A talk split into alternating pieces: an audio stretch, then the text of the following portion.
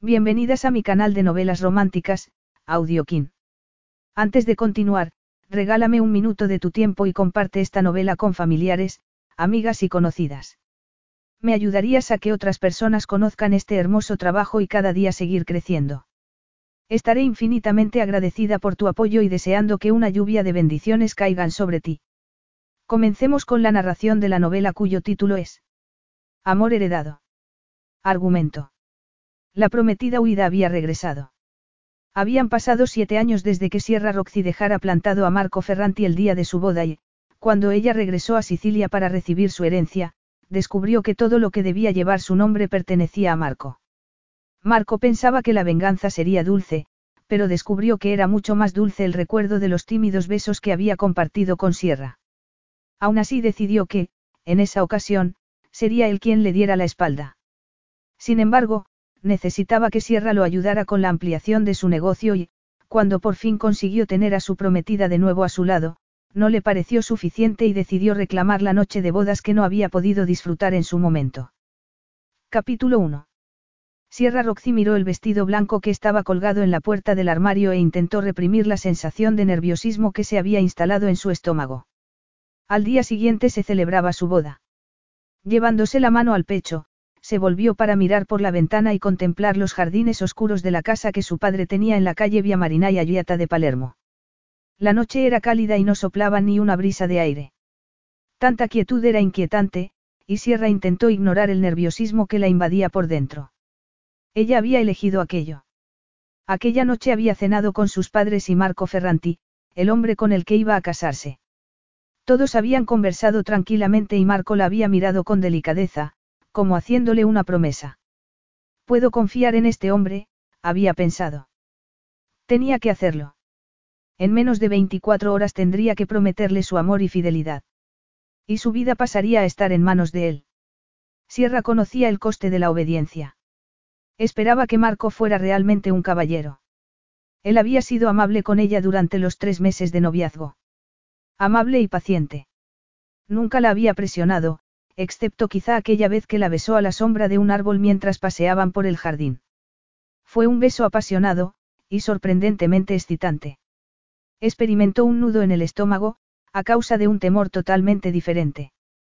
Tenía 19 años y solo la habían besado un par de veces. Era completamente inexperta en cuestiones de dormitorio, pero el día del árbol Marco le había dicho que, la noche de bodas, sería paciente y delicado con ella. Sierra lo había creído. Había elegido creerlo en un acto de voluntad, para asegurarse el futuro y su libertad. Sin embargo, Sierra miró hacia el jardín percatándose de que el miedo y las dudas se apoderaban de una parte de su corazón. Conocía realmente a Marco Ferranti. La primera vez que lo vio en el jardín del palazzo de su padre, se fijó en que una gata se había restregado contra las piernas de Marco. Él se había agachado para acariciarle las orejas y el animal había ronroneado. Su padre le habría dado una patada a la gata, y habría insistido en que ahogaran a sus gatitos. El hecho de que Marco hubiera mostrado un gesto de ternura cuando pensaba que nadie lo estaba mirando, había provocado que Sierra sintiera una chispa de esperanza en su corazón. Sabía que su padre aprobaba su matrimonio con Marco. No era tan ingenua como para no darse cuenta de que había sido él quien había empujado a Marco hacia ella, sin embargo, ella también había tomado una elección. En la medida de lo posible, había controlado su destino.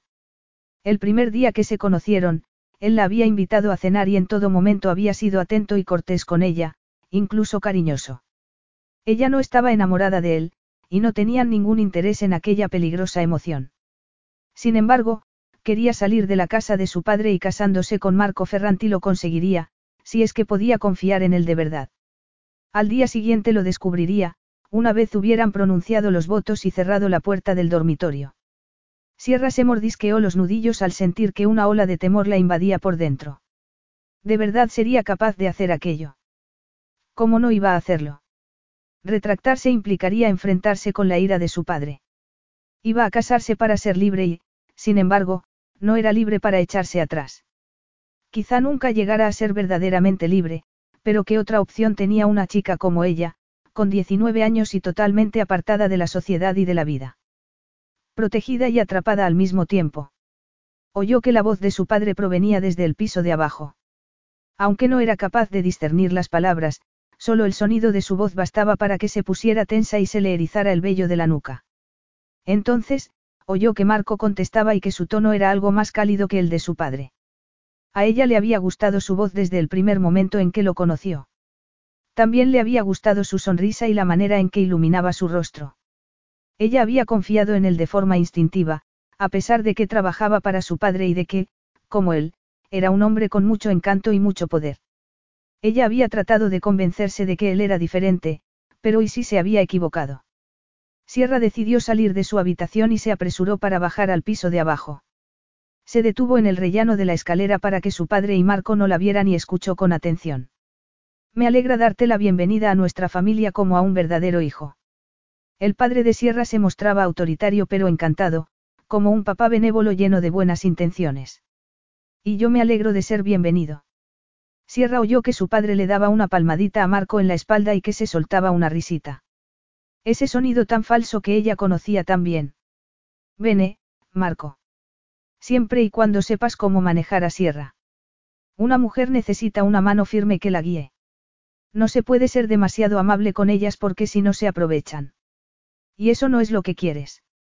Aquellas aborrecibles palabras le resultaban terriblemente familiares, y su padre las había pronunciado con absoluto control. Sierra se puso completamente tensa mientras esperaba la respuesta de Marco. No se preocupe, Signor, dijo él. Sabré manejarla. Sierra se apoyó en la pared al sentir que el miedo la invadía por dentro.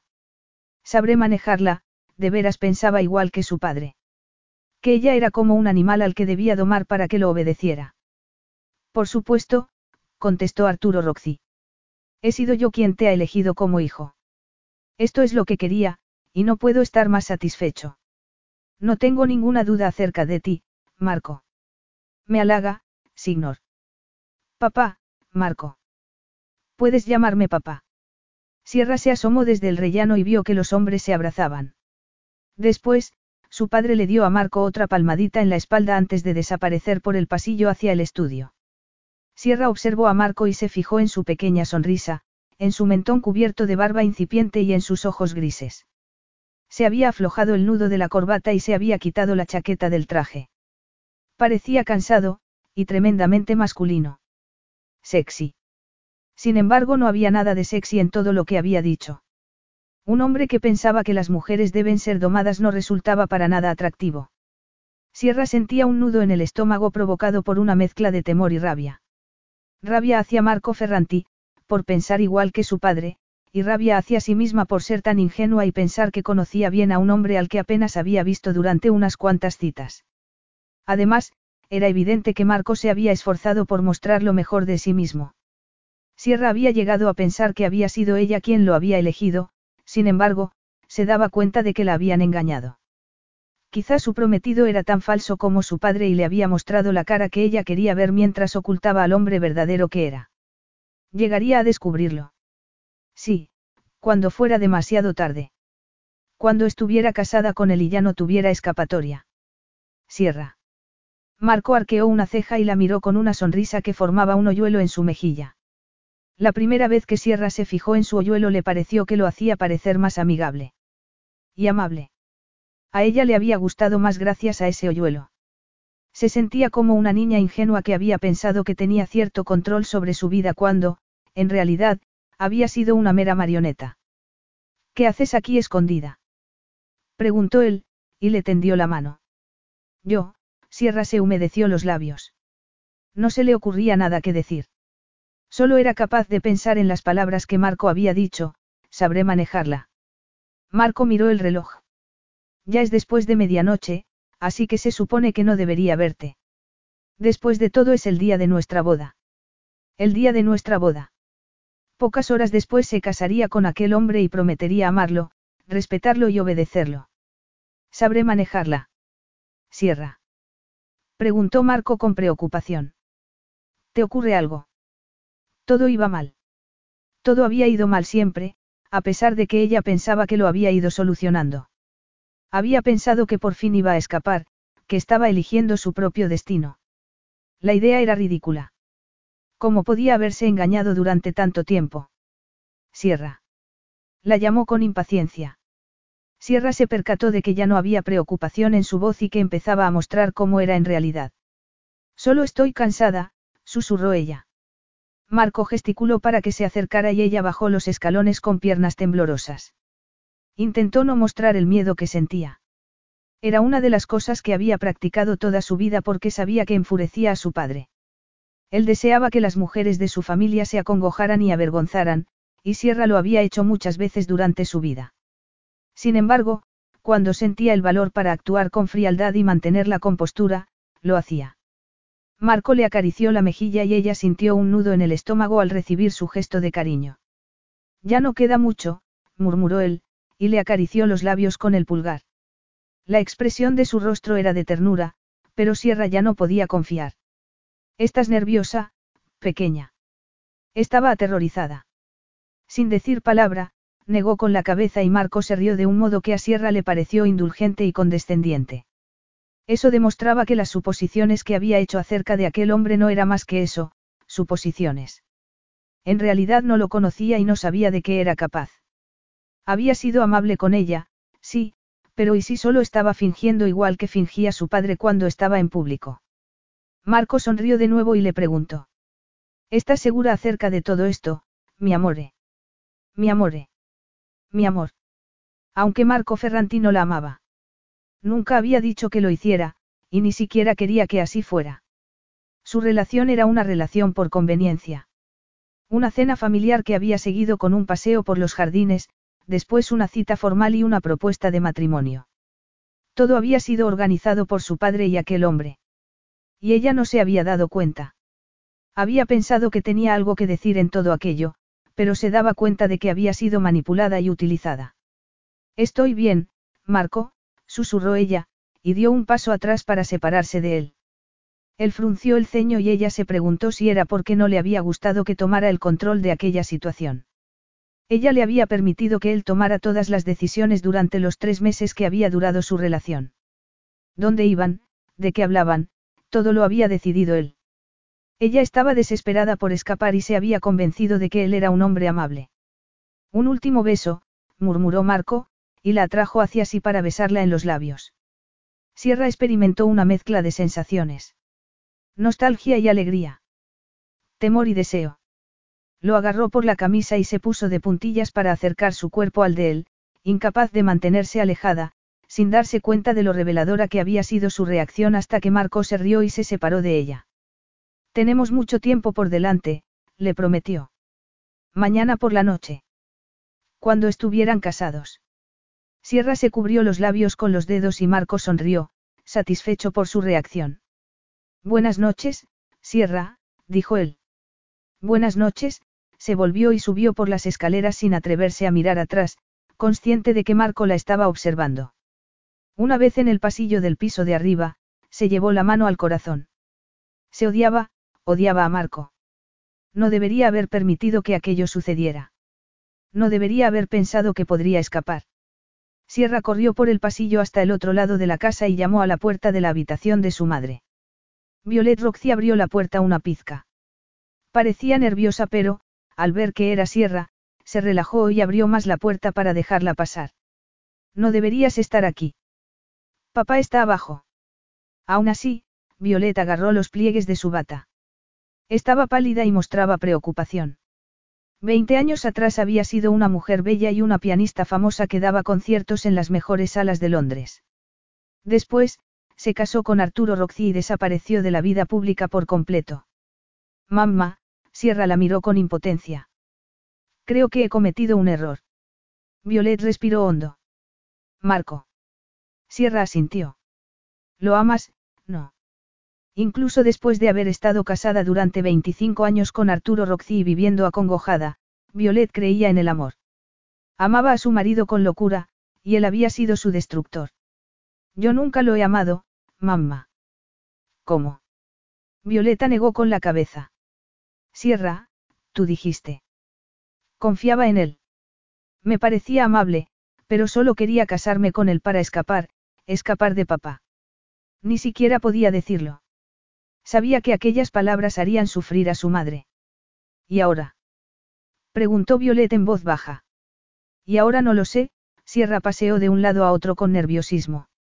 Ahora me doy cuenta de que no lo conozco de nada. Mañana es la boda, Sierra, Violet se dio la vuelta. ¿Qué puedes hacer? Está todo organizado. Lo sé, Sierra cerró los ojos al sentir que el arrepentimiento se apoderaba de ella. Me temo que he sido una estúpida, pestañeó tratando de contener las lágrimas. Sé que no hay nada que pueda hacer. Tengo que casarme con él. Puede que haya alguna forma de. Sierra miró a su madre sorprendida. Violet estaba pálida, sin embargo su mirada brillaba con decisión. Mamá. Si estás segura de que no puedes hacerlo. Segura. Sierra negó con la cabeza. No estoy segura de nada. Quizás sea un buen hombre. Un hombre que iba a casarse con ella por el bien de Roxy Enterprises. Un hombre que trabajaba mano a mano con su padre y que insistía en que sabría manejarla. Pero no lo amas, dijo Violet. Sierra pensó en la sonrisa de Marco y en el roce de sus labios. Después pensó en el amor desesperado que su madre sentía hacia su padre a pesar de que era cruel con ella. Sierra no amaba a Marco Ferranti. No quería amar a nadie. No, no lo amo. Entonces no debes casarte con él, Sierra. Se sabe que una mujer puede sufrir mucho a causa del amor, pero sin él, apretó los labios y negó con la cabeza. A Sierra le surgieron ciertas preguntas en la cabeza. ¿Cómo era posible que su madre amara a su padre después de todo lo que él había hecho? Después de lo que su madre y ella habían soportado. Sin embargo, Sierra sabía que su madre lo amaba. ¿Qué puedo hacer, mamá? Violet suspiró. Escapar. De verdad. Te lo habría sugerido antes, pero pensaba que lo amabas. Solo quería que fueras feliz, cariño. Confío en que puedas creerme. Te creo, mamá, su madre era una mujer débil que había sido maltratada y sometida por la vida y por Arturo Roxy, su marido. Sin embargo, Sierra nunca había dudado acerca de que su madre la quisiera de verdad. Violeta apretó los labios y asintió. Debes irte pronto. Esta noche. Esta noche. Sí, su madre se volvió hacia la cómoda y abrió un cajón para sacar un sobre que tenía escondido allí. Es todo lo que tengo. Llevo años ahorrando por sí. ¿Y cómo? Sierra agarró el sobre que su madre le ofrecía y vio que estaba lleno de euros. Tu padre me da dinero para la casa todas las semanas, dijo Violet sonrojándose. Sierra sintió lástima por ella. Sabía que su madre se avergonzaba de la relación que tenía con su marido. Casi nunca me gasto el dinero. Y he conseguido ahorrar esto. No es mucho, unos mil euros quizá, pero suficiente como para sacarte de aquí. ¿Y dónde voy a ir? Nunca se había planteado la posibilidad de escapar así, y la idea era aterradora y embriagadora al mismo tiempo. Había pasado la infancia en una casa de campo, la adolescencia en un colegio interno de monjas. No tenía ninguna experiencia de nada, y lo sabía. Toma el ferry para salir de la isla y después el tren hasta Roma. De allí a Inglaterra. Inglaterra, la tierra natal de su madre. Tengo una amiga, Mary Bertram, susurró Violet. No he hablado con ella hace muchos años, desde que, desde que se había casado con Arturo Roxy 20 años atrás. Sin decir nada, Sierra asintió. Ella no quería que yo me casara, dijo Violet en voz muy baja. No confiaba en él, pero me dijo que si algún día sucedía algo, su puerta siempre estaría abierta. ¿Sabes dónde vive? Tengo su dirección de hace 20 años. Me temo que es todo lo que puedo ofrecerte. Sierra se estremeció al pensar en lo que estaba a punto de hacer. Ella, que no se atrevía a ir a Palermo sin acompañante, que nunca había manejado dinero, que ni siquiera había tomado un taxi. ¿Cómo podría hacerlo? ¿Y cómo no iba a hacerlo? Era su única oportunidad. Al día siguiente se casaría con Marco Ferranti, si era como su padre, ella no tendría escapatoria. Si me marcho, susurró. No podrás regresar, dijo Violet. Tu padre te, tragó saliva. Esto será un adiós. Ven conmigo, mamá. No puedo. ¿Por qué lo amas? ¿Cómo puedes amarlo después de todo lo que? No cuestiones mis decisiones, Sierra, comentó Violet, pero toma las tuyas. Su propia elección. La libertad. Más de la que nunca había tenido, y con la que ni siquiera sabría qué hacer. En lugar de encadenarse a un hombre, aunque fuera un hombre bueno, sería ella misma. Capaz de elegir, y de vivir. No lo sé, mamá. Yo no puedo elegir por ti, Sierra, la madre le acarició la mejilla con suavidad. Solo tú puedes decidir tu propio destino, pero un matrimonio sin amor, la madre tragó saliva. Eso no se lo desearía a nadie. No todos los hombres son como Arturo Roxy. No todos los hombres son crueles y controladores. Sierra tragó saliva. Quizá Marco Ferrantino fuera como su padre, pero quizá sí.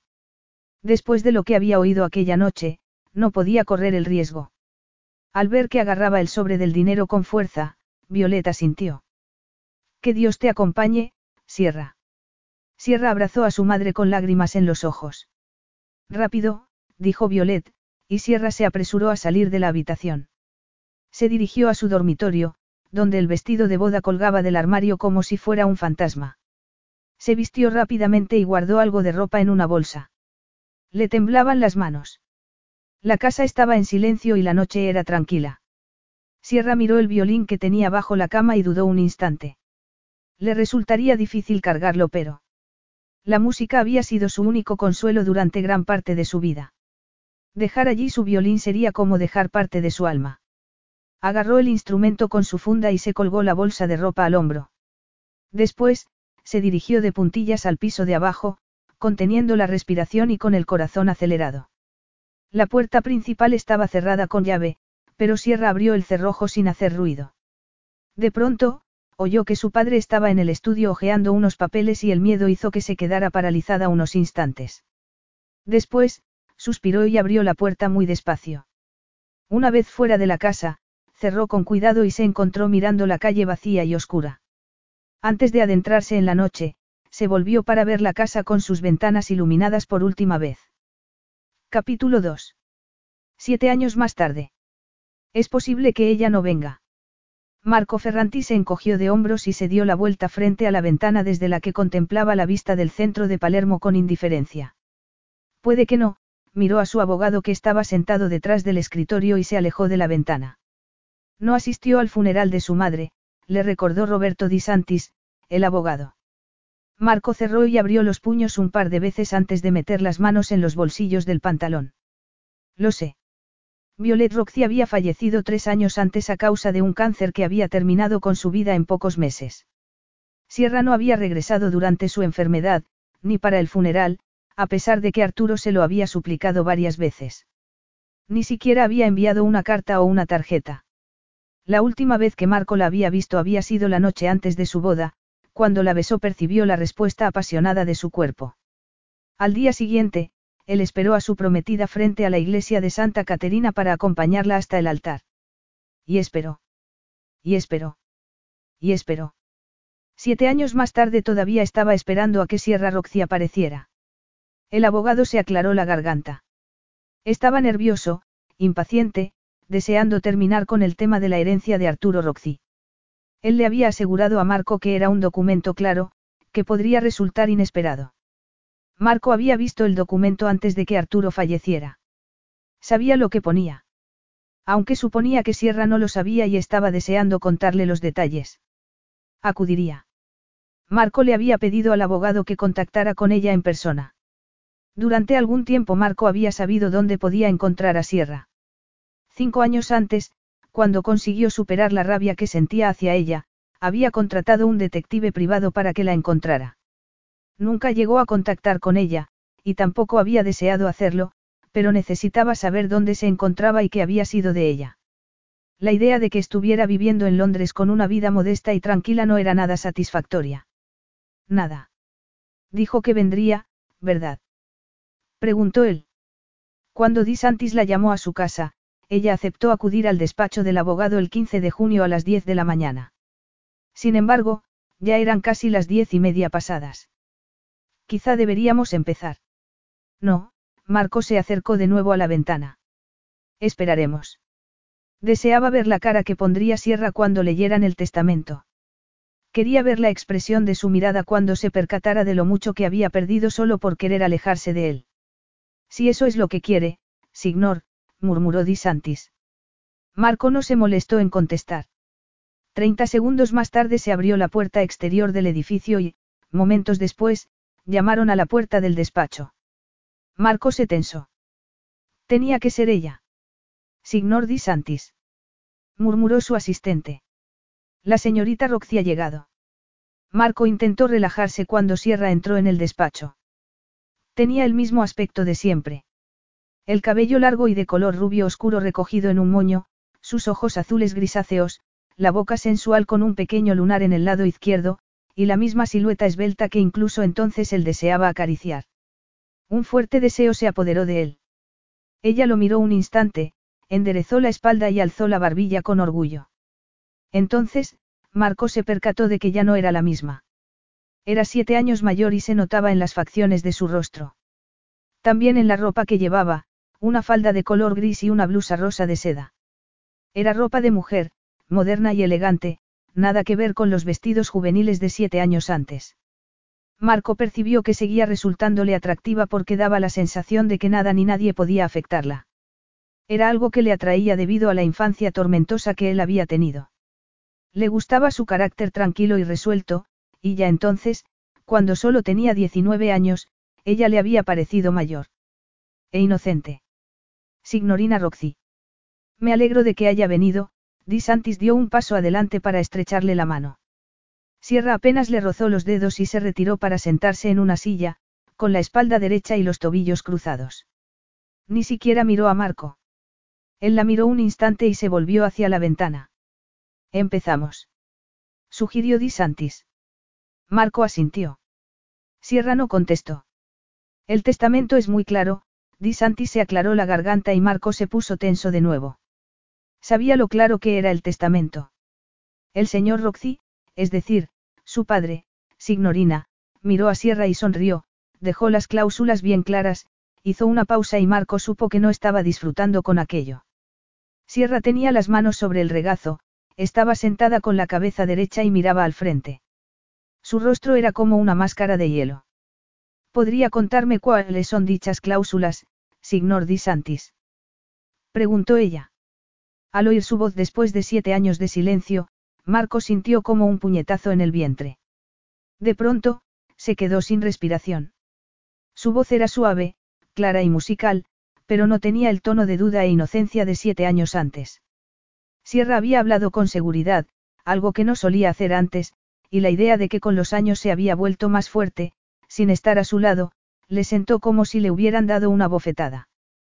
Por supuesto, signorina Roxy, sonrió Di Santis. Puedo entrar en detalles, pero básicamente su padre ha dejado el grueso de su capital y de su negocio al señor Ferranti. Marco la miró esperando a que reaccionara. Con sorpresa, arrepentimiento, culpabilidad, percatándose de lo mucho que había perdido con su elección. Que reaccionara de alguna manera. No fue así. Sierra asintió sin más. El grueso de su capital. No todo. Al oír su pregunta, Marco experimentó la rabia y la furia que creía haber superado con el paso de los años. Era una mercenaria.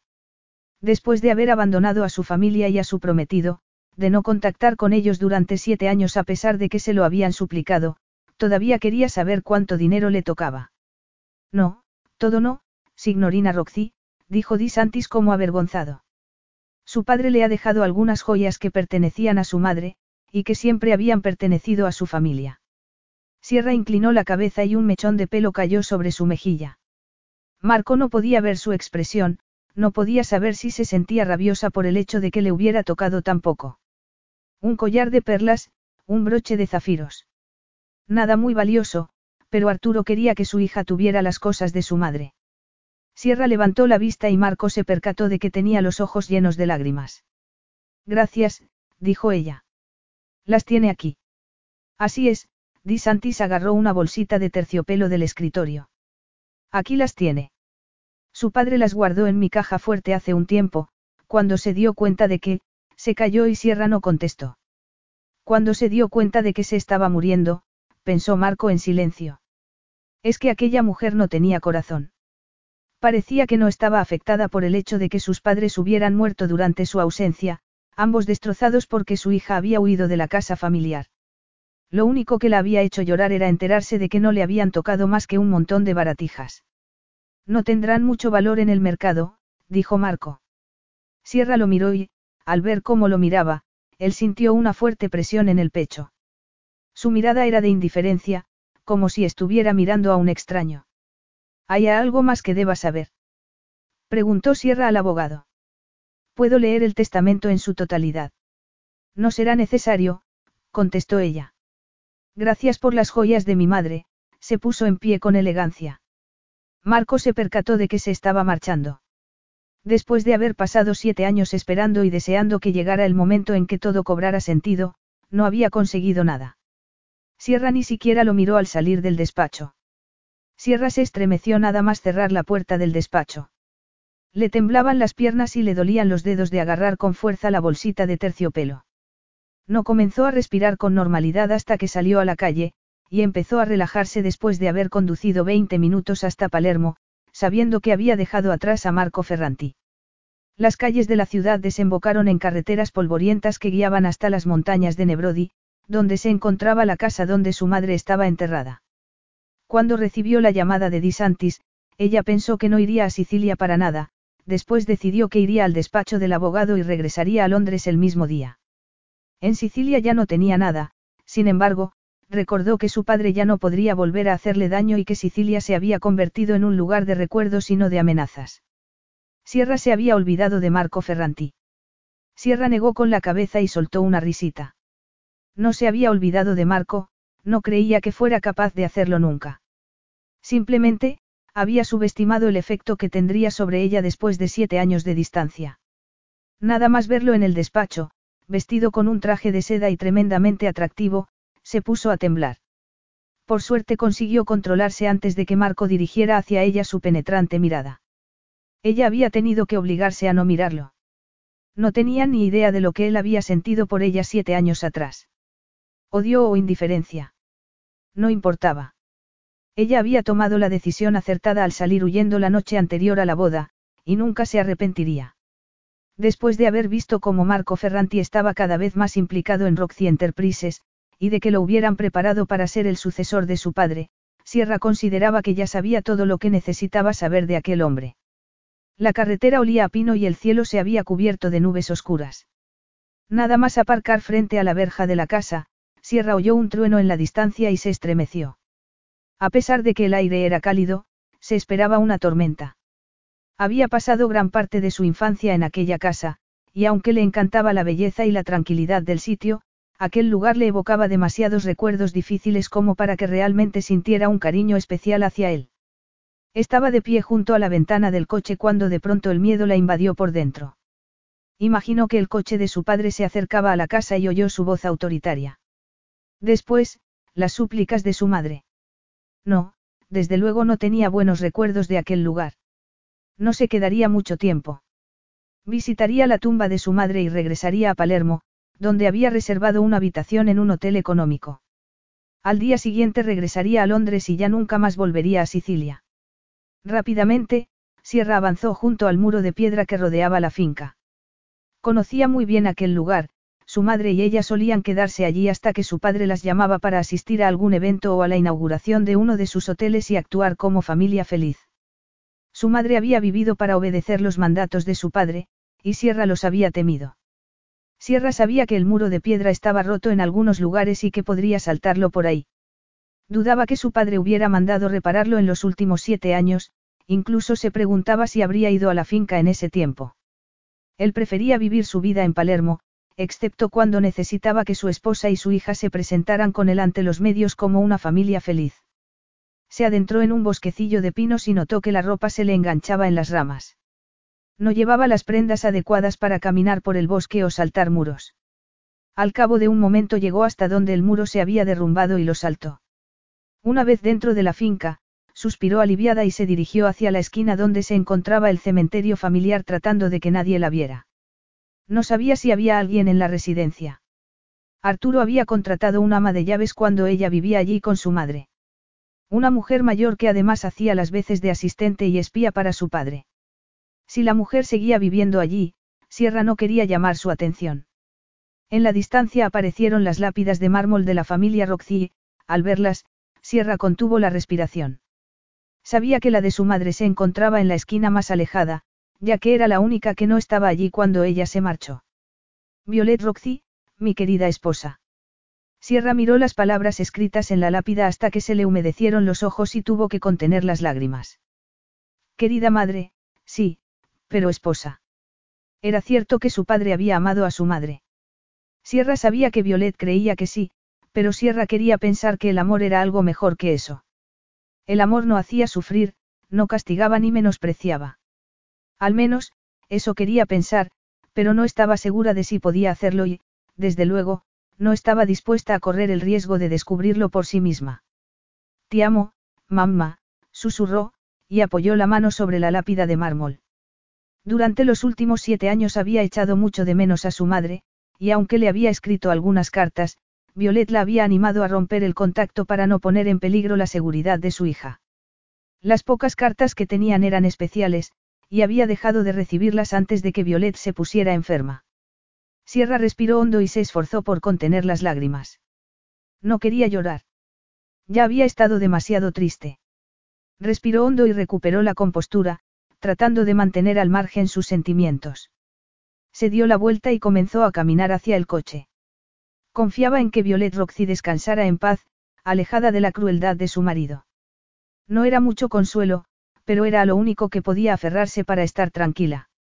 Seguía tronando y los rayos iluminaban el cielo mientras empezaba a llover. Sierra agachó la cabeza y se apresuró hacia donde estaba roto el muro para saltarlo otra vez. No quería que le cayera un chaparrón y tampoco transitar por aquella carretera con esa lluvia. Saltó el muro y corrió entre la pinada. Al momento, tenía el cabello empapado y la blusa de seda pegada a la piel. Blasfemó en voz baja y, al salir del bosque, se quedó paralizada al ver que había un coche negro aparcado detrás del suyo. Cuando llegó a la carretera, vio que se abría la puerta del coche y que salía una persona conocida. Marco Ferranti se dirigió hacia ella. Al instante, tenía la camisa empapada y la tela marcaba su torso musculoso. Sierra levantó la vista y, al ver rabia en su mirada, no pudo evitar mirar hacia otro lado. Llovía sin parar y tuvo que secarse el rostro nada más pararse delante de él. ¿Qué crees que estás haciendo aquí? preguntó Marco con frialdad. Capítulo 3. Sierra respiró hondo y se retiró el cabello mojado de la cara. Estaba presentando mis respetos, intentó pasar hacia el coche, pero él le bloqueó el camino. ¿Qué haces aquí? Se atrevió a preguntarle, a pesar de que se sentía débil y temerosa. Aquel era el hombre real que Marco había ocultado antes, el hombre amenazante que se inclinaba sobre ella para asustarla. Sin embargo, igual que había hecho con su padre, ella no mostraría temor ante él. Es mi casa, le informó Marco. Ella lo miró y vio que él se alegraba de haber recibido todo, y de que ella apenas tuviera nada. Entonces, espero que lo disfrutes, soltó Sierra. Estoy seguro de que lo haré. Te das cuenta de que has traspasado una propiedad privada. Sierra negó con la cabeza, sorprendida por la intensidad de su rabia y de su crueldad. Así que ese era el hombre con el que había estado a punto de casarse. En cualquier caso, ya me marcho. No tan deprisa, él la agarró por la muñeca. Ella se quedó quieta.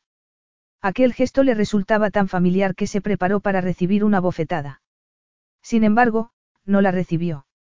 Marco la miró fijamente y Sierra tardó unos instantes en percatarse de que ni siquiera la sujetaba con fuerza. Quiero saber por qué estás aquí. Ya te lo he dicho. He venido a presentar mis respetos. ¿Has entrado en la casa? No. ¿Y yo cómo lo sé? Quizá me hayas robado algo. Sierra soltó una carcajada de incredulidad. ¿Qué crees que podría haberte robado? Retiró su mano y estiró los brazos a los lados. ¿Dónde iba a esconderlo? Vio que Marco se fijaba en sus senos y se percató de que la blusa mojada transparentaba el sujetado blanco de encaje que llevaba. Sierra tuvo que esforzarse para no agachar la cabeza y mantener la mirada. Contigo no puedo estar seguro de nada, excepto de que no puedo fiarme de ti. Me ha seguido desde Palermo. Quería saber dónde ibas. Pues ya lo sabes. Ahora voy a regresar a Palermo, comenzó a moverse, pero Marco la retuvo de nuevo y miró hacia la carretera empinada que bajaba la montaña. La carretera estará intransitable a causa de la lluvia. Será mejor que entres en la casa hasta que termine la tormenta. Y me cachearás para ver si he robado algo. Prefiero arriesgarme en la tormenta. No seas estúpida, dijo Marco. No soy estúpida, soltó ella. Habló en serio. ¿De veras prefieres correr el riesgo de hacerte daño, o incluso de morirte, antes que entrar en casa conmigo? ¿Qué he hecho yo para merecer tanto desprecio? Acabas de acusarme de ladrona. Simplemente quería saber por qué estabas aquí. El sonido de un trueno hizo que Sierra se sobresaltara. Estaba empapada y, por desgracia, sabía que Marco tenía razón. La carretera estaría intransitable durante algún tiempo. Está bien, dijo, y se metió en el coche. Marco abrió la verja con el mando automático y la siguió hasta la casa. Sierra aparcó y apagó el motor. No tenía ganas de enfrentarse a Marco otra vez, ni a todos los recuerdos que inundaban su cerebro y su corazón. Regresar a Sicilia había sido muy mala idea. Marco le abrió la puerta del coche y le preguntó. ¿Vas a salir del coche? Sí, claro, dijo ella, percibiendo que él estaba enojado a pesar de que trataba de aparentar frialdad. Después de siete años seguía odiándola por lo que le había hecho. Al parecer, sí. ¿Hay alguien viviendo en la casa? Preguntó ella, mientras él marcaba el código de seguridad para abrir la puerta. No, la he mantenido vacía todo este tiempo mientras yo estaba en Palermo, la miró un instante. Mientras tu padre estaba en el hospital. Sierra no contestó. El abogado, Di Santis, le había dicho que su padre había muerto de cáncer de páncreas. Durante años, su padre había mantenido en secreto la enfermedad, pero la etapa final había sido muy rápida. Al enterarse de la noticia, Sierra había tratado de sentir lástima por su padre, sin embargo solo había sentido alivio. Marco abrió la puerta de la casa y la invitó a pasar al recibidor. Los muebles estaban cubiertos con fundas para el polvo y olía a cerrado. Sierra se estremeció. Conectaré el calentador de agua, dijo Marco. Creo que hay ropa en el piso de arriba. ¿Mi ropa? No, esa la retiraron hace algún tiempo. Yo tengo algo de ropa en una de las habitaciones para invitados. Puedes ponértela hasta que se te seque la tuya. Ella permaneció tiritando en el recibidor mientras Marco se dedicó a encender luces y retirar las fundas de los muebles. Era surrealista estar de nuevo en aquella casa y no podía evitar sentirse atrapada. No solo por los recuerdos y por las puertas cerradas, sino por la presencia de aquel hombre que parecía consumir todo su espacio. Sierra deseaba marcharse. Encenderé la chimenea del salón, dijo Marco. Me temo que no hay mucha comida. No necesito comida. Voy a marcharme lo antes posible. Marco la miró con una sonrisa. No creo. La carretera estará inundada durante algún tiempo. No creo que puedas marcharte antes de mañana por la mañana, la miró de forma retadora, o incluso burlona, y se cruzó de brazos. Incluso enfadado resultaba atractivo, y su cuerpo musculoso irradiaba fuerza y poderío. Sin embargo, a Sierra no le gustaba la fuerza bruta. Odiaba el abuso de poder. ¿Por qué no te das un baño y te cambias de ropa? Sierra sintió un nudo en el estómago al pensar en pasar la noche bajo el mismo techo que Marco Ferranti. En darse un baño, en cambiarse de ropa, todo hacía que se sintiera vulnerable. Él debió de notar algo en su expresión, porque añadió. No estarás preocupada por si te seduzco. Créeme, cara, no voy a tocarte. Mejor, contestó ella, porque es lo último que deseo. Marco dio un paso hacia ella. ¿Estás segura? Sierra se quedó quieta. Era consciente de que su cuerpo había reaccionado ante Marco Ferranti en alguna ocasión, y estaba segura de que volvería a pasar incluso a pesar de que él estuviera furioso. Para su vergüenza, sabía que con una caricia o un simple beso la haría estremecer. Completamente segura, contestó, y se volvió hacia la escalera sin decir nada más. Sierra encontró la ropa de Marco en una de las habitaciones de invitados. Se preguntaba por qué él no había ocupado la habitación principal cuando todo le pertenecía. La finca, el palazzo de Palermo, la cadena hotelera y el resto de propiedades de su padre. Él le había dejado todo al hombre que consideraba como su hijo, y había dejado a su hija sin nada. O casi sin nada. Con cuidado, Sierra sacó la bolsita de terciopelo del bolsillo de su falda. El collar de perlas y el broche de zafiro que pertenecían a su madre desde antes de que se casara, habían pasado a ser suyos. No tenía ni idea de por qué su padre había permitido que los recibiera, si había experimentado un momento de ternura en el lecho de muerte o si solo trataba de aparentar que era el padre amable y afligido que nunca había sido. No importaba. Ella tenía algo con lo que recordar a su madre y eso era todo lo que necesitaba. Rápidamente, Sierra se quitó la ropa mojada y se dio una ducha caliente.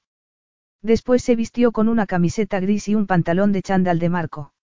Era extraño llevar puesta su ropa y, como le quedaba grande, se puso un cinturón para evitar que se le cayeran los pantalones. Tras pasarse los dedos por el cabello, se dirigió al piso de abajo.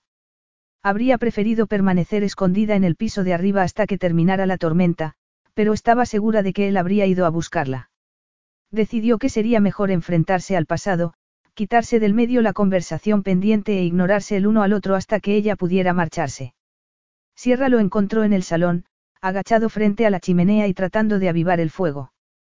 Él se había puesto unos vaqueros y una camiseta negra que resaltaba su torso musculoso y mostraba su poderío sexual. Sierra permaneció en la puerta fijándose en que Marco tenía el cabello mojado. Al instante, notó que la camiseta que se había puesto rozaba sus senos desnudos y se estremeció de deseo. Él la odiaba, y ella sabía qué clase de hombre era, cómo era posible que lo deseara de esa manera. Él la miró y ella notó que también reaccionaba al verla. Marco se enderezó y ella se fijó en su cuerpo musculoso. No pudo evitar pensar que aquel hombre podía haber sido suyo y sentía curiosidad por saber qué era lo que se había perdido. El hombre era atractivo. Y sexy. Siempre lo había sido, pero eso no cambiaba el motivo de por qué ella había decidido marcharse. Ven a calentarte, Marco gesticuló para que se acercara y Sierra avanzó. Gracias, murmuró sin mirarlo. El ambiente era de tensión. Sierra miró la llama de la chimenea sin saber cómo romper el silencio, o si quería hacerlo. Quizá fuera mejor actuar como si el pasado no hubiese ocurrido nunca. ¿Cuándo regresas a Londres? Preguntó Marco con frialdad. Sierra suspiró antes de contestar. Mañana. ¿No se te ocurrió que tendrías que solucionar cosas aquí? Ella lo miró sorprendida. Su pregunta parecía inocua, pero ella percibía rabia bajo sus palabras educadas. No, no esperaba que mi padre me dejara nada en su testamento. No. Preguntó desconcertado. Sierra se encogió de hombros. ¿Por qué iba a hacerlo? No nos habíamos visto ni habíamos hablado desde hacía siete años. Eso fue tu elección. Sí. Ambos se quedaron en silencio. Sierra se preguntaba si Marco conocía los abusos y la crueldad con la que la había tratado su padre y si, en caso de saberlo, los habría aprobado. ¿Por qué has regresado a esta casa? Preguntó Marco de repente. Sierra lo miró y contestó. Ya te lo dije. A presentar tu respeto, ¿a qué? ¿A quién? A mi madre.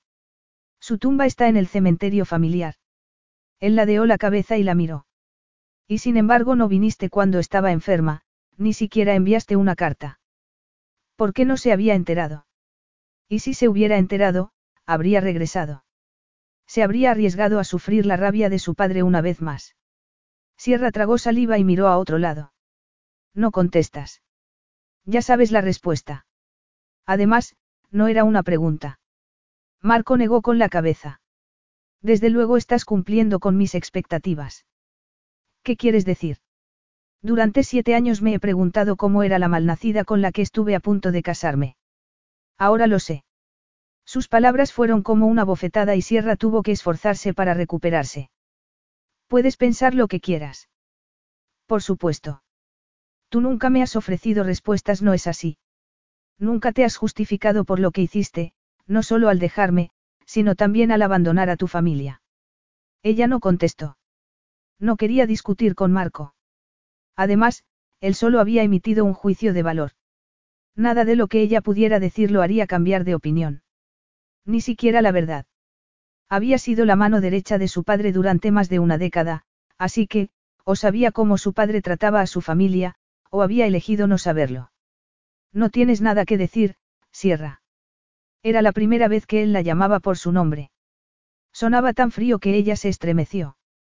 Durante un instante recordó el tacto de sus labios cuando la besó en el jardín, el roce de sus caricias en el cuerpo y el deseo que se instaló en su vientre. Ningún hombre la había tocado así. Ningún hombre la había hecho sentir tan deseable. Sierra trató de no pensar en ello y contestó. No, no tengo nada que decir.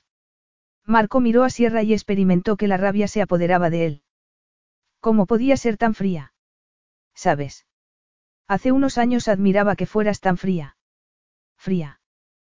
Preguntó ella sorprendida. Sí, eras calmada y serena. Eso me gustaba, hizo una pausa. Claro que no me di cuenta de que era porque no tenías corazón, porque estabas hecha de hielo, aunque entre sus brazos no lo parecía. Sierra continuó en silencio y Marco sintió que la rabia que sentía amenazaba con desbordarse. Santo cielo, Sierra, nunca pensaste que merecía una explicación. Ella apartó la mirada y se humedeció los labios. Ese pequeño gesto hizo que una ola de deseo lo invadiera por dentro. Estaba mareado a causa de la mezcla de emociones. Rabia y deseo. No quería sentir nada de eso.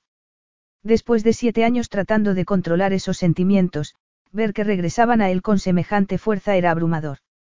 ¿Y bien? Preguntó Marco. Pensé que el hecho de que me marchara ya era suficiente explicación. Marco la miró boquiabierto. ¿Cómo puedes pensar así? Sierra lo miró un instante. Porque era evidente que cambié de opinión. Sí, eso lo sé, pero nunca entendí por qué. Y tu padre tampoco. Se quedó destrozado cuando te marchaste.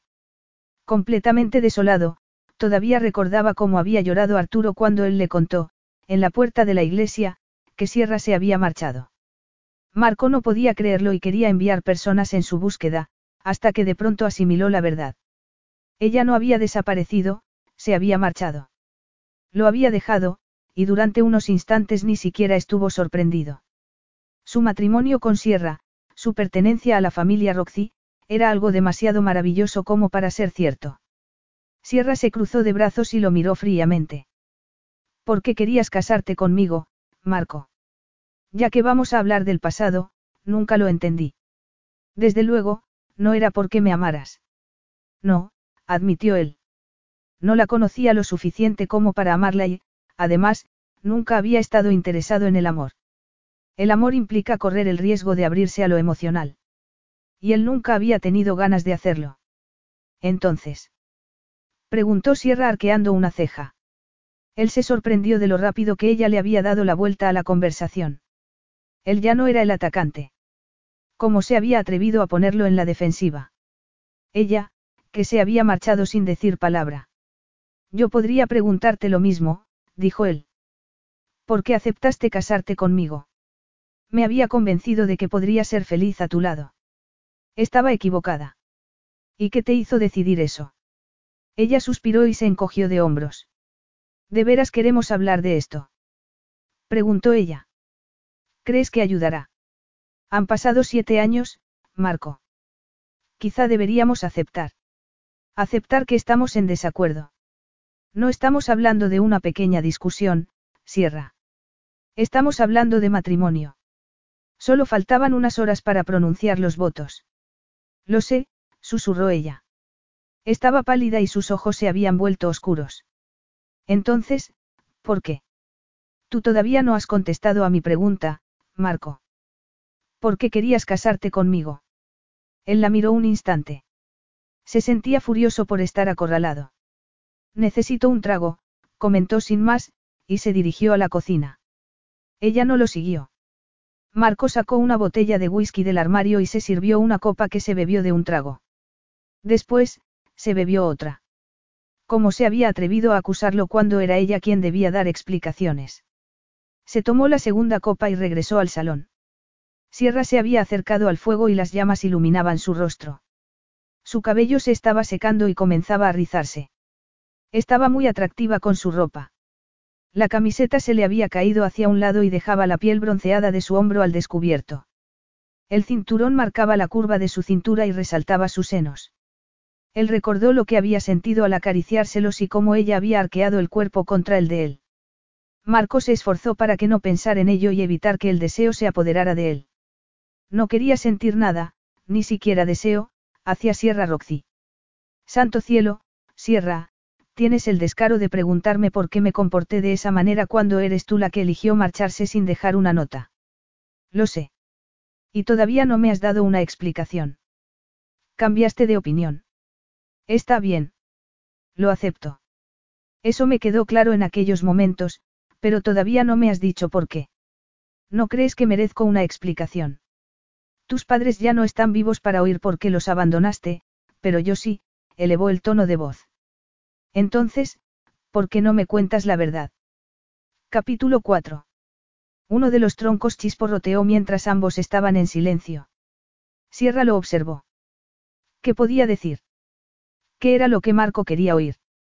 Era evidente que se había creado su propia versión de los hechos, sin duda alimentada por las mentiras que había dicho su padre. Marco no creería lo que ella le contara, ni aunque fuera la verdad. ¿Y bien? Preguntó él otra vez. No tienes respuesta. Ella se encogió de hombros y habló sin mirarlo. ¿Qué quieres que diga? Ya te lo he dicho, la verdad. ¿Por qué te marchaste, Sierra? ¿Por qué la noche antes de nuestra boda? Sierra respiró hondo y se obligó a mirarlo a los ojos.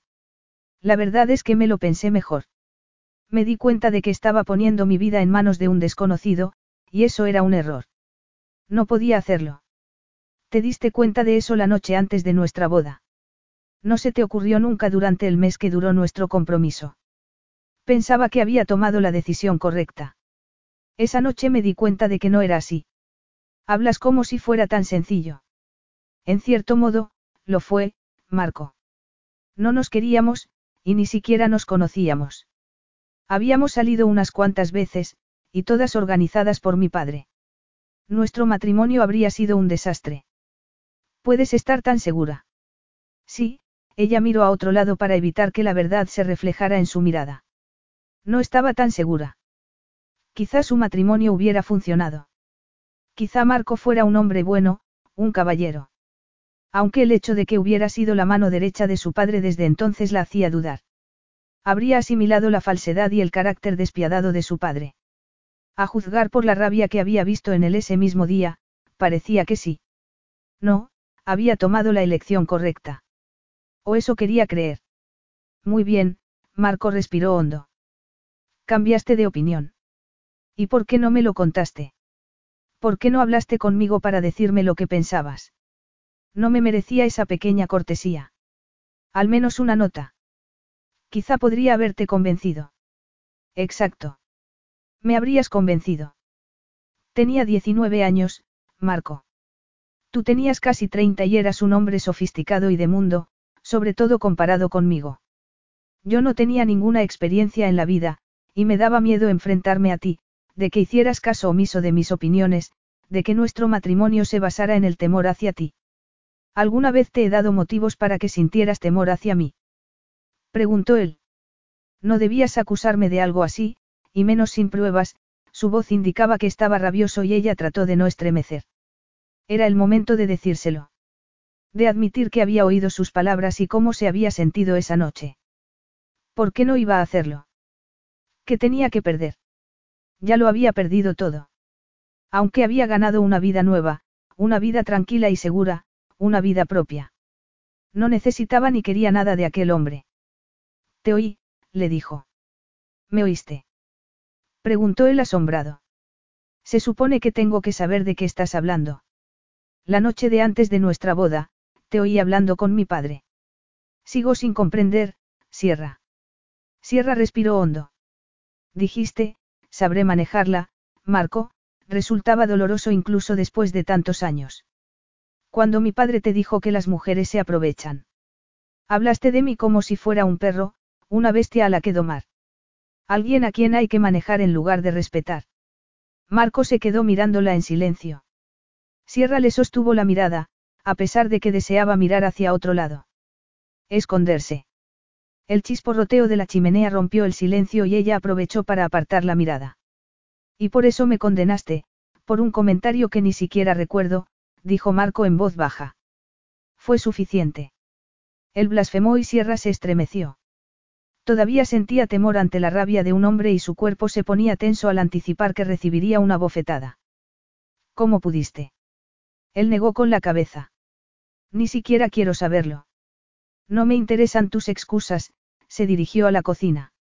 Al cabo de un momento, Sierra lo siguió. Habría preferido dirigirse al piso de arriba, pero debía terminar aquella conversación. Permaneció en la puerta y observó que él sacaba un paquete de pasta de un armario. Me temo que no hay mucha comida. No tengo hambre. No seas ridícula. Seguro que no has comido nada en todo el día.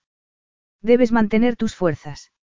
El hecho de que él tuviera razón hizo que Sierra permaneciera en silencio. En realidad, no quería pasar más tiempo del que fuera necesario con él. Le sonaron las tripas y Marco la miró de manera burlona. Sierra forzó una sonrisa. Muy bien. Entonces, deja que te ayude. Él se encogió de hombros y Sierra entró en la cocina. Trabajaron en silencio durante unos minutos. Sierra encontró una olla y la llenó de agua para ponerla al fuego.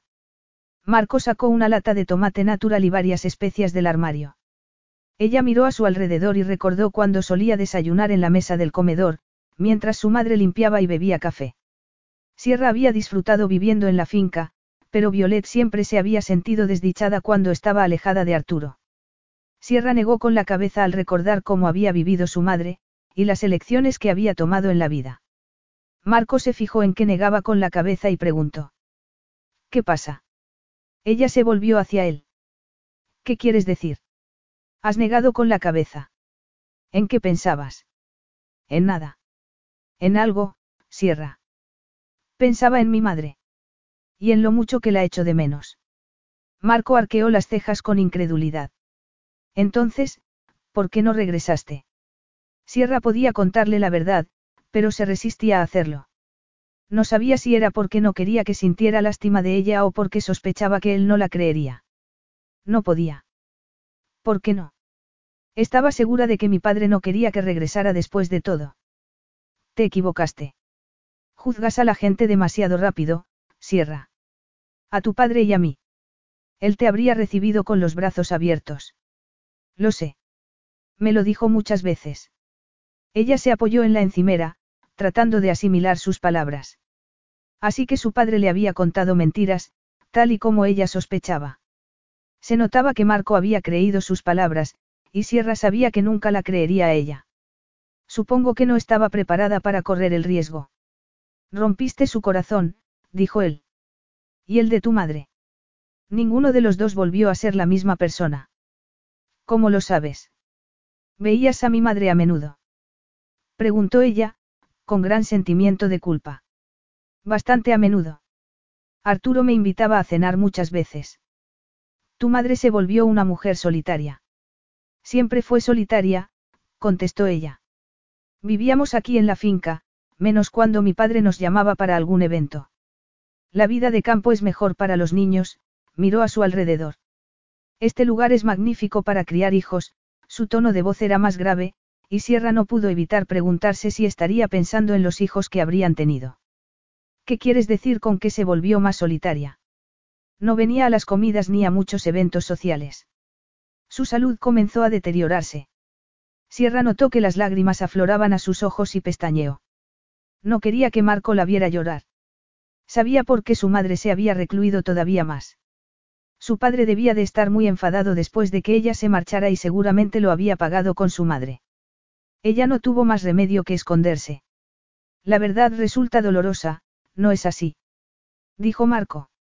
Supongo que era más fácil olvidarte de ellos en la distancia. Nada fue fácil, dijo Sierra, respirando hondo. No quería mostrarle a Marco que estaba muy afectada porque sabía que se volvería más despectivo hacia ella. Nada de lo que ella dijera o hiciera podría cambiar lo que él sentía hacia ella. Y no importaba, porque después de ese día no lo volvería a ver. De pronto, esa idea le resultó dolorosa y Sierra tuvo que esforzarse para ignorarla. A mí sí me parecía fácil, dijo él con amargura. Puede ser, convino Sierra, pero ¿de qué servirá ahora hablar de ello? ¿Qué quieres de mí, Marco? ¿Qué quería de ella? ¿Por qué la estaba presionando para que le diera respuestas que, evidentemente, ella no quería dar? Habían pasado siete años. Ella lo había tratado muy mal, igual que a sus padres, y él se alegraba de no haber tenido que compartir toda la vida con una mujer tan fría como aquella. Ambos habían continuado con sus vidas. Sin embargo, después de verla en la puerta del despacho de Disantis, de recordar el sabor de sus labios y cómo había disfrutado estando con ella, viéndola sonreír, pensando en la vida que construirían juntos, sintió que no había avanzado nada. Y eso lo enfureció. Marco se apartó de ella y se apoyó en la encimera. No quiero nada de ti. Ya no, abrió la lata de tomate y echó el contenido en una olla. Al verte otra vez me han surgido muchas preguntas, repuso con frialdad. Y puesto que nunca obtuve respuestas, me gustaría tenerlas ahora. Lo comprendo, dijo ella con tono de tristeza. ¿De veras? Él se volvió hacia la comida que estaba preparando y no dijo nada más. Notaba que la rabia cedía en su interior y que se sentía triste. No quería que fuera así. Había superado lo de Sierra. Después de todo, nunca la había amado, aunque sí la había deseado. Y mucho. Él nunca había sentido amor hacia ella, y no tenía intención de sentirlo por nadie. La miró de reojo y vio cómo su pecho se movía al respirar bajo la camiseta que llevaba. Al ver sus pezones a través de la fina tela, el deseo se apoderó de él. Todavía la deseaba. Y ella lo deseaba a él. La respuesta lo intrigaba y, aunque sabía que no sucedería nada entre ambos, quería saber la respuesta. Solo había una manera de descubrirlo. Estiró el brazo para agarrar la sal y le rozó el pecho durante un segundo. Oyó que ella respiraba hondo y vio que daba un paso atrás. Cuando la miró, observó que se había sonrojado. Marco se contuvo para no sonreír de satisfacción. Ella lo deseaba. Sería fácil seducirla y sería una buena venganza, pero era eso lo que deseaba obtener de Sierra. Un momento de placer, demostrarle que se había equivocado. ¿Qué vas a hacer con la finca? preguntó ella, aclarándose la garganta. ¿Vivirás aquí o la pondrás a la venta? No lo he decidido, su idea de venganza fue reemplazada por un sentimiento de culpa ligado a haber recibido la herencia que le correspondía a Sierra. Arturo había insistido en que lo consideraba como un hijo, más de lo que consideraba a Sierra, a pesar de que era su hija. ¿Hay algo de la finca que te gustaría tener? ¿O del palazzo de Palermo? ¿Algún retrato o recuerdo de familia? No, no quiero nada, repuso ella. Permanecieron en silencio y, hasta que no estuvieron sentados a la mesa, ninguno dijo nada. Siempre me ha gustado este sitio de la casa. Solía desayunar aquí. La cocinera siempre insistía en que debía comer en el comedor, pero yo no soportaba comer con todos esos retratos mirándome con desaprobación. Prefería estar aquí, sonrió con nostalgia. Marco la imaginó de niña, sentada en aquella mesa cuando ni siquiera le llegarían los pies al suelo. Imaginó a su hija haciendo lo mismo y se esforzó para no pensar en ello. Los sueños que había tenido acerca de formar una familia se habían esfumado. Él nunca viviría allí con Sierra. Ni con nadie. Puedes quedarte la finca, le dijo con brusquedad. Yo no la voy a utilizar. Y era tu casa familiar. Me estás ofreciendo la finca. Él se encogió de hombros. ¿Por qué no? Yo no necesito nada de la herencia. Lo único que quería era las acciones de Roxy Enterprises, para tener el control del imperio que había ayudado a construir. Por supuesto, ese era el motivo por el que querías casarte conmigo. ¿Qué quieres decir? La miró sorprendido. Eso es lo que piensas. Que quería casarme contigo por interés personal. Puedes negarlo. ¿Qué mejor manera de promocionarse que casarse con la hija del jefe?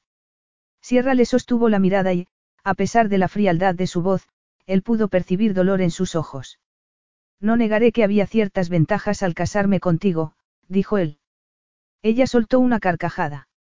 Nunca te habrías fijado en mí si no me hubiera apellidado Roxy. Eso no es del todo cierto, pero nos presentó tu padre. Siempre he sabido que eras una Roxy. Y él lo organizó todo, no. El motivo por el que nos presentó era que pudieras casarte conmigo. Tú lo sabías. Sí, lo sabía. Entonces, ¿de qué te quejas? Tu padre estaba preocupado por tu bienestar.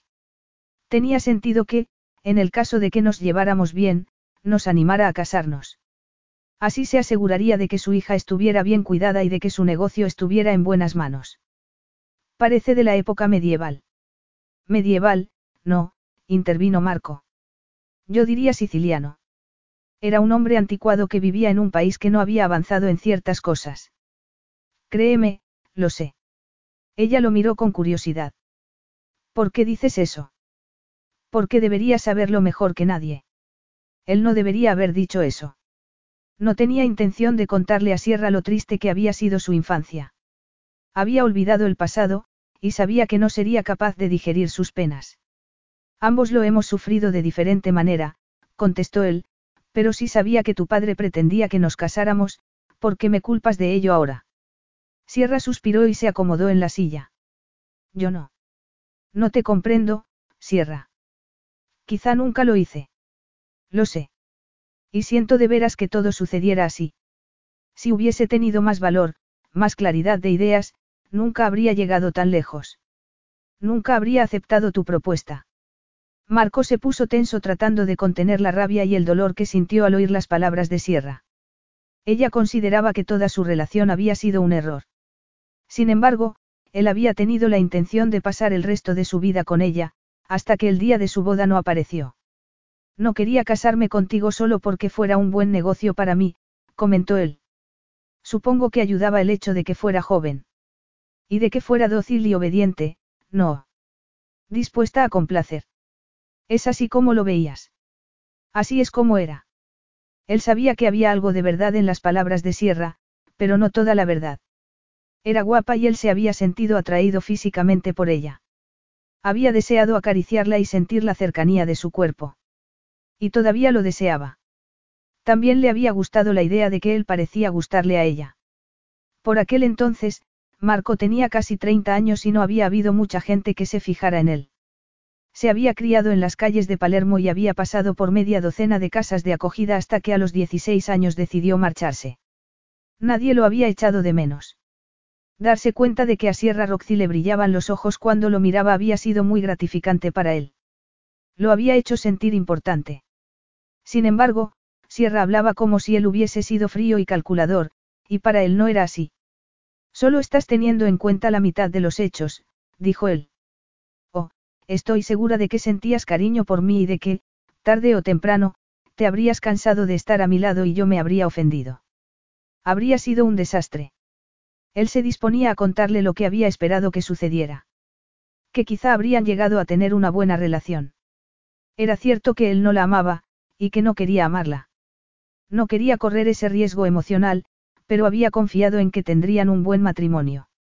Y en que formarían una familia de verdad. Ella lo miró de forma retadora y él decidió no hablar. ¿Para qué iba a decirle todo eso? No había nada entre ellos, ninguna esperanza de futuro. Solo compartían una intensa atracción física, algo de lo que él podría aprovecharse. ¿Y por qué no iba a hacerlo? ¿Por qué no podía disfrutar de tener a Sierra Roxy en su cama? Desde luego ya no era una mujer inocente y era evidente que ella lo deseaba. Aunque no quisiera desearlo. Quizá tengas razón, dijo él. En cualquier caso, nunca nos diste la oportunidad de descubrir qué podía haber pasado. Ya, comentó ella. Me alegro de que te hayas dado cuenta. Marco ladeó la cabeza. Creo que voy a acostarme, continuó ella, poniéndose en pie y llevando el plato al fregadero. Ha sido un día largo y mañana tengo que madrugar para tomar mi vuelo. Muy bien. Ella se volvió hacia él. Buenas noches. Marco sonrió y la miró fijamente a los ojos, disfrutando al ver que se le agrandaban las pupilas y que se le entrecortaba la respiración. Permíteme que te acompañe a la habitación. No es necesario. Él se levantó de la mesa y se acercó a ella. Sí, lo es, le aseguró con una sonrisa depredadora. Capítulo 5. Sierra no podía dormir, pero permaneció tumbada en la cama doble del dormitorio para invitados, al que Marco la había acompañado unas horas atrás, mientras la lluvia golpeaba sobre el tejado. Sabía que no se había imaginado el nerviosismo que se había apoderado de ella cuando él le dio la mano para guiarla por el pasillo oscuro hasta la habitación. Odiaba la manera en que su cuerpo había reaccionado ante él, sin embargo, había tratado de convencerse de que era algo natural y comprensible. Marco era un hombre atractivo y viril, y ella había reaccionado ante su presencia en otras ocasiones. Quizá no pudiera controlar la manera en que su cuerpo reaccionaba, pero sí podía controlar sus actos, así que retiró la mano. Él la miró con una sonrisa y ella tuvo la sensación de que sabía muy bien lo que estaba pensando, y sintiendo. No obstante, él no actuó en consecuencia. Simplemente la llevó hasta el dormitorio y ella permaneció allí, esperando, mientras él encendía las luces y comprobaba que las persianas estuvieran cerradas. Durante un segundo, Sierra pensó que él iba a besarla. Se había detenido delante de ella, mirándola a los ojos, y ella permaneció quieta, expectante. Si él la hubiera besado, ella no habría podido resistirse. Finalmente, Marco no la había besado. La expresión de su rostro se volvió indescifrable y lo único que hizo fue despedirse de ella dándole las buenas noches. Menos mal. No había ningún motivo para sentirse decepcionada por ello. Sierra decidió levantarse de la cama. Necesitaba escuchar un poco de música. La música siempre le había servido de consuelo y cuando tocaba el violín conseguía olvidar las penas del día a día. Aunque allí no tenía su violín. Lo había dejado en Londres. Sabía que en la finca había un piano y era mejor que nada. Tocarla ayudaría a escapar de sus propios pensamientos. Salió de la habitación y se dirigió al piso de abajo donde se encontraba la sala de música. Encendió la luz y abrió la tapa del piano. Presionó una tecla y, al ver que estaba tremendamente desafinado, puso una mueca. No importaba. Se sentó al piano y comenzó a tocar bajito para no despertar a Marco. Enseguida, la música la ayudó a olvidar sus preocupaciones. Cerró los ojos, y se entregó a la pieza que estaba tocando, olvidándose de sus padres, de su pasado, de Marco. No sabía cuándo se había percatado de que no estaba sola. Notó un cosquilleo en la nuca y abrió los ojos. Marco estaba en la puerta de la sala, vestido únicamente con el pantalón de pijama y mirándola fijamente. Sierra dejó de tocar y la sala se inundó de silencio. No sabía que tocabas el piano, dijo él, con voz adormilada. En realidad no lo toco, contestó, consciente de lo atractivo que estaba Marco con el torso desnudo. Parecía el protagonista de un anuncio de colonia. He dado algunas clases, pero sobre todo soy autodidacta. Es impresionante. Ella se encogió de hombros con nerviosismo. El hecho de que Marco estuviera tan cerca, comportándose como si la admirara, la dejó sin habla. Ni siquiera sabía que tocabas música, dijo él, acercándose más a ella. Sierra percibió su aroma masculino y sintió un nudo en el estómago.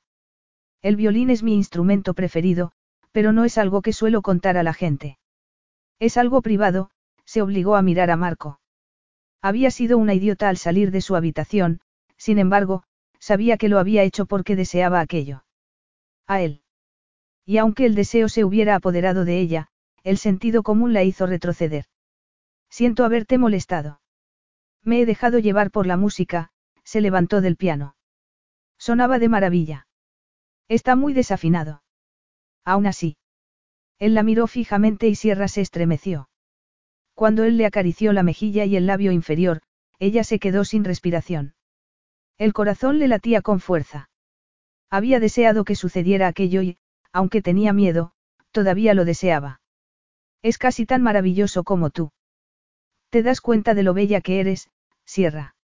Siempre lo he pensado. Me cautivaste con tus encantos, desde el primer momento en que te vi en el palazzo. ¿Lo recuerdas? Estabas en el estudio y llevabas un vestido rosa. Parecías una flor. Lo recuerdo, susurró ella. Por supuesto que lo recordaba.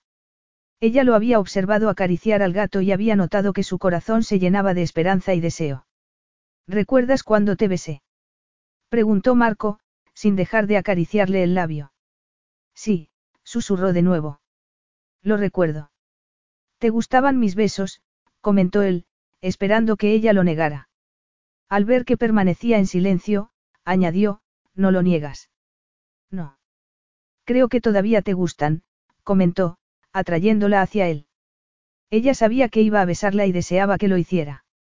También sabía que era una mala idea, peligrosa, teniendo en cuenta todo lo que había sucedido entre ellos. Sin embargo, no se resistió. Marco la besó en los labios con delicadeza y ella tuvo que apoyar las manos en sus hombros para no tambalearse. Su piel era tersa y cálida, y Sierra no pudo evitar acariciarle la espalda. Marco le sujetó el rostro y la besó de forma apasionada, introduciendo la lengua en su boca. Después, deslizó la mano sobre sus hombros y le acarició los senos, tal y como había hecho aquella noche bajo el árbol. Sierra sintió ganas de gritar cuando le acarició los pezones con el dedo pulgar. Marco, lo llamó gimoteando. No sabía para qué. Deseaba pedirle que continuara o que parara de una vez. Él comenzó a besarla en el cuello y después deslizó la mano por debajo de la camiseta para acariciarle los senos y sentir la suavidad de su piel. Era demasiado, sin embargo, ella deseaba más. Te deseo, dijo él. Sierra solo pudo asentir. Él la sujetó por la barbilla para que lo mirara. Dímelo, Sierra. Dime qué me deseas. Te deseo, susurró ella. Marco la miró con triunfo y le quitó la camiseta. Ella no llevaba ropa interior, así que, se quedó completamente desnuda. Marco la atrajo hacia sí y ella comenzó a respirar de forma agitada. El roce de sus pieles desnudas la hizo estremecer. Marco la sujetó por las caderas y la apretó contra su cuerpo. Ella notaba su miembro erecto por encima del pijama. Marco la sentó en el asiento del piano y le separó las piernas para colocarse entre ellas. Ella echó la cabeza hacia atrás y él la besó en el cuello y en los senos. Cuando Sierra gimió, él la miró y se agachó para besarla en el centro de su feminidad. Oh, gimió ella, arqueándose contra su boca. Oh, le acarició el cabello y se arqueó de nuevo contra él. Marco la sujetó por las caderas y, al cabo, de unos momentos, ella estalló de placer. Mientras ella jadeaba apoyada en el piano con el cuerpo tembloroso, Marco levantó la cabeza para mirarla con satisfacción. De pronto, ella lo comprendió todo. Él había tratado de demostrarle algo, y lo había hecho. Temblando y sonrojada, Sierra cerró las piernas y se separó de Marco. La intensidad del momento había terminado y ella había quedado expuesta, herida y avergonzada. Se había comportado de manera lasciva mientras que Marco había mantenido el control. Como siempre. Al menos ahora conoces una parte de lo que te perdiste, dijo él, dejando la boquiabierta. Supongo que ya has demostrado lo que querías, dijo ella, antes de agarrar su camiseta y salir de la sala. Marco se dirigió al piso de arriba, insatisfecho y arrepentido. Se había comportado como un canalla y necesitaba darse una ducha de agua fría. Una vez en el baño de su dormitorio, abrió el grifo y se colocó bajo el chorro de agua helada. Ni siquiera así consiguió calmar el fuego que recorría su cuerpo, un fuego de vergüenza y deseo. Había deseado a Sierra mucho más de lo que nunca había deseado a otra mujer. Más de lo que él creía posible. La manera en que Sierra había reaccionado, su dulzura, su inocencia. Intentó no pensar en ello. No necesitaba recordar lo bien que se había sentido. Era mejor que recordara su mirada de incertidumbre y de vergüenza, y el hecho de que había sido lo bastante despreciable para buscar venganza, obligándola a que reaccionara ante él. A pesar de que lo había rechazado en una ocasión. Él se había sentido tentado a seducirla, y podía haberlo hecho cuando la acompañó a su habitación, pero se resistió porque se consideraba un hombre mejor que todo eso. Al parecer, no lo era.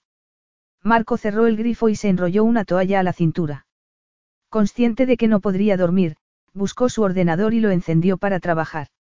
Al amanecer tenía los ojos cansados y el cuerpo dolorido, pero al menos había dejado de llover. Miró por la ventana y se fijó en lo descuidado que estaba el jardín. Decidió que contrataría un jardinero para que lo arreglara antes de poner la finca a la venta. No quería saber nada de aquel lugar. Cuando se dirigió al piso de abajo, Sierra ya estaba en la cocina. Llevaba la misma ropa del día anterior y el cabello recogido. Marco dudó un instante desde la puerta, preguntándose si debía mencionar algo acerca de lo sucedido. ¿Qué podía decir? En cualquier caso, parecía que Sierra quería actuar como si no hubiera sucedido nada, y quizá fuera lo mejor. Debemos ponernos en marcha si tu vuelo sale esta tarde. Debemos. Yo conduciré. La carretera continúa intransitable y tu coche de alquiler no es más que una lata con ruedas. Yo te llevaré. Mi coche circula bien con mucha agua. ¿Y qué hago con el coche alquilado? Le pediré a alguien que venga a buscarlo y lo lleve a la agencia de alquiler. No hay problema. Sierra se humedeció los labios. Pero. Tiene sentido, Sierra. Y créeme, no tienes que preocuparte porque vuelva a repetirse lo de ayer. No pienso tocarte nunca más. Y yo no pienso dejar que me vuelvas a tocar. Él estuvo tentado de demostrarle que se equivocaba, pero se controló. Cuanto antes saliera Sierra de su vida, mejor. Parece que estamos de acuerdo. Ahora, preparémonos para irnos, Marco agarró las llaves y apagó la luz antes de que Sierra saliera de la cocina. Una vez fuera, cerró la casa y abrió el coche para que Sierra se subiera. Una vez dentro del vehículo, inhaló su aroma a limón y notó un nudo en la garganta. Las próximas tres horas iban a ser muy largas. Condujeron en silencio hasta la puerta de la finca. Cuando se cerraron las puertas, Sierra suspiró. ¿Te alegras de irte? No exactamente, contestó ella, pero los recuerdos pueden ser difíciles de manejar. Él no podía discutir.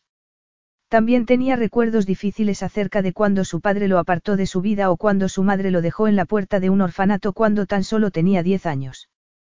También de las diferentes casas de acogida, y de los interminables minutos que estuvo esperando frente a la iglesia. Sierra estaba mirando por la ventana, como si lo hubiese descartado para siempre. O como si él fuera a descartarla de por vida. Para bien o para mal, lo que había sucedido la noche anterior serviría para dejar a un lado el pasado. Quizá incluso había servido para llegar a un empate con ella. En cualquier caso, por fin había cortado el lazo que lo mantenía unido a Sierra Roxy. Para siempre. Apretando los dientes, Marco miró hacia adelante y condujo en silencio hasta Palermo. Capítulo 6. Necesitas a Sierra Roxy. Marco se movió en la silla para mirar por la ventana. He sido la mano derecha de Arturo durante casi diez años. No la necesito. Paolo Conti, su segundo de a bordo y confidente más próximo, suspiró. Me temo que si la necesitas, Marco. La junta directiva no aceptará que no haya un miembro de la familia Roxy al mando del negocio, al menos al principio. Y puesto que dentro de una semana se inaugura el hotel en Nueva York. ¿Qué pasa con eso?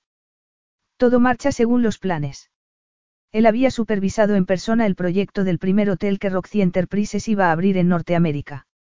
De hecho, había sido su idea expandir y dar una nueva dirección a la lujosa cadena de hoteles.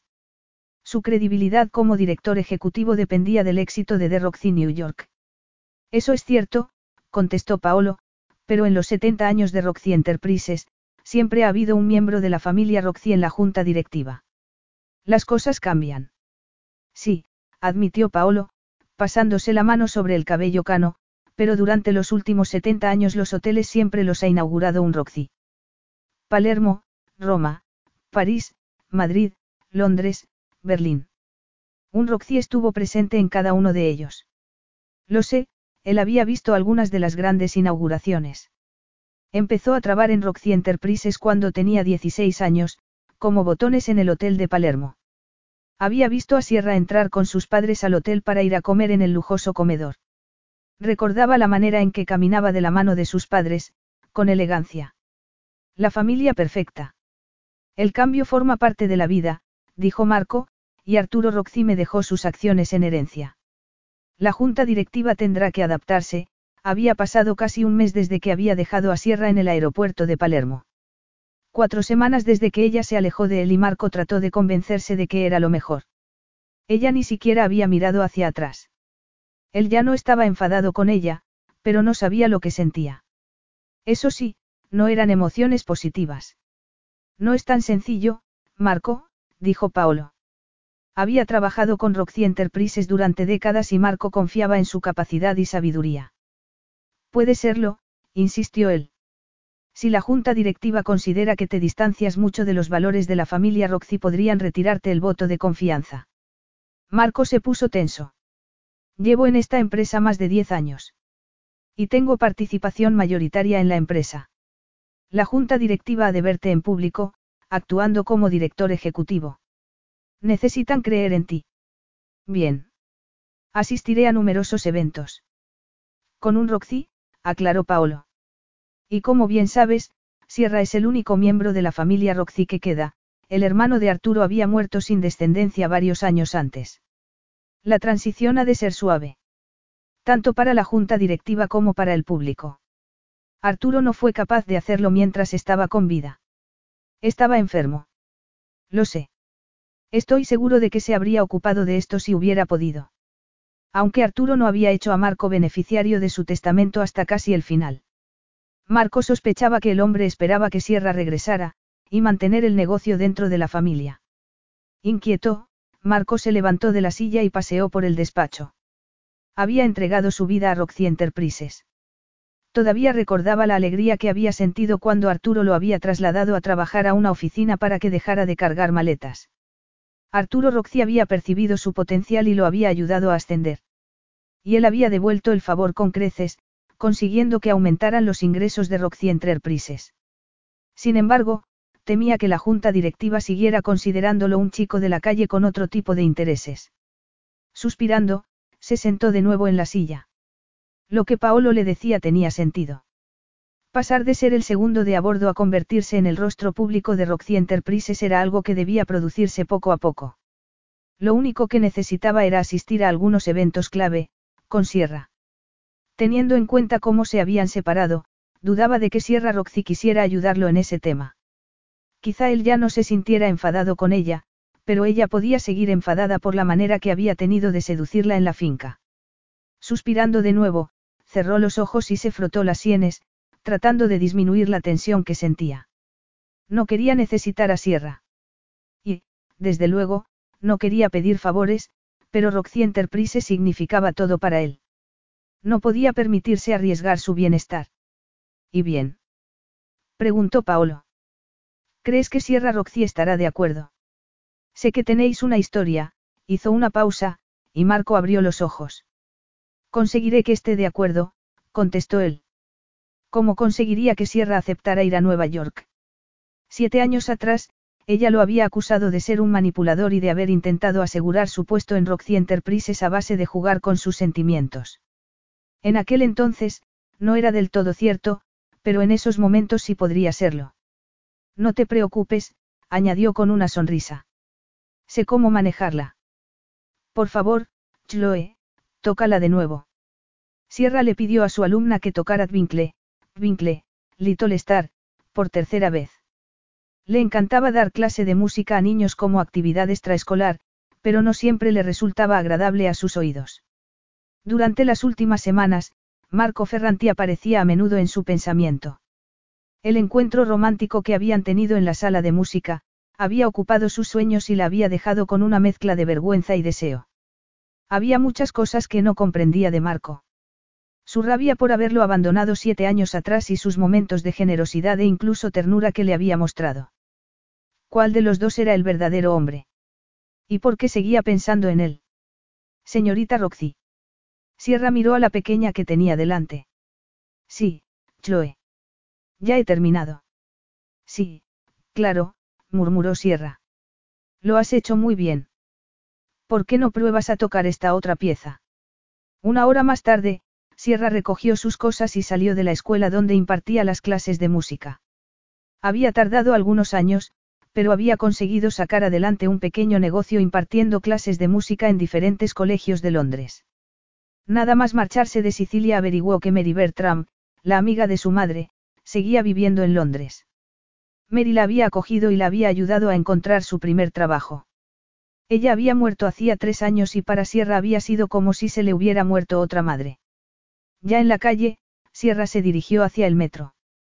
La gente salía de las oficinas y hacía planes para la tarde. Sierra los miraba con cierta envidia. Ella nunca había tenido mucha capacidad para hacer amigas y, en los siete años que llevaba en Londres, no tenía a nadie cercano. Tampoco había tenido amantes, ni novios, nada más que un puñado de citas que no habían ido a ningún sitio. Hola, Sierra. Sierra se detuvo en seco al ver a Marco Ferranti. ¿Qué haces aquí? Le preguntó cuando consiguió recuperar el habla. He venido a buscarte. Ella se estremeció. Había ido a Londres solo para buscarla. ¿Cómo sabías dónde estaba? La información se encuentra con facilidad. No sé para qué quieres hablar conmigo, Marco. ¿Hay algún sitio donde podamos hablar en privado? Ella miró a su alrededor y se encogió de hombros. En realidad no. Entonces, deja que yo encuentre el lugar, Marco sacó el teléfono del bolsillo y marcó un número. Al cabo de unos momentos, colgó y dijo, ya he encontrado un sitio. Así, sin más. Así, sin más, contestó Marco, y la guió por la calle con la mano apoyada en su espalda. Minutos más tarde estaban entrando en una vinoteca con sofás de terciopelo y mesas de teca. Sierra se sorprendió al ver que habían preparado para ellos un rincón privado, con una botella de vino y dos copas. Buen servicio, comentó. Puesto que eres una Roxy, debes de estar acostumbrada a un trato así, contestó Marco, y gesticuló para que se sentara mientras él servía el vino. Quizá, pero ha pasado algún tiempo, durante los siete años que llevaba en Londres había vivido de otra manera. Los días de lujo y privilegio por ser la hija de Arturo Roxy habían terminado. Toma, Marco le entregó una copa y ella bebió un sorbo. ¿Qué quieres de mí? preguntó ella, y se preparó para la respuesta. Marco no estaba dispuesto a revelar sus intenciones tan fácilmente. No sabía que eras profesora de música. Enseño a niños después del colegio. Y tocas el piano y el violín. Solo en privado, se sonrojó al ver que Marco la miraba fijamente. Sabía que ambos estaban pensando en la última vez que había tocado, y en la intimidad que habían compartido. Me gustaría oírte tocar el violín. Me gustaría que tocaras para mí. Sierra no pudo evitar que el deseo se apoderara de ella. Su voz era sensual, y sus palabras provocaron que imágenes eróticas inundaran su cabeza. Sierra negó con la cabeza, tratando de controlar sus pensamientos. ¿Por qué te comportas así, Marco? Él bebió un sorbo de vino y arqueó una ceja. ¿Cómo? Como un, como un amante, soltó ella, y se sonrojó. La última vez que nos vimos parecías contento de librarte de mí. He de confesarte que tú también. Teniendo en cuenta las circunstancias, y sin mencionar el pasado, sí. Lo siento por la manera en que me comporté, dijo Marco. En la sala de música, cuando te hice el amor. Intentaba demostrarte que todavía me deseabas y fue una tontería. Lo siento, sonrió. Aunque pareciera que lo disfrutaste. Sierra se sonrojó y no supo qué contestar. Gracias por tu disculpa, murmuró al fin. Aunque todavía no sé qué haces aquí. Marco se movió en la silla y le rozó la pierna con el muslo. El contacto hizo que ella se estremeciera y tuvo que contenerse para no separarse de él. No quería demostrarle lo mucho que la afectaba. Él ya lo sabía. He estado pensando en ti, Sierra. Mucho. Sierra notó que se le secaba la boca y se le aceleraba el corazón. Seguía sospechando acerca de sus intenciones. Negó con la cabeza y dijo. Marco. He estado pensando que es injusto que no recibieras nada de la herencia de tu padre. No me importa la herencia de mi padre. Pues debería importarte. Tienes derechos de nacimiento. Aunque me alejara de mi familia. En el despacho de Di Santis me pareció que pensabas que estaba recibiendo lo que me merecía. Casi nada. Estaba enfadado, admitió Marco. Lo siento. Demasiadas disculpas. Ella no sabía qué hacer con ellas. No llegaba a confiar del todo en él. Ya todo es pasado, Marco. Dejémoslo ahí. Creo que deberías tener un cargo en Roxy Enterprises. Ella se sorprendió.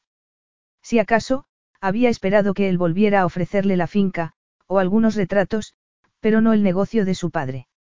Nunca he tenido un cargo en Roxy Enterprises, su padre era de los que creía que las mujeres no deben meterse en negocios. Sierra había dejado los estudios a los 16 años, por deseo de su padre. Se va a abrir un hotel nuevo en Nueva York, continuó Marco. Será el hotel más lujoso de la cadena, y creo que tú deberías estar allí. Te mereces estar allí. En Nueva York. Lo miró con incredulidad. Inauguraste cuatro hoteles antes de cumplir los 19, le recordó Marco. La gente está acostumbrada a que un miembro de la familia Roxy corte la cinta. Tú deberías ser quien lo haga. Yo no he tenido nada que ver con ese hotel ni con ninguno de ellos, la idea de inaugurar uno de los hoteles de su padre le parecía repulsiva. Era jugar a las familias felices, pero desde la tumba. ¿Cuántas veces había sonreído al público mientras su madre saludaba, vestida con ropa de manga larga para ocultar las moraduras?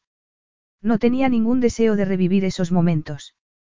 Te agradezco que me tengas en cuenta, le dijo, pero no necesito inaugurar el hotel. No deseo hacerlo. Marco frunció el ceño. ¿Por qué no? Sierra bebió un sorbo de vino. No quería contarle a Marco la verdad sobre su familia porque pensaba que él no la creería y, además, no quería que se compadeciera.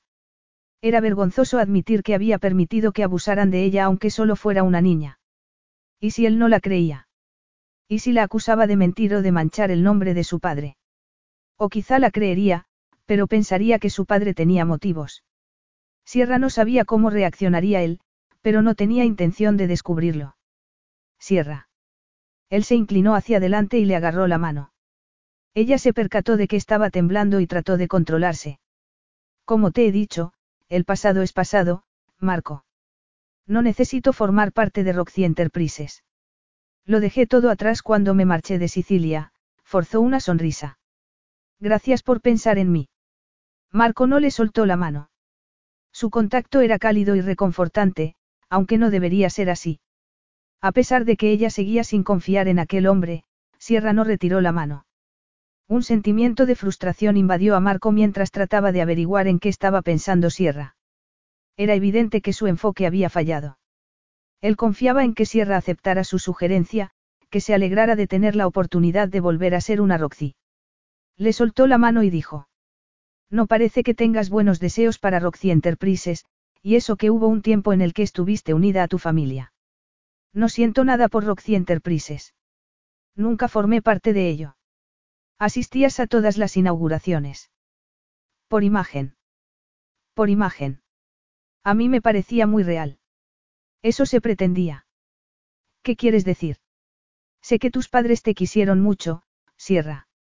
Vi cómo reaccionaron cuando te marchaste. Estaban destrozados. Los dos. Tu padre no podía hablar de ti sin que le afloraran las lágrimas a los ojos. Y tú ni siquiera les escribiste una carta diciendo que estabas a salvo. Su tono era acusador y Sierra lo notó. ¿No crees que mi padre podría haberme encontrado si hubiese querido? Por supuesto que te habría encontrado. Era un hombre muy poderoso. Entonces, ¿por qué crees que no lo hizo? Marco dudó un instante. Sierra, dijo al fin. No tengo una idea equivocada acerca de tu padre. Sé que era un hombre orgulloso y, a veces, despiadado, pero era honrado. Tú le hiciste mucho daño cuando te marchaste. Aunque él nunca lo admitiera. Por supuesto, Sierra negó con la cabeza. ¿Por qué me has pedido que vaya a Nueva York? ¿El verdadero motivo cuál es? ¿Qué quieres decir? Quiero decir que no me estás diciendo la verdad. Al menos, no toda la verdad. Esto no es un gesto de caballerosidad, no. No es un impulso benévolo que te sale de tu corazoncito, negó con la cabeza. He estado a punto de creer que era así. Casi me creo todo, porque he estado a punto de ser estúpida otra vez. Otra vez. Hace siete años confié en ti. No fui yo quien quebró el compromiso, soltó Marco. Sierra se inclinó hacia adelante, mirándolo con rabia. Y dices que ya no estás enfadado. ¿A qué has venido? ¿Para qué estoy aquí? Se cruzó de brazos y lo miró fijamente. ¿Qué es lo que quieres de mí en realidad? Capítulo 7. Sierra no podía creer lo ingenua que había sido. Una vez más había querido creer lo mejor de Marco Ferranti, había deseado confiar en él. Es que no había aprendido nada. Daba igual lo amable que pudiera parecer, él había sido el aprendiz de su padre durante diez años. Había querido casarse con ella porque eso lo ayudaba a escalar en la empresa. Y, sin embargo, había algo en ella que seguía deseando que él fuera un hombre amable. ¿Y bien? Le preguntó. He conseguido dejarte sin habla. Estás sacando conclusiones anticipadas, dijo Marco. Entonces, ¿por qué no intentas ser sincero? Estaba siendo sincero. Creo que deberías tener un cargo en Roxy Enterprises. De hecho, si me hubieras dado la oportunidad, te habría dicho que estoy preparado para devolverte la mayor parte de la herencia. Eres muy generoso, contestó Sierra con sarcasmo. ¿Estás preparado para darme la mayor parte de la herencia? Algo muy noble por tu parte. ¿Quieres más? No quiero nada más que la verdad. Deja de intentar manipularme. Solo dime lo que quieres. Sus miradas se encontraron y, a pesar de que la rabia se hacía patente entre ellos, Sierra sintió una ola de deseo y no pudo evitar recordar la manera en que él había explorado su boca, su cuerpo, y lo mucho que le había gustado. Al ver cierto brillo en la mirada de Marco, supo que él también lo estaba recordando. ¿Qué le estaba pasando? ¿Cómo podía desear a un hombre en el que no podía confiar? ¿Cómo era posible que su reacción física fuera tan intensa? Sigo esperando, soltó ella. Que seas tú quien inaugure el hotel de Nueva York también me beneficia a mí, soltó Marco. Está bien, lo admito. Al público le gustará ver que una Roxy corta la cinta. Sierra se apoyó en el respaldo. Así que intentabas hacer que pareciera que estabas siendo simpático y considerado, cuando en realidad querías que yo fuera por tu bien. Por el bien de la empresa. Quizá no tengas mucho interés en Roxy Enterprises, pero te gustaría verla quebrar. 70 años de historia, Sierra, y la mayor parte de mi vida. No me importa Roxy Enterprises, dijo ella. No me importa si quiebra. No te importa la empresa de tu familia. La única familia que queda soy yo, y me gano la vida trabajando. Deja de intentar que me sienta culpable por esto. ¿Y qué hay de la vida de los empleados? En el hotel de Nueva York trabajarán 500 personas. Si el hotel fracasa. El hotel no va a fracasar porque yo no esté allí, dijo Sierra. Mi padre ha abierto varios hoteles en los últimos siete años. Yo no he ido a ninguno de ellos. No es necesario que vaya, Marco. Como bien has dicho, eres la única Roxy que queda y la gente quiere verte, hizo una pausa. La junta directiva quiere verte. Ah, todo empezaba a cobrar sentido. Tu trabajo está en riesgo. Tengo una participación mayoritaria en la empresa. ¿Y si pierdes la confianza de la junta directiva y del público? Ella negó con la cabeza. No quedaría muy bien. Sierra se sentía furiosa. Estaba enfadada y dolida por el hecho de que él hubiera intentado utilizarla. Otra vez. Y por haber estado a punto de dejarlo. Me marcho, dejó la copa de vino sobre la mesa y se levantó. Gracias por la copa, dijo, y salió a la calle. Avanzaba por la acera a paso rápido cuando oyó la voz de Marco. Te necesito, Sierra. Lo admito. Ella aminoró el paso. Me gustaría no necesitarte, había cierto tono en su voz que ella no había oído nunca. No quiero estar a tu merced. Ya lo estuve una vez y no fue nada agradable. Ella se volvió despacio y se sorprendió al verlo allí, exponiéndose de un modo que nunca había visto antes. Cuando estuviste a mi merced. Cuando estaba frente a la iglesia esperando a que aparecieras para celebrar nuestra boda, dio un paso adelante. ¿Por qué ibas a ayudarme? No quería preguntártelo sin más. No sentía que pudiera hacerlo, porque no quería que me rechazaras, puso una mueca y Sierra comprendió que no le estaba resultando fácil aquella situación, que estaba siendo sincero. Que me rechazaras otra vez. Marco. He pasado mi vida en Roxy Enterprises. Le di todo lo que tenía. He trabajado en la empresa desde los 16 años. Empecé como botones, algo que seguramente tú no sabes. Trabajabas de botones, Sierra negó con la cabeza. Siempre había imaginado que Marco había entrado como ejecutivo. Nunca lo había preguntado, y él nunca había hablado de su pasado, ni de su familia. Tu padre vio que tenía potencial y me promocionó. Desde un principio me trató como a un hijo. Y yo le di todo a cambio. Todo. Lo sé, y su fidelidad había sido el motivo por el que el padre de Sierra lo había elegido a él en lugar de a ella. Marco cerró los ojos un instante. La empresa es mi familia, mi vida. Perderla, se pasó la mano por el cabello. No puedo soportar esa idea. Siento haber intentado manipularte. Me disculpo por no haber sido sincero contigo, pero tienes mi vida en tus manos, Sierra, te guste o no. Sé que no sientes amor, ni cariño, por mí, y acepto que no me lo merezco por cómo me he comportado. Lo único que me queda, lo único que puedo hacer, es ponerme a tu merced, la miró a los ojos. No es algo que habría elegido. Sin embargo, aquí estoy. La intención de Marco no era contarle nada de eso. Había ido a ver a Sierra con la idea de mantener intacto su orgullo y, sin embargo, lo había contado todo. Era como si estuviera en la iglesia esperando a su prometida. Si ella lo rechazaba. No podía saber qué estaba sintiendo ella. Se había refugiado en esa pose fría que él tanto había admirado. Marco esperó, sin tener ni idea de lo que haría si su respuesta fuera no. Si ella se marchara. Iré a Nueva York, contestó ella. E inauguraré el hotel. Gracias, contestó Marco, aliviado. Ella asintió. ¿Cuándo es? Dentro de dos semanas. Puedes enviarme los detalles, dijo ella y, durante un instante, titubeó, como si estuviera a punto de llorar. Después, se despidió, se volvió y se alejó de él. Sierra miró por la ventana de su apartamento y vio que una limusina negra aparcaba junto a la acera. Marco había dicho que le enviaría un coche, y ella no se sorprendió de que fuera una limusina. Su sorpresa fue que Marco bajara del vehículo, vestido con un traje azul oscuro y más sexy que nunca. Ella se había hecho a la idea de que se encontrarían en el aeropuerto, pero, al parecer, Marco tenía otros planes. Nerviosa, se alisó el vestido gris que había elegido para el viaje.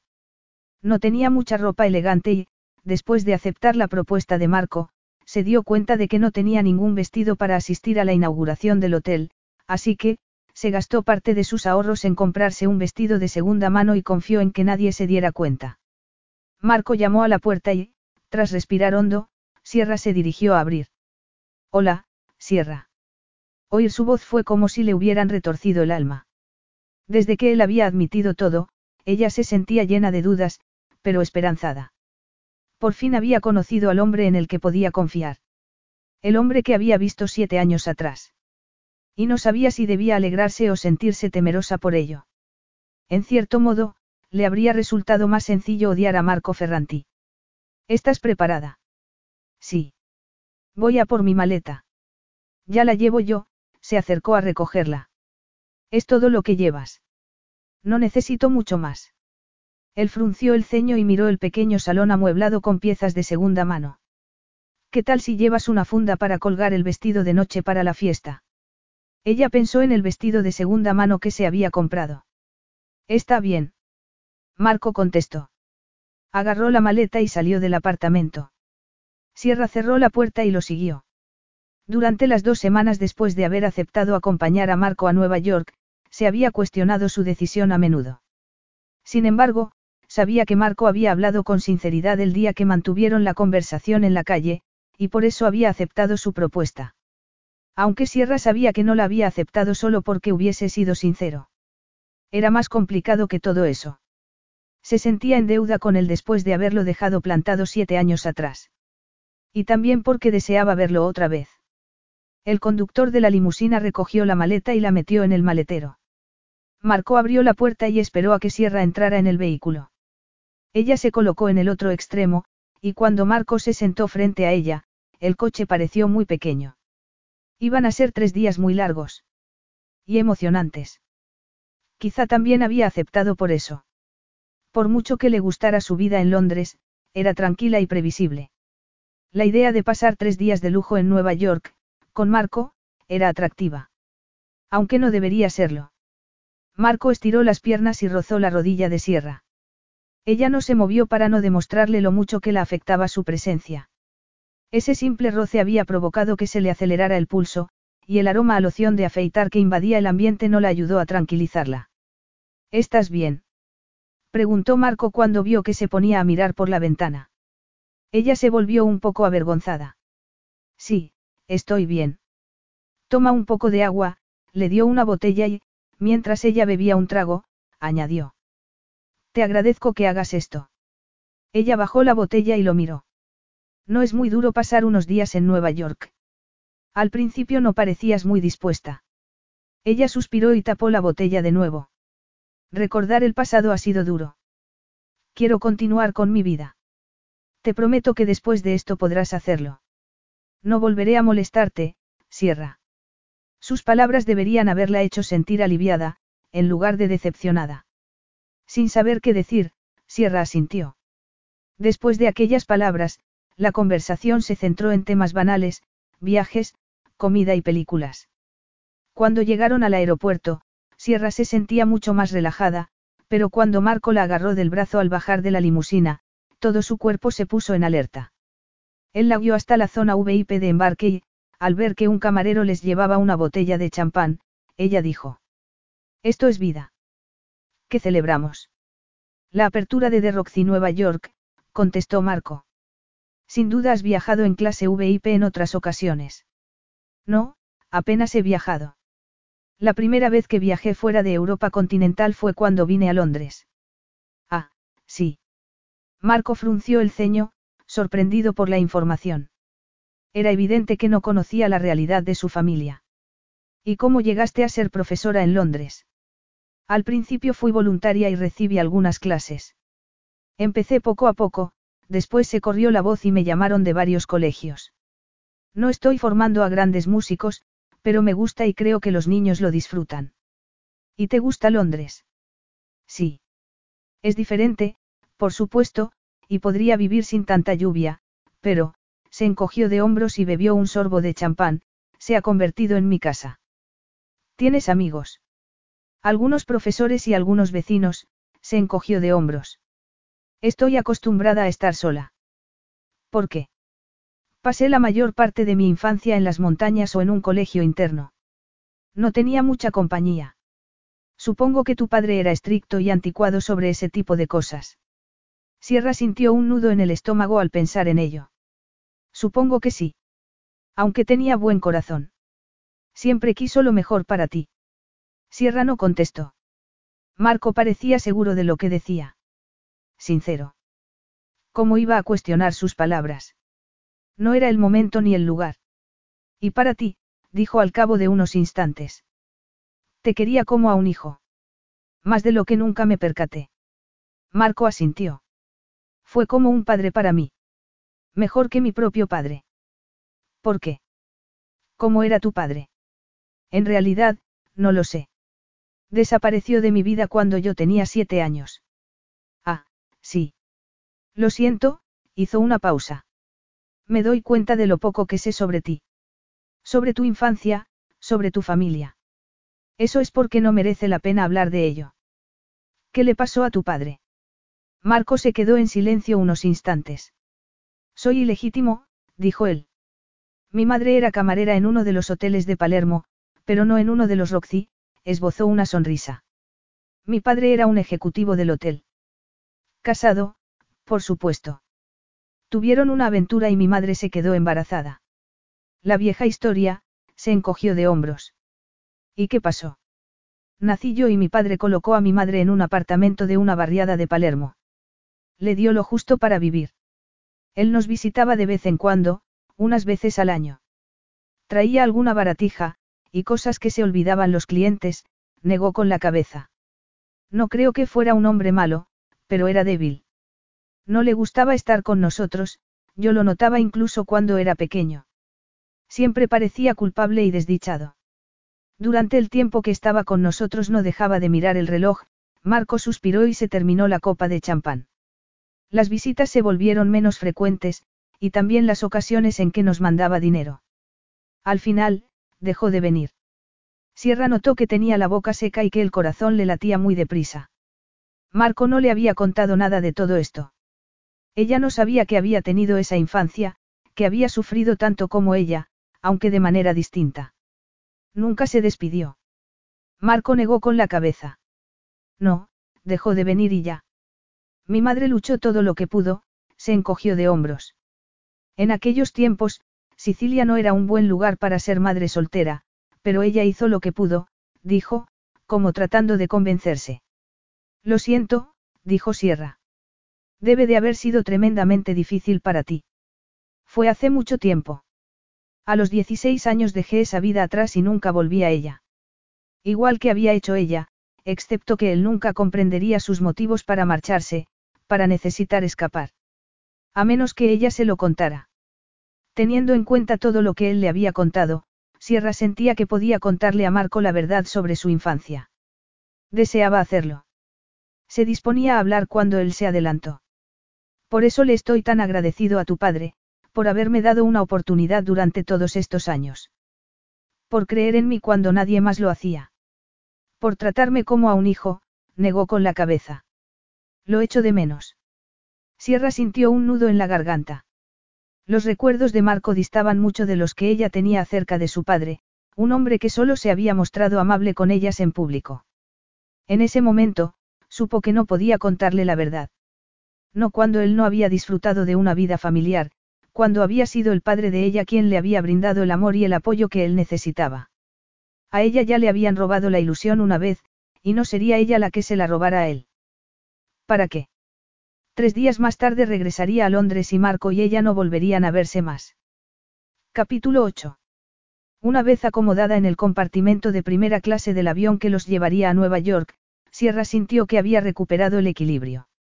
Se sentía como si estuviera descubriendo a un nuevo Marco, una vez que había dejado de lado el resentimiento y la hostilidad del pasado. Recordaba que podía ser amable y detallista, y que trataba de satisfacer sus pequeños deseos, como sonreía cuando la escuchaba, haciéndola sentir importante. Esta vez no pensaba que él estuviera fingiendo. Confiaba que no fuera así. La verdad era que no confiaba en sí misma. Ni en nadie, pero cuanto más tiempo pasaba con Marco más bajaba la guardia. Disfrutaba conversando con él durante la comida. Y le gustaba sentir que él la consideraba importante e interesante. Además, sentía curiosidad acerca de sus ambiciones e intereses. Mucha más que siete años atrás, cuando lo consideraba un medio para escapar y no un hombre como tal. ¿Fue idea tuya abrir un hotel Roxy en Norteamérica? Preguntó ella, mientras se tomaba el mousse de chocolate que les habían servido de postre. La junta directiva no estaba interesada en la expansión, contestó Marco encogiéndose de hombros. Nunca les gustó el riesgo. Así que todavía es más importante que esto funcione. Lo hará. Sobre todo ahora que has aceptado venir, la miró. Sierra sintió que su cuerpo reaccionaba y comprobó que sería muy fácil volver a ceder ante sus encantos, sobre todo porque esa vez parecía real. ¿Y dónde los llevaría? No tenían futuro. Ella lo sabía, pero le gustaba estar con él. Incluso le gustaba el cosquilleo que sentía cuando estaba a su lado, por peligroso que fuera. La azafata disminuyó la iluminación de la cabina y Marco se inclinó sobre Sierra para recostar su asiento. Ella inhaló el aroma de su cuerpo y decidió que era embriagador. Deberías descansar mientras puedas. Mañana será un gran día. Ella asintió sin decir nada y lo miró a los ojos. Marco le colocó un mechón de pelo detrás de la oreja. Solo había sido una caricia, pero Sierra notó que todo su cuerpo reaccionaba con añoranza. Marco sonrió y recostó su propio asiento. Duérmete si puedes, Sierra. Marco se movió en su asiento, tratando de acomodarse. Resultaba difícil hacerlo cuando un fuerte deseo recorría sus venas. Le había resultado casi imposible no tocar a Sierra mientras hablaban. Y había disfrutado de la conversación, de compartir ideas. Incluso se alegraba de haberle contado cosas acerca de su pasado.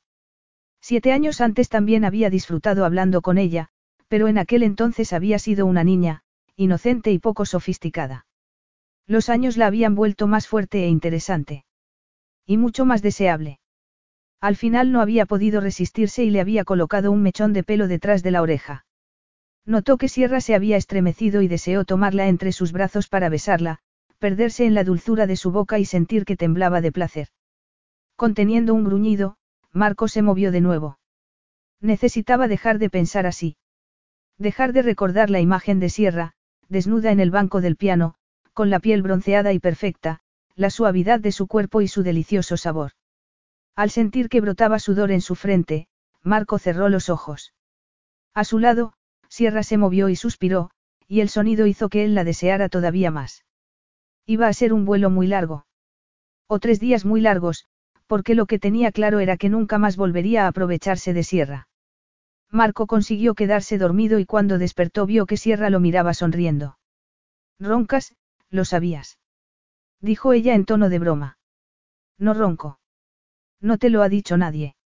No, porque no ronco, y porque nunca había pasado toda la noche con una mujer, así que no se lo habían dicho. Desde que Sierra lo dejó plantado, solo había tenido aventuras de una noche. No muy alto, continuó Sierra. Y no todo el rato, pero roncas. Créeme. Supongo que tendré que hacerlo. También te diré que tú babeas cuando duermes. Uy. Ella se sonrojó y se cubrió la boca con la mano. Marco se arrepintió de sus palabras al instante. No eran ciertas y solo pretendía bromear.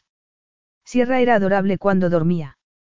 Era broma, confesó, pero no podía decirte que roncabas porque tampoco es cierto. Sin vergüenza, dijo riéndose, y apoyó la mano sobre su hombro. Sin pensárselo dos veces, Marco le agarró la mano y se deleitó con la suavidad de su piel. Ella lo miró con la respiración entrecortada. Siempre acababa así.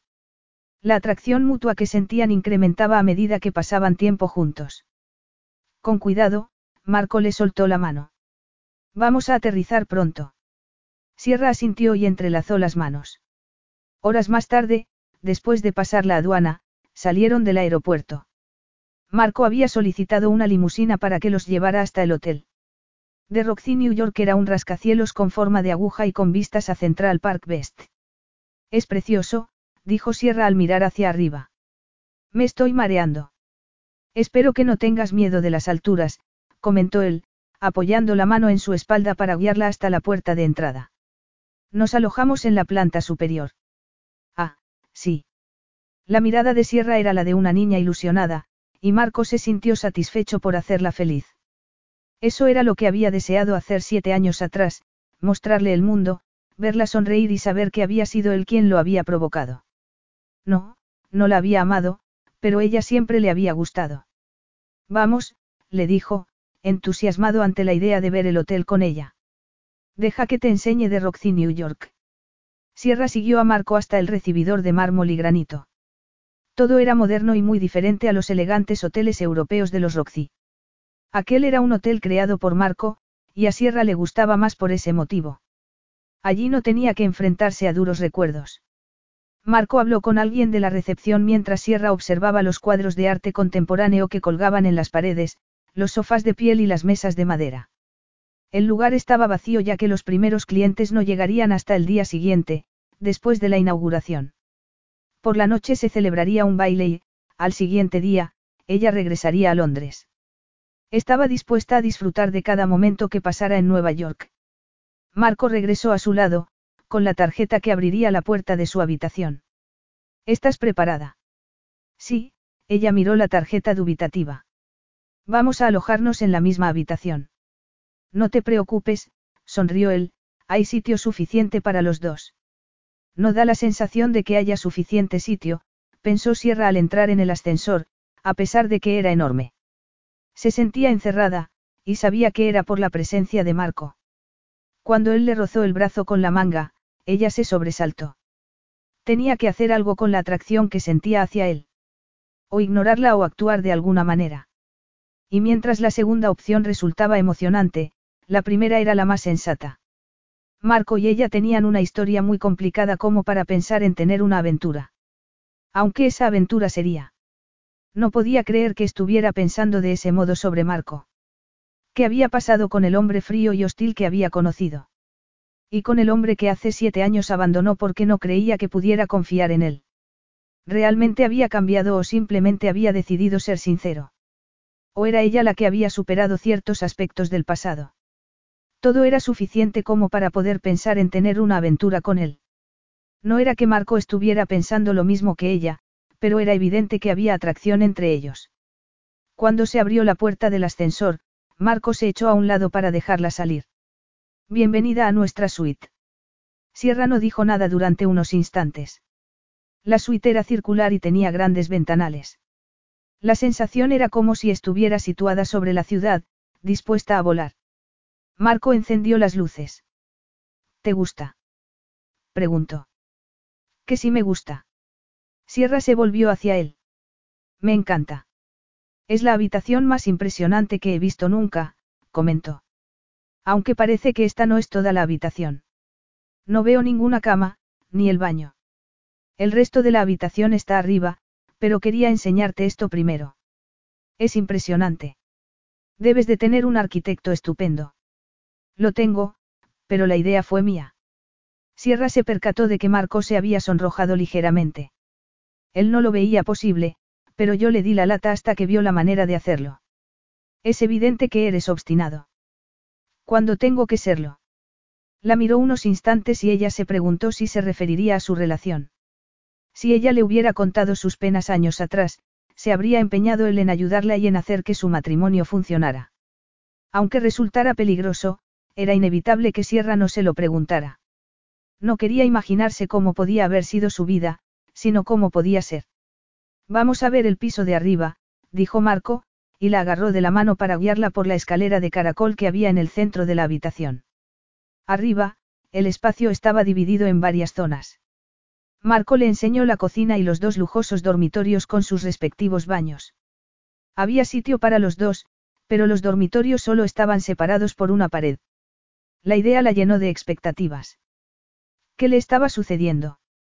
Deberías refrescarte un poco, dijo Marco, cuando le mostró su dormitorio. Descansa un poco si lo necesitas. Ha sido un día largo. De acuerdo. La inauguración es mañana, así que si hoy te apetece podemos hacer un poco de turismo. Sin duda. Deja que me cambie de ropa. Sierra sabía que estaba jugando un juego peligroso. Se sentía atraída por Marco y estaba descubriendo de nuevo lo mucho que le gustaba.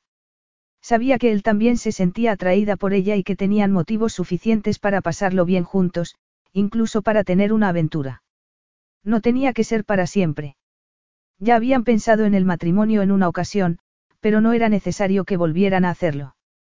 Esta vez podían tener una relación basada en el placer. Parecía sencillo, pero Sierra conocía los peligros.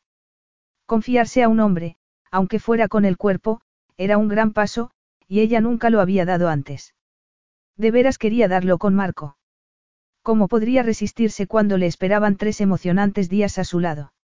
Aunque quizá no tendría que hacerlo. Quizá Marco no tenía intención de aprovechar la atracción que había entre ellos. Quizá hablaba en serio cuando le dijo que no volvería a tocarla. Sierra salió de la habitación para buscar a Marco.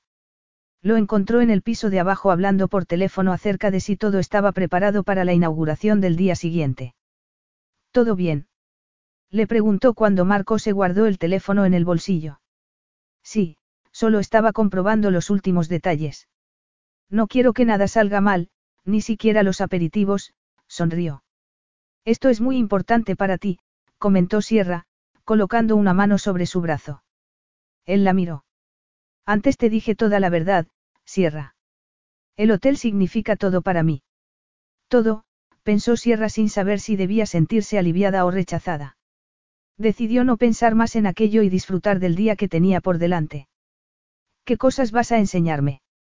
Seguro que has estado en Nueva York miles de veces. ¿Hay algo que quieras ver en particular? Lo que sea tu favorito. Él sonrió y ella se fijó en sus labios. Todavía recordaba su sabor y deseaba. Muy bien. Entonces, vamos. Sierra no preguntó a dónde iban hasta que se subieron a un taxi de la calle. Al Museo de Arte Moderno, dijo él. Arte. Comentó ella. No sabía que te gustaba el arte. El arte moderno. Hay muchas cosas que no sabes acerca de mí. Sí, contestó Sierra mientras Marco le sostenía la mirada. Ya me he dado cuenta. Capítulo 9. Marco no recordaba cuándo había disfrutado tanto. Sierra y él pasearon por el MoMA y, en un momento dado, él la tomó de la mano. Le pareció tan natural que ni siquiera pensó en ello al principio, simplemente le dio la mano y entrelazó sus dedos con los de ella. Sierra no se resistió, y pasaron el resto de la tarde comentando los cuadros de Clit y Picasso. No soy experto en arte, dijo Marco cuando salieron a la calle. Era agosto y hacía calor. Me gusta el arte moderno porque los artistas se atrevían a hacer cosas diferentes, a ver el mundo de otra manera. Sí, lo comprendo, lo miro. Sobre todo, teniendo en cuenta tu pasado. Marco se puso tenso, pero al ver que Sierra seguía dándole la mano se obligó a relajarse. Ella sabía más acerca de su vida que nadie. Ni siquiera Arturo sabía lo de su padre. Nunca se lo había preguntado. ¿Dónde vamos ahora? Preguntó Sierra, y Marco se encogió de hombros. Donde quieras. ¿Estás cansada? No, no sé cómo alguien se puede cansar aquí. Hay tantas emociones. No sé si seré capaz de dormir esta noche. Al oír sus palabras, Marco sintió que el deseo se apoderaba de él. Ella estaba tan bella con su vestido veraniego y el pelo recogido que deseó atraerla hacia sí y besarla, pero se resistió. Ese no era el propósito de aquel viaje, pero siempre podía cambiar. Sobre todo si ambos lo deseaban. Me encantaría pasear por Central Park, dijo Sierra, forzando a Marco a concentrarse en la conversación. Pues vamos. Caminaron hasta Gran Armay Plaza y se compraron un helado para refrescarse. Sierra se detuvo para oír a unos músicos que tocaban una pieza de Mozart y, cuando se disponía a sacar unas monedas del bolsillo, Marco la detuvo y sacó un billete de la cartera. Gracias, murmuró ella, mientras continuaron andando. ¿Por qué solo tocas en privado? preguntó él. ¿Por qué lo hacía para mí? Era una manera de escapar. Y no quería que nadie me estropeara esa posibilidad, haciendo que me callara. Escapar. ¿De qué estás escapando? Ella miró a otro lado y se chupó el pulgar para quitarse una gota de helado. Ya sabes, de lo habitual. Marco se percató de que ella no quería hablar del tema, pero necesitaba saberlo. Y ahora que eres una mujer adulta también tocas en privado. Ella asintió. Nunca he querido ser música. Me gusta enseñar, pero toco el violín para mí. Él se preguntaba si algún día tocaría para él, y si eso significaría algo especial. Quería que fuera algo especial. Quería implicarse emocionalmente con Sierra, al margen de lo que había ocurrido entre ellos físicamente. Era algo que no quería contestar en ese momento. Le dio la mano a Sierra y continuaron paseando. Por la tarde, Marco se percató de que Sierra estaba cansada. Él también lo estaba y, aunque quería pasar el día entero con ella, sabía que tenía algunos asuntos que atender antes de la inauguración del hotel. Nada más llegar a la suite recibió una llamada y sonrió a modo de disculpa. Sierra sonrió también y desapareció en su dormitorio mientras Marco se tumbaba en el sofá para ultimar los detalles del evento. Oyó que Sierra se movía por el piso de arriba y la imaginó en la ducha, bajo un chorro de agua caliente. Al instante, se excitó. Señor Ferranti. Lo llamó la mujer que estaba al otro lado de la línea.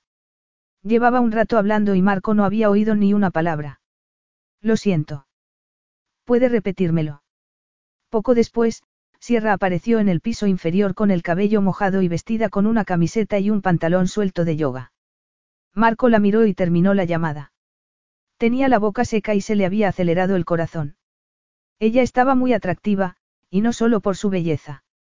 A él le gustaba tenerla en su espacio con aspecto relajado, como si fuera parte de su mundo. Le gustaba mucho. ¿Has terminado tus llamadas? Preguntó ella, sentándose en el otro extremo del sofá. De momento. Hay muchos detalles que solucionar, pero primero me gustaría comer algo, la miró de arriba abajo y ella se sonrojó. ¿Qué te gustaría tomar? Podemos pedir que nos traigan la comida. Lo que tú quieras. ¿Qué tal algo típico americano? Hamburguesas con queso y patatas fritas. Él se rió y presionó algunos botones del teléfono.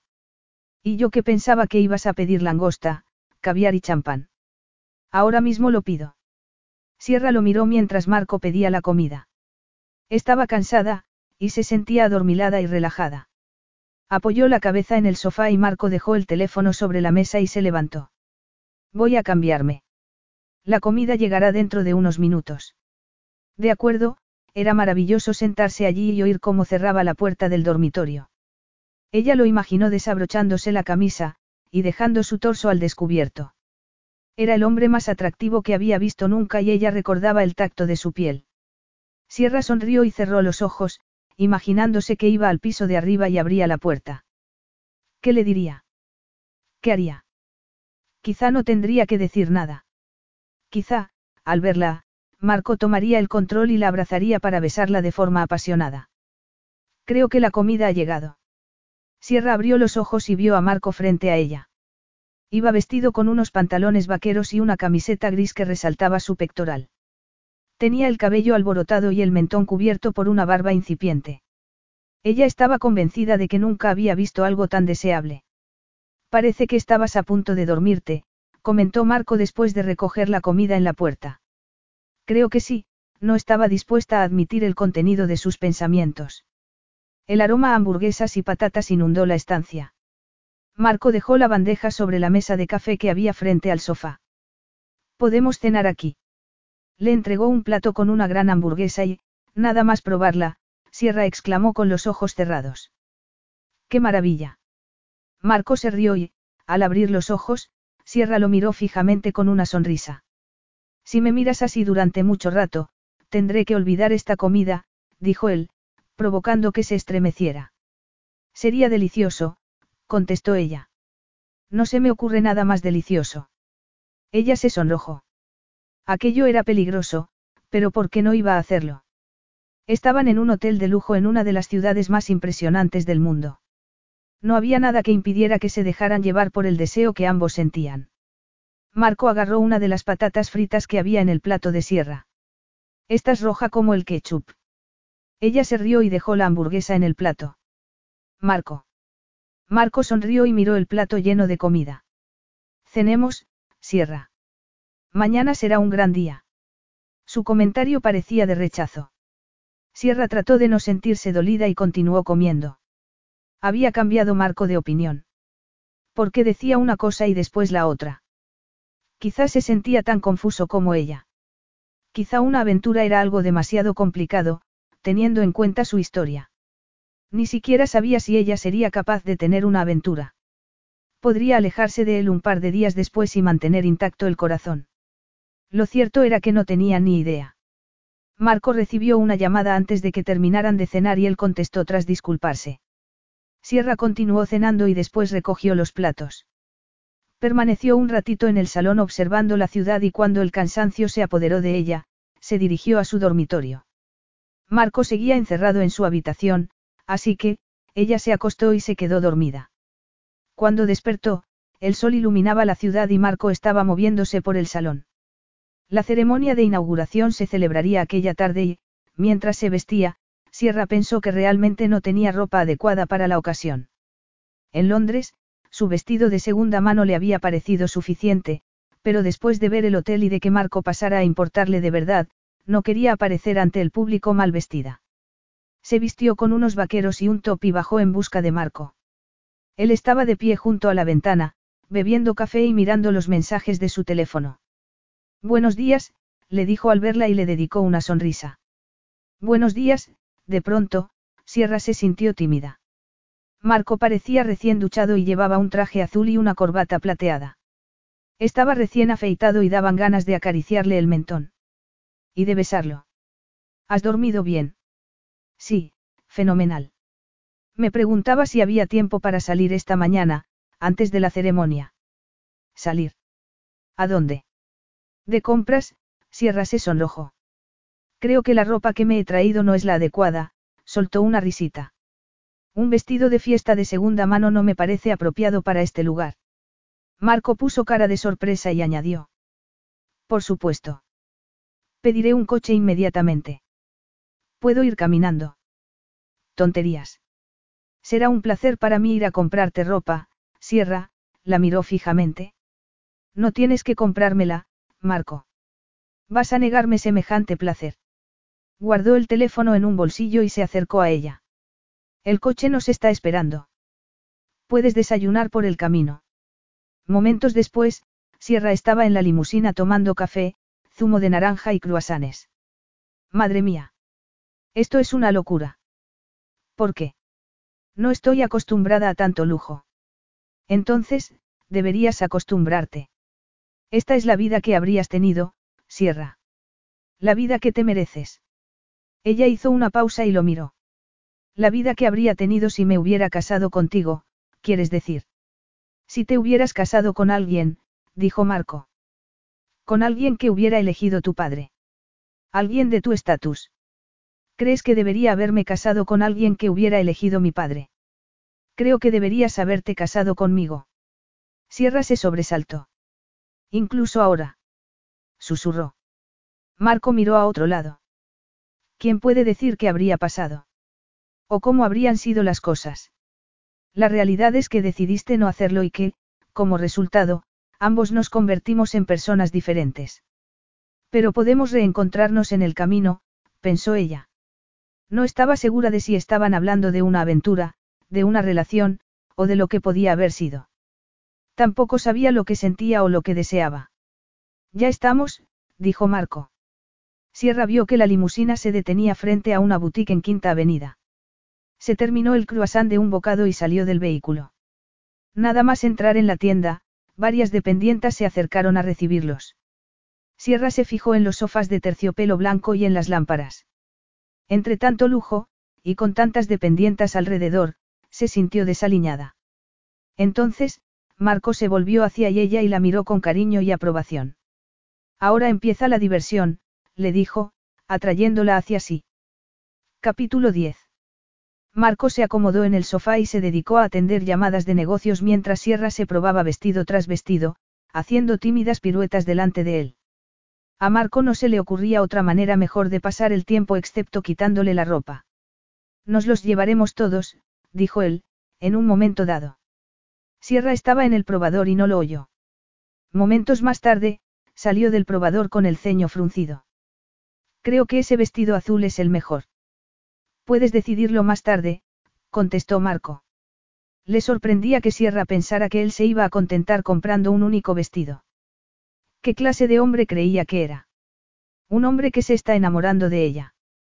Sus propias palabras lo dejaron de piedra. No podía estar enamorándose.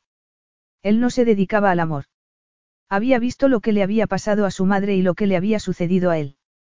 Esperar a alguien que no pensaba aparecer, que no sentía lo mismo que él. Su madre. Sierra. Y ni siquiera había amado a Sierra. Estaba dispuesto a sufrir una caída mayor. No, no estaba enamorándose de ella. Solo estaba disfrutando. Y sí, quizá había estado pensando en lo que podía haber sido, era muy difícil no hacerlo. ¿Qué te parece este? Sierra salió del probador con un vestido de noche. Marco la miró y notó que todo su cuerpo reaccionaba. El vestido era de seda azul, largo y elegante, y conjuntaba con sus ojos a la perfección. Un cinturón de diamantes de imitación ceñía su cintura y ella llevaba el cabello suelto sobre los hombros. Marco apenas podía pensar. Nos lo llevaremos, dijo al fin. Si no te gusta. Me gusta, añadió. Por favor, envuelvan todos los demás, le pidió a la dependienta. ¿Todos los demás? Preguntó Sierra. Creía que solo íbamos a comprar el azul. Te equivocaste, se dirigió a ella. Voy a comprarlos todos, Sierra. Quiero verte con ellos. Ella se llevó la mano al cuello y tragó saliva. Hay otros vestidos de noche en el probador. Y quiero que te los pruebes. Aunque creo que será mejor que te ayude con la cremallera de este vestido. Ella lo miró fijamente y se humedeció los labios. Marco resopló. La dependienta, murmuró ella. Él negó con la cabeza. Deseaba acariciarla en ese mismo instante. Se ha ido. Lo haré yo, con delicadeza, la empujó hasta el probador y cerró la cortina. Sierra lo miró un instante y se dio la vuelta. Marco le retiró el cabello de la espalda y la besó en la nuca. Al hacerlo, notó que ella se estremecía. Sierra se inclinó hacia él y Marco la sujetó por los hombros para estabilizarla. El deseo lo invadió por dentro. Un deseo sobrecogedor que le nubló todo su pensamiento racional. Estaba dispuesto a poseerla allí mismo, si es que ella se lo permitía, pero no quería que su primera vez fuera apresurada. No, quería tomarse su tiempo y prolongar la exquisita agonía. Despacio, Marco le bajó la cremallera y observó cómo su piel bronceada quedaba al descubierto. La rodeó por la cintura y, incapaz de contenerse, le acarició los senos y jugueteó con sus pezones. Sierra comenzó a respirar de forma entrecortada y se apoyó en él, notando su miembro erecto contra el trasero. Se acercó más a él y Marco estuvo a punto de perder el control. Sería tan fácil levantarle la falda del vestido y penetrarla allí mismo. La sujetó de nuevo por la cadera y presionó su cuerpo contra el de ella, de forma que ambos empezaron a moverse al mismo ritmo. Sierra se puso tensa. Marco percibió que ella estaba a punto de llegar al clímax. Y él también. Señor Ferranti. La voz de la dependienta lo hizo volver a la realidad. Sierra se puso más tensa todavía y Marco se retiró de su lado. Con esto no hemos terminado, dijo él en voz baja. Ella soltó una risita. Espero que no. Él sonrió y la besó en el cuello antes de salir del probador. En cuanto Sierra se quedó a solas se sentó en uno de los bancos y se cubrió el rostro con las manos. Estaba temblando. Había estado a punto de perder el control, y solo por sentir su cuerpo contra el de ella. Y encima dentro de un probador. Lo que deseaba era salir de allí y regresar al hotel para que Marco pudiera cumplir su promesa. No hemos terminado. Sierra. La llamó Marco, como si no estuviera nada afectado por lo que acababa de suceder. Deberíamos irnos. Tú tendrás que prepararte y yo tengo que terminar algunas cosas antes de la inauguración. Por supuesto. Deja que me vista, se puso los vaqueros y la camiseta y se pasó los dedos por el cabello antes de salir del probador. Todavía estaba temblando.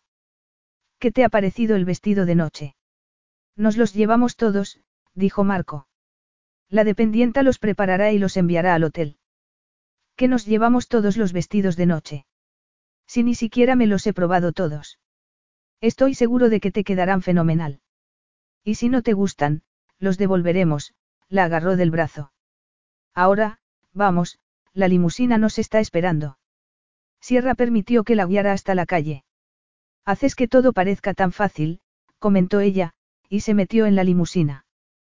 Como si el mundo estuviera a tus pies. Marco sonrió y miró su teléfono. He trabajado mucho para que sea así. Lo sé, pero alguna vez te dan ganas de pellizcarte para asegurarte de que es la realidad. Durante un segundo, la mirada de Marco se volvió distante. Después, miró su teléfono otra vez. El dinero no lo compra todo, dijo él. Por mucho que la gente piense lo contrario, el dinero no te hace feliz. ¿Eres feliz, Marco? Él la miró un momento. Lo era mientras estuve en el probador contigo. Y pretendo seguir siéndolo antes de que termine el día. Ella se sonrojó y sintió un cosquilleo en el vientre. Sabía que Marco estaba evitando una conversación. Espero que hables en serio. Hablo en serio, Sierra. Te deseo un montón. Tanto que he estado a punto de perder el control en el probador, y eso es algo que no había hecho nunca. No. Bromeó ella, tratando de ignorar el sentimiento de celos que la invadió por dentro. Imagino que tienes mucha experiencia en ese campo. No tanta como probablemente crees, pero sé manejarme, ella se sonrojó todavía más y miró a otro lado. ¿Y tú? preguntó él. Habrás tenido amantes durante estos siete años. Ella abrió la boca para contarle la verdad, pero antes de que empezara a hablar, él levantó la mano y dijo. No importa. No quiero saberlo, se puso serio. Eso sí, te aseguro que esta noche te haré mía. Te deseo. Yo también te deseo, susurró ella. Él la miró de arriba abajo. No somos los mismos que éramos hace siete años. Las cosas son diferentes. Lo sé, ella alzó la barbilla y lo miró a los ojos. Sé muy bien lo que es esto, Marco. Estamos en una ciudad maravillosa durante un corto periodo de tiempo y resulta que nos sentimos atraídos el uno por el otro. Muy atraídos. Entonces, ¿por qué no vamos a hacer algo al respecto? Sonrió ella arqueando las cejas. Hablaba como si todo fuera muy sencillo, como si hubiera tenido esa clase de experiencias antes. Es una aventura. Sí, dijo Marco. Eso es lo que es. De regreso al hotel, Marco se metió en el despacho para tratar de ultimar los detalles de la inauguración y Sierra se dirigió a la suite. La recepción estaba llena de gente trabajando en los preparativos y, cuando Sierra se dirigió al ascensor privado, un hombre de mediana edad se acercó a ella. Buenas tardes, señorita Roxy. Espero que haya encontrado todo a su gusto. Sí, sí, por supuesto, contestó Sierra sorprendida por el hecho de que el hombre supiera quién era. Había pasado siete años sin ser una Roxy. Le había dado la espalda a todo y, en ese momento, la invadieron los recuerdos. Las inauguraciones a las que ella había asistido eran muy diferentes de la que se celebraría en el elegante y moderno hotel de Nueva York, y sin embargo todo le resultaba tremendamente familiar. Señorita Roxy.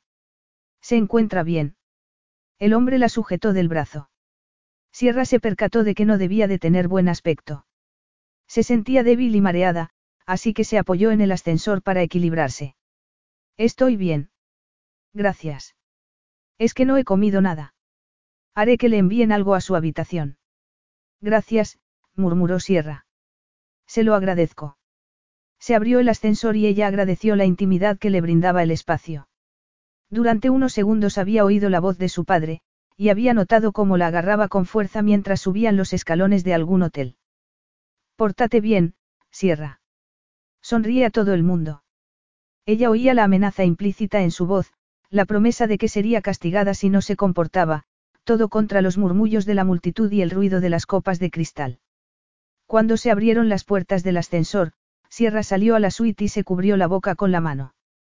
Tragó saliva y corrió al piso de arriba para servirse un vaso de agua. No podía derrumbarse. Y menos cuando la inauguración estaba a punto de empezar y todo el mundo la estaba esperando. Marco dependía de ella. Sierra cerró los ojos. No quería decepcionar a Marco.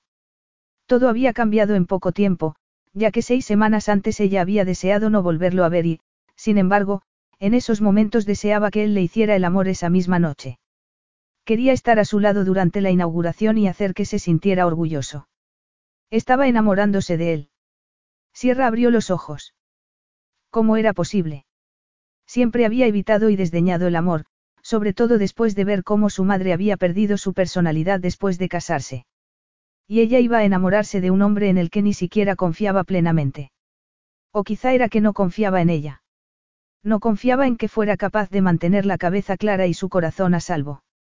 Era inexperta en lo que se refería al amor o al sexo. Y se estaba planteando una aventura. Durante un segundo, Sierra se preguntó qué estaba haciendo.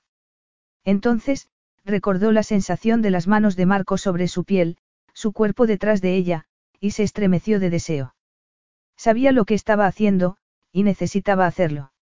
Y en cuanto a la inauguración, miró el reloj y vio que faltaba apenas una hora. Una hora para acompañar a Marco y enfrentarse al público. Sintió un nudo en el estómago y deseó poder escapar, aunque sabía que nunca dejaría a Marco en la estacada, solo y públicamente humillado. Eso sería tan malo como dejarlo plantado en el altar. Ella respiró hondo y trató de calmarse. Enderezó los hombros y alzó la barbilla. No muestres miedo, pensó. Era capaz de hacerlo. Marco paseó por el recibidor del hotel mientras los reporteros, los famosos y los invitados esperaban a las puertas del Roxy New York. Eran tres minutos pasadas las dos y Sierra debía estar allí. Él ya había enviado a un empleado a la suite para comprobar que estaba bien, y ella le había dicho que bajaría enseguida. Incluso había pensado en subir a buscarla en persona, pero algo lo había detenido. ¿Y si ella no quería verlo? Deberíamos empezar, Anthony, el director del hotel, parecía nervioso. No podemos empezar sin la señorita Roxy, soltó Marco, tratando de no pensar en la otra ocasión en la que la había estado esperando. En esos momentos, se abrió la puerta del ascensor y Sierra apareció. Estaba muy bella vestida con un vestido color menta, y muy pálida. Ella miró el recibidor vacío y después hacia la puerta donde aguardaba la multitud. Respiró hondo y echó los hombros hacia atrás. Marco frunció el ceño y se acercó a ella. Sierra vio que él tenía el ceño fruncido y se tambaleó. Marco la agarró de las manos y notó que estaba helada. Sierra, ¿estás bien? Sí. Pareces enferma. Es el jet lag, dijo sin mirarlo a los ojos. Todo ha sido tan rápido. Marco sabía que el motivo no era solo el jet lag. Tenía un aspecto horrible. Sierra, si no estás bien para, se cayó. Tenía que hacerlo. El futuro de la empresa y su trabajo dependían de que un Roxy inaugurara aquel hotel. Sin embargo, en ese momento, él supo que si ella decía que no estaba preparada, aceptaría su palabra. Estoy bien, Marco, le apretó las manos ligeramente y esbozó una sonrisa. ¿En serio? Estoy bien. Vamos. Sierra vio que Marco la miraba fijamente. Imaginó que debía tener un aspecto horrible para que él la mirara tan preocupado, así que, intentó recuperar la compostura. El recuerdo de la voz de su padre inundaba su memoria. No había asistido a una inauguración desde que era adolescente, pero era como si no hubiera pasado el tiempo. Finalmente, Marco asintió y le soltó las manos. Está bien. El público nos espera. Siento haber llegado tarde. No pasa nada, se acercó a la puerta y Sierra lo siguió con decisión. Un empleado del hotel abrió las puertas y, al instante, empezaron a saltar los flashes de los periodistas. Sierra intentó mantener la compostura mientras Marco se acercó a un micrófono y comenzó a dar la bienvenida a los asistentes. Sierra intentó mantener la sonrisa hasta que empezó a escuchar las palabras de Marco. Tengo la certeza de que Arturo Roxy, mi mentor y gran amigo, estaría muy orgulloso de estar aquí con nosotros y ver cómo su hija corta la banda de inauguración. Arturo creía firmemente en los valores que rigen los hoteles del grupo Roxy. Él valoraba el trabajo duro, el servicio excelente y, por supuesto, los lazos familiares, añadió antes de mirar a Sierra. Sierra se había quedado paralizada y sentía un nudo en el estómago. No había imaginado que Marco mencionaría a su padre, y sus palabras eran corrosivas, como si de lluvia ácida se tratara. El público aplaudió y alguien le entregó a Sierra unas tijeras enormes. La banda plateada brillaba bajo el sol. Sierra. Marco la llamó. Sierra dio un paso adelante y cortó la banda. Cuando el público gritó de júbilo, Marco la agarró del codo para acompañarla hasta el tranquilo recibidor. No tienes buen aspecto. Lo siento, debe de ser el calor. Y el jet lag, comentó. Y los recuerdos, pensó. Y el fantasma de su padre, hiriéndola desde la tumba. Marco seguía pensando lo mejor acerca de él, y Sierra no podía culparlo. Ella no le había contado nada, no había pensado que fuera necesario. Y no lo había sido mientras pensaba que no volvería a ver a Marco. Y después. Cuando ya pensaba que había algo entre ellos. ¿Quieres sentarte a descansar un rato? Sierra negó con la cabeza. Estoy bien, Marco. He venido para esto y lo haré, agarró una copa de champán de una bandeja. Sin duda necesitaba un poco de alcohol. Los invitados ya estaban entrando en el hotel. Que empiece la fiesta. exclamó, y levantó la copa para brindar. Capítulo 11. Al cabo de unas horas, Sierra comenzó a relajarse. Los molestos recuerdos habían empezado a remitir y, tras evitar las preguntas incómodas de los periodistas, estuvo charlando de cosas banales con algunos invitados. Incluso llegó a pasárselo bien. Las tres copas de champán que se había tomado la ayudaron. Esto es lo más impresionante que he visto, le dijo a un camarero mientras observaba la fuente de chocolate con fresas flotantes. El camarero sonrió, al mismo tiempo que alguien agarraba a Sierra del brazo. Era Marco. No estás borracha, ¿verdad? Borracha. Muchas gracias, se volvió sin medir la distancia y estuvo a punto de derramar el contenido de la copa. Marco le retiró la copa de la mano. Solo un poco achispada, comentó ella. Esta fiesta es divertida. Marco la llevó a un lado, lejos de los camareros e invitados. Antes parecías muy tensa. Incluso disgustada. ¿Fue por algo de lo que dije? Preguntó preocupado. No, contestó Sierra. No ha sido eso. ¿Estás segura?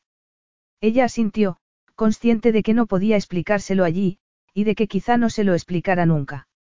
Cuando más intensa era su relación con Marco, más difícil le resultaba sincerarse sobre su pasado. Ella no quería hacerle daño, pero si iban a compartir una relación futura, ella tendría que explicárselo. ¿Por qué estaba pensando en el futuro? Lo único que había entre ellos era una aventura amorosa. Y ni siquiera la habían tenido. ¿Cuándo es la fiesta? Dentro de unas horas, pero, si te apetece, puedes subir a prepararte. Ya te has mostrado en público. Ya has hecho suficiente, apoyó la mano en su brazo. Gracias, Sierra. Marco observó a Sierra con el ceño fruncido mientras ella se dirigía al ascensor. Algo iba mal y no tenía ni idea de qué. Al menos, se había relajado durante la inauguración y había conseguido sonreír y conversar con los invitados. Estaba deseando estar con ella en la fiesta, y después. Sobre todo después. Señor Ferranti, tiene algo que decir acerca de la presencia de la señorita Roxy en esta inauguración. Marco se volvió hacia uno de los periodistas. No, no tengo nada que decir. Hace siete años estuvo comprometido con Sierra Roxy, no es cierto. Ella rompió el compromiso en el último momento. Lo dejó plantado en el altar. Marco se puso tenso. No se había planteado que los periodistas pudieran sacar aquella historia a relucir. Su compromiso con Sierra se había mantenido en privado. Arturo quería que fuera una ceremonia discreta y Marco había aceptado encantado. ¿Y bien? insistió el reportero. Sin comentarios, soltó Marco, y se marchó. Ya puedes mirarte en el espejo. Gracias, Sierra sonrió a Diana, la estilista que Marco había contratado para que la peinara y maquillara. Oh, cielos, comentó Sierra al ver su reflejo en el espejo. Lo mismo pienso yo, dijo Diana. Sierra acarició los tirabuzones que tenía recogidos en lo alto de la cabeza y contempló aquellos que le caían sobre el hombro. El maquillaje había transformado su rostro. Sus pestañas parecían más largas, sus pómulos prominentes y sus labios rosados. No tenía ni idea de que el maquillaje pudiera hacer estos cambios, exclamó Sierra. Diana se rió. No he utilizado mucho maquillaje. Lo justo para resaltar lo que ya estaba ahí. Aún así, Sierra negó con la cabeza, asombrada. Nunca se había maquillado demasiado. Ni siquiera de adolescente. Sierra se fijó en el vestido que había elegido. Era el de seda azul que se había probado con Marco. Al mirarse en el espejo, recordó que Marco se lo había desabrochado, que la había sujetado por las caderas y que la había presionado contra su cuerpo, provocando que ella lo deseara con locura. Me pregunto si no te he puesto demasiado colorete, murmuró Diana. Sierra contuvo una risita y se volvió para mirarla. Estoy segura de que está bien. Marco se estaba preparando al otro lado del pasillo. Sierra no podía esperar para verlo, ni para que comenzara la velada. No le importaba lo que hubiera sucedido antes o lo que estuviera por llegar, solo quería convertirse en Cenicienta y disfrutar de aquella noche mágica. Marco llamó a la puerta con suavidad. Diana se dirigió a abrir. Le diré que saldrás enseguida. Vas a dejarlo impresionado. Sierra sonrió y se llevó la mano al vientre para tranquilizarse. No quería que nada estropeara aquella noche. Diana le dijo a Marco que esperara a Sierra abajo y, después de recoger el chal y el bolso, Sierra abrió la puerta y salió de la habitación. Con cuidado, bajó por la escalera de caracol y vio a Marco antes de que él la viera. Estaba mirando por la ventana una espectacular puesta de sol. Al oír sus pisadas, él se volvió y, al verla, se quedó completamente quieto. Sierra no fue capaz de descifrar la expresión de su rostro. Estoy. Está todo bien. Marco dio un paso adelante y la agarró de las manos. Me has dejado sin habla. Y sin respiración. Estás bellísima, Sierra. Ella sonrió y le apretó las manos. Tú también estás muy atractivo. De hecho, la camisa blanca que llevaba resaltaba su piel aceitunada y el smoking oscuro resaltaba la poderosa musculatura de su cuerpo. Marco no era el único que se había quedado sin habla. Él le acarició la mejilla y Sierra lo consideró la promesa de lo que estaba por venir. Deberíamos irnos, si estás preparada. Lo estoy. La fiesta era en el salón de baile. Estaba situado varias plantas por debajo de la suite, pero también tenía unas vistas espectaculares. Los camareros llevaban bandejas de champán y aperitivos, y un cuarteto de cuerda tocaba en una esquina de la sala. Sierra se volvió hacia Marco con brillo en la mirada. Tú también has diseñado esta sala. Un poco, quizá, sonrió él. La agarró de la mano y dijo, deja que te presente. A Sierra nunca le habían gustado los eventos sociales. Y todo gracias a su padre. Sin embargo, aquella noche, con Marco a su lado, todo parecía diferente y se sentía valorada, confiada y segura. Aunque no amada. Trató de no volver a pensar en ello y permitió que Marco le presentara a varios invitados. Sierra habló con todos ellos, se rió, bebió champán e incluso se sintió un poco mareada.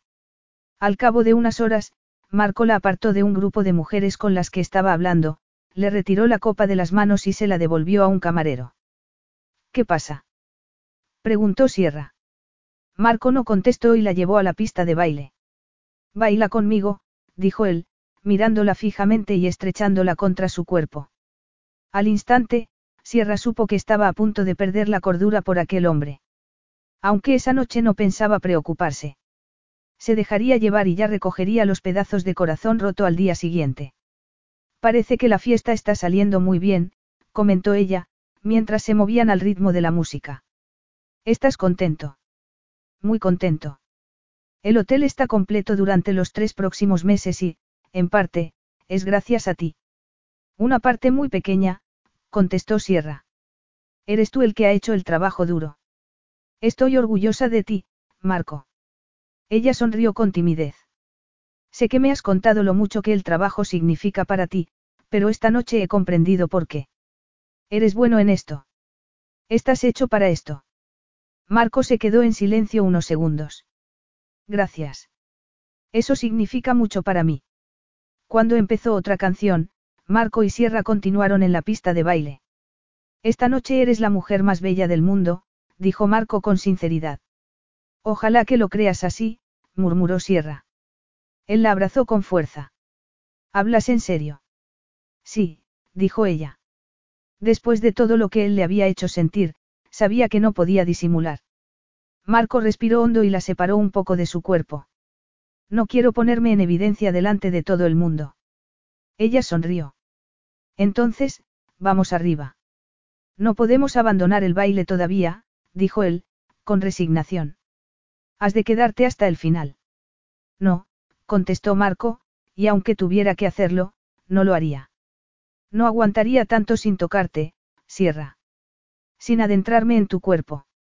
Bien, dijo ella, y se estremeció de placer. Marco negó con la cabeza. Si sigues mirándome así no aguantaré mucho. ¿Cómo te miro? Así, la estrechó de nuevo contra su cuerpo, como si quisieras devorarme. A lo mejor lo hago, contestó ella, y se sonrojó al instante. ¿Te gusta torturarme? preguntó él. Sí. Es la venganza por haberme torturado esta mañana. Para mí también fue una tortura. Una dulce tortura. Ella se sentía como si fuera a derretirse bajo el calor de su mirada. O incluso incendiarse. Había sentido una ola de excitación desde que Marco la había llevado a la pista de baile y empezaba a ser abrumadora. El deseo que sentía hacia él era tan intenso y maravilloso que se sentía indefensa. Se humedeció los labios y miró a Marco. Marco. Nos vamos, soltó él. Ahora mismo, la agarró de la muñeca y la sacó de la pista de baile. En otras circunstancias, Sierra se habría quejado de que la sacara de la pista de ese modo, sin embargo, el deseo era tan fuerte que ni siquiera sentía rabia o vergüenza. Solo quería llegar arriba cuanto antes. Marco murmuró unas palabras a un empleado que estaba junto a la puerta antes de salir al pasillo. Algunos invitados los miraron de reojo, pero Marco los ignoró y presionó el botón del ascensor. Sierra contuvo la respiración hasta que se abrieron las puertas y Marco la acompañó al interior. Capítulo 12. Las puertas del ascensor apenas se habían cerrado antes de que Marco estrechara a Sierra contra su cuerpo, provocando que sus senos presionaran contra su torso mientras la besaba de forma apasionada. No podría haber esperado ni un segundo más para tocarla y besarla, pero en lugar de sentir que se aplacaba su deseo, notó que se potenciaba todavía más. La apoyó contra la pared del ascensor y continuó besándola mientras la sujetaba por el cabello.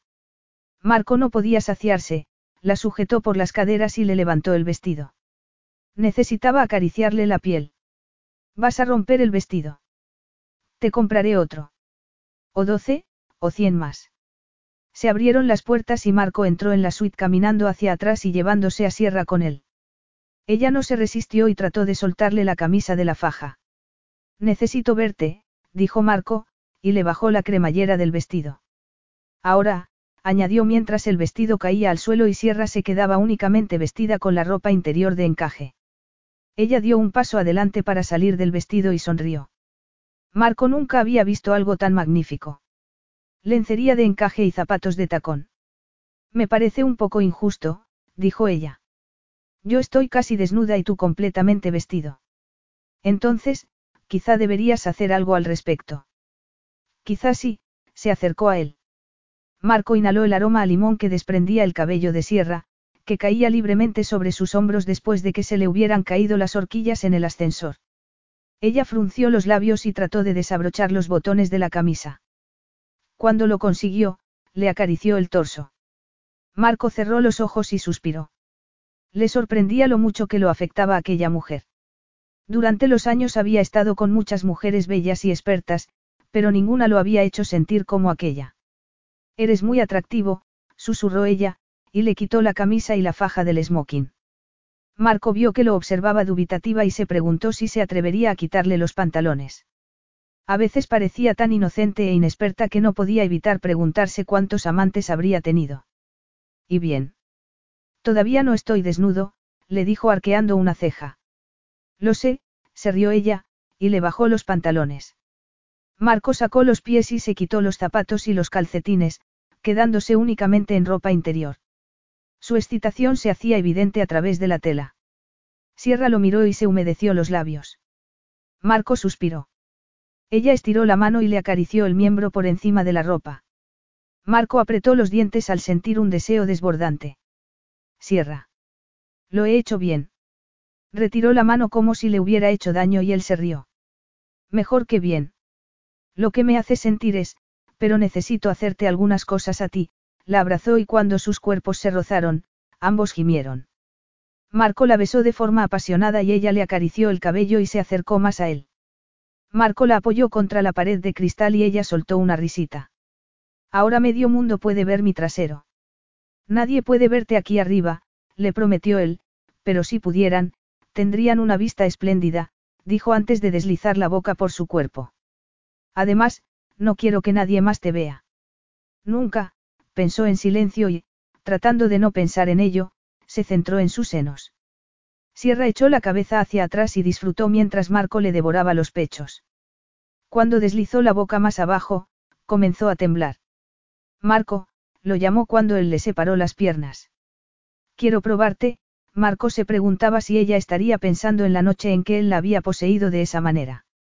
Entonces, todo había surgido de una mezcla de rabia y deseo, y a modo de venganza. En esta ocasión, él se estaba dejando llevar por una intensa conexión física y emocional y quería demostrarle lo importante que ella era para él. Quiero sentir cómo te deshaces de placer, murmuró. Quiero que me lo des todo, Sierra, para siempre, pensó. Sierra se recostó sobre la ventana y Marco la sujetó con un brazo mientras la devoraba. Ella no recordaba lo intenso y exquisito que era aquel momento de intimidad. Marco la sujetó por el trasero mientras ella se dejaba llevar por el placer hasta llegar al clímax. Cuando gimió con fuerza, Marco la abrazó y esperó a que recuperara la respiración antes de tomarla en brazos y llevarla hasta su dormitorio. Una vez allí la dejó sobre la cama y se quitó la ropa interior. Sierra lo miró adormecida. Tumbado a su lado y desnudo, parecía una escultura.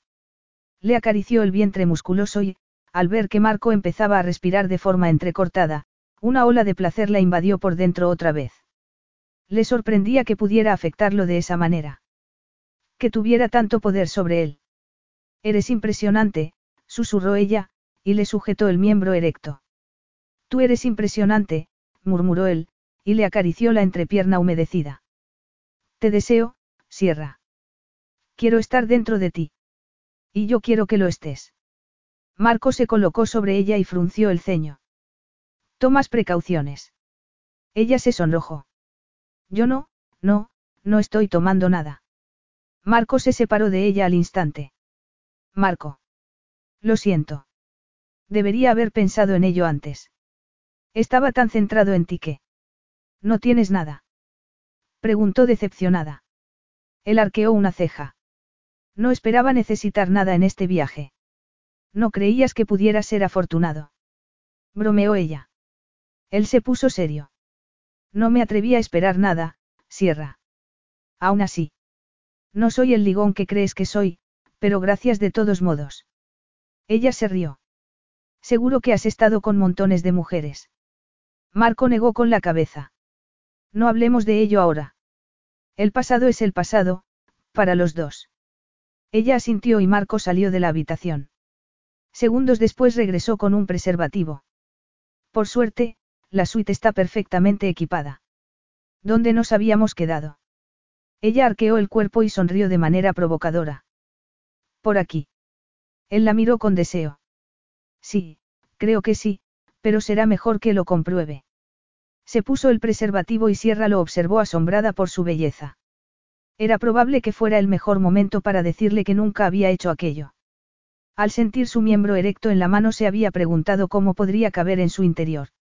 Sin embargo, no quería estropear ese momento y sabía que cualquier explicación resultaría extraña. Marco había dicho que el pasado era el pasado, y era mejor que se quedara así. Se tumbó a su lado y comenzó a acariciarle la entrepierna mientras la besaba. Ella arqueó el cuerpo y gimió. Él se colocó sobre ella y rozó la entrada de su cuerpo con su miembro erecto. ¿Estás preparada? Sí, contestó ella, con la respiración agitada. Sí. Marco la penetró y Sierra se puso tensa. Se sentía llena. Invadida, pero de manera excitante. Él se movió y ella gimió al sentir un poco de dolor. Marco se quedó de piedra. Sierra. Estoy bien, le aseguró. Dame un momento. Él la miró con incredulidad y esperó a que ella se relajara. Al cabo de unos instantes, el dolor remitió y ella arqueó el cuerpo para acomodarlo mejor en su interior. Puedes moverte, susurró ella. Despacio. Él la penetró de nuevo y ella gimió. La sensación era abrumadora. Él se quedó helado y ella soltó una risita. Esto no es. Marco apoyó la frente contra la de Sierra. ¿Por qué no me lo dijiste? No lo sé, confesó ella.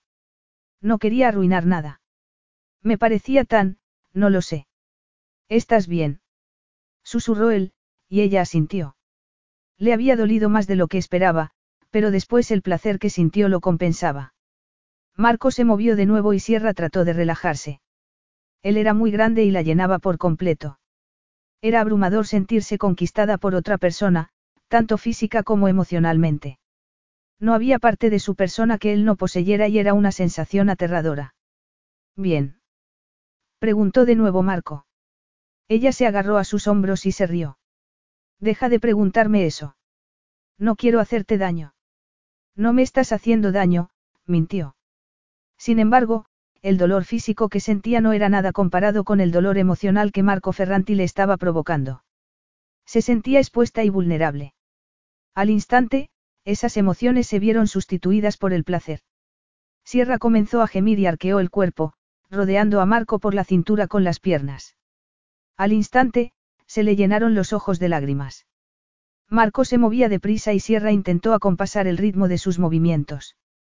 El dolor había remitido por completo y solo sentía placer, así que lo abrazó con fuerza y echó la cabeza hacia atrás, gimiendo con fuerza al llegar al clímax. Era lo más intenso que había experimentado nunca. Marco se estremeció, sujetándose con los brazos para no cargar todo el peso sobre Sierra. La besó en la sien y dijo. Ha sido increíble. ¿De veras? Preguntó ella con voz temblorosa. Has de preguntarlo. Sonrió él, y le acarició el cabello con ternura. Bueno, no tengo mucha experiencia en estas cosas, como ya sabes, miró hacia otro lado. Estaba a punto de llorar y no quería que Marco lo viera. Sierra, le acarició la mejilla y ella notó un nudo en la garganta. Deberías habérmelo dicho. No me parecía el momento adecuado. No estoy seguro de si habría habido otro momento mejor, dijo él, y se retiró de encima para quitarse el preservativo. Sierra aprovechó para secarse los ojos y cubrirse con el edredón. Marco la miró con los ojos entornados. ¿Estás segura de que estás bien? Preguntó él. Ella asintió y él insistió. ¿No te arrepientes? No, susurró ella con sinceridad.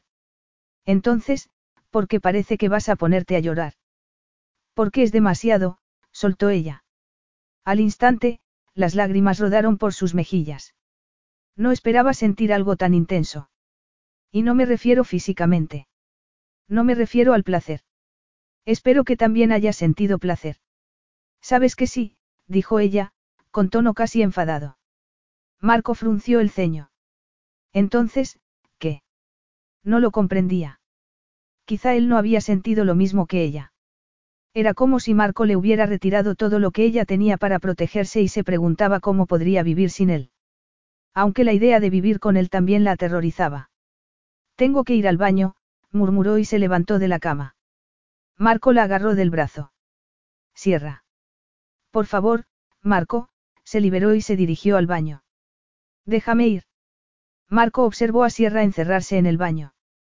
¿Qué había pasado? Había disfrutado de la experiencia sexual más increíble de su vida y su amante estaba a punto de ponerse a llorar. No tenía sentido.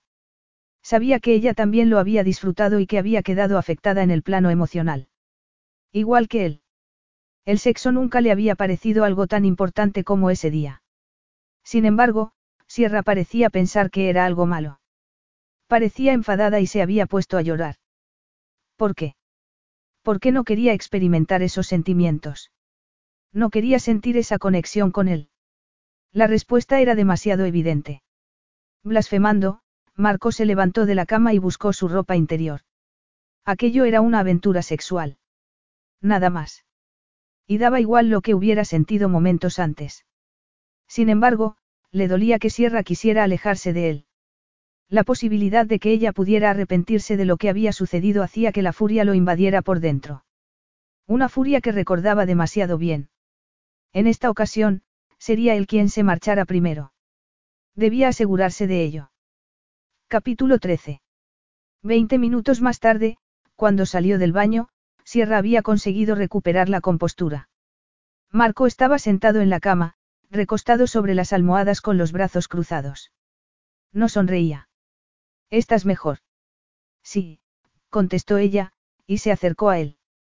No pensarás abandonar mi cama ahora. Pensaba que quizá fuera lo mejor. Lo mejor. ¿Y eso? Sin duda, te gusta tener tu espacio. Igual que a mí.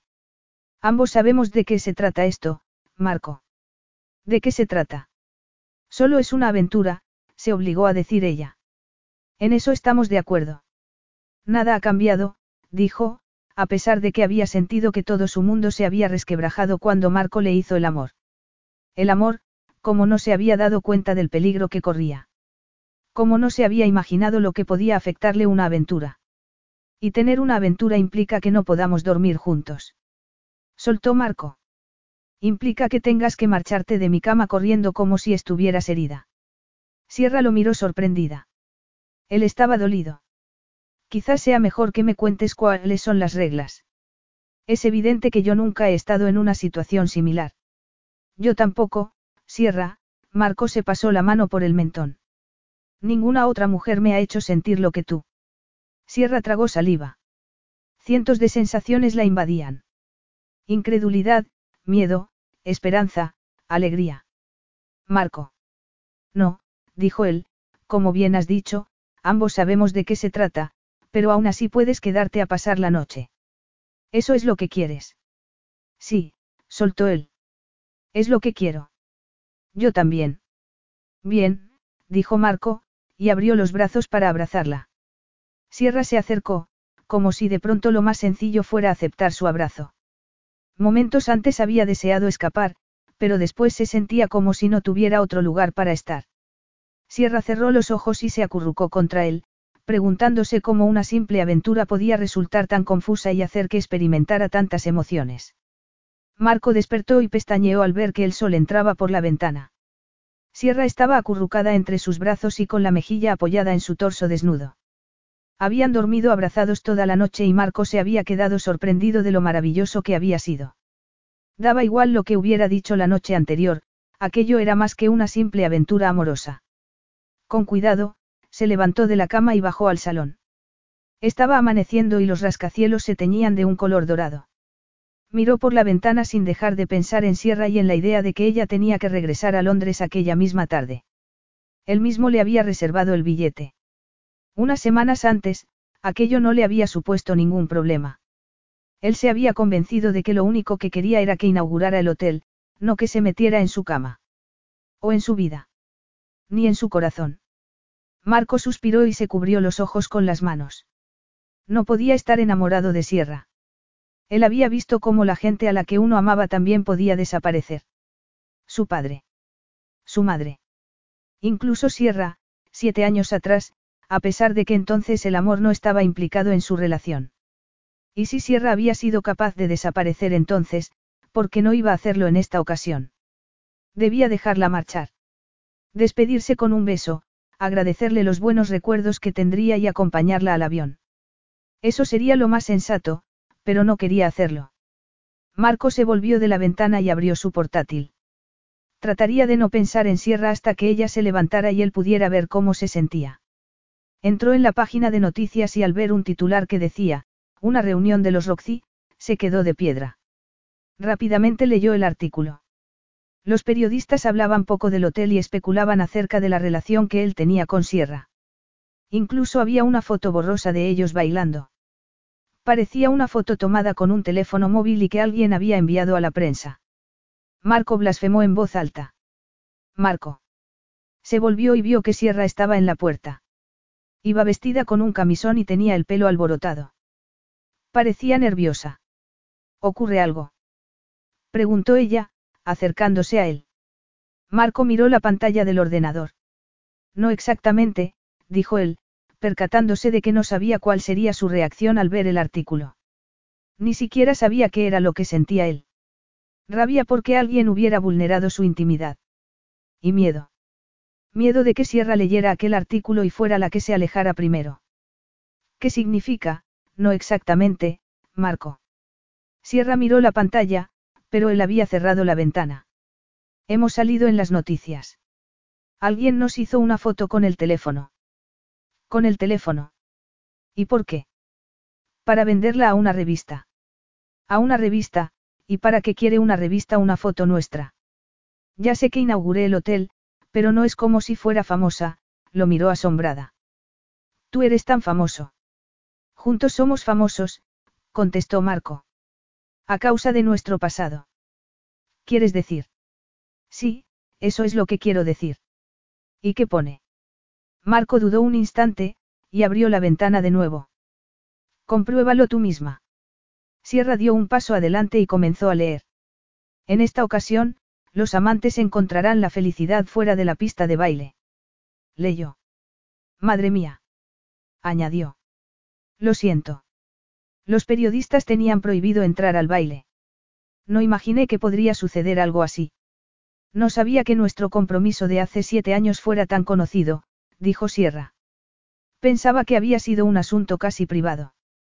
No tanto. Tu padre lo anunció en una reunión de la junta directiva. Salió en los periódicos. Por supuesto. Para él era un tema de negocios. Y para ti también, dijo ella, y Marco no contestó. Lo último que quería era hablar de lo que había sucedido hacía siete años. Deseaba llevar a Sierra otra vez a la cama y pasar el resto del día con ella. Sierra respiró hondo y preguntó. ¿A ti te importa el artículo? Es molesto. Me gusta que respeten mi privacidad. ¿Y la tuya? Sí, pero, que salga en los periódicos que hace siete años te dejé plantado. No es algo que me guste, Sierra, pero tampoco me ha destrozado. Por supuesto que no, murmuró ella. Tengo que prepararme para el vuelo. No lo hagas, dijo él. No. Preguntó ella, arqueando las cejas. No te vayas, la miró a los ojos. La inauguración ha terminado, Marco. Ya no me necesitas aquí. Puede que no te necesite, pero lo estamos pasando bien, no. Lo estamos pasando bien. ¿Por qué debería terminar tan pronto? Tiró del cinturón del albornoz que llevaba para atraerla hacia sí. Quédate conmigo, dijo, metiendo las manos bajo el albornoz y rodeándola por la cintura. Tenía la piel cálida y suave. Quédate conmigo un poco más. Tengo que trabajar, le recordó ella. Dar unas cuantas clases extraescolares. No puedes cambiarlas para otro día. Ella frunció el ceño. Puede que sí. Pues hazlo, la abrazó con fuerza para que ella pudiera darse cuenta de lo mucho que la deseaba. Cámbialas y vente conmigo a Los Ángeles, si pasaba algunos días más con ella, y algunas noches, quizás se saciara y podría dejarla marchar. Era sorprendente lo tentadora que resultaba su petición, claro que, ¿qué mujer podría resistirse a Marco Ferranti mientras él le acariciaba la piel y sonreía de manera seductora? Sin embargo, dejar su trabajo, sus obligaciones, su vida de Londres, para irse con el donde él decidiera. Sierra. Marco la besó en los labios. Vendrás conmigo. Le mordisqueó el cuello y Sierra gimió de placer. Sí. Iré contigo. Más tarde, tumbada entre las sábanas y admirando el torso desnudo de Marco, Sierra preguntó. ¿Para qué vas a Los Ángeles? Espero abrir allí el próximo hotel de los Roxy. ¿Lo esperas? Le acarició el vientre musculoso antes de deslizar la mano más abajo. Marco le agarró la mano. Oye, al menos espera unos minutos. Unos minutos. Bromeó Sierra. Y yo que pensaba que eras un semental con capacidad de superhéroe. Acabo de demostrarte mi capacidad en el dormitorio, dijo Marco y se colocó sobre ella, pero estaré encantado de demostrártela otra vez. Ella sonrió. Se sentía saciada, relajada y contenta. Más contenta de lo que se había sentido hacía mucho tiempo. O quizá más contenta que nunca. Así que has empezado a planificar un hotel en Los Ángeles. Solo son planes preliminares, Marco se tumbó boca arriba en la cama y dejó una mano sobre el vientre de Sierra. Sierra se percató de que era muy agradable. Durante su vida había recibido pocas caricias. Su madre la había abrazado de vez en cuando y su padre solo en público, pero mimada y cuidada de esa manera, se sentía como un gato y estaba a punto de ronronear. ¿Por qué sonríes como un gato que acaba de comerse la nata? Preguntó Marco. Ella se rió. Justo me estaba comparando con un gato. Te comparabas con un gato. ¿Y por qué? Porque me gusta que me acaricien. Estaba a punto de ponerme a ronronear.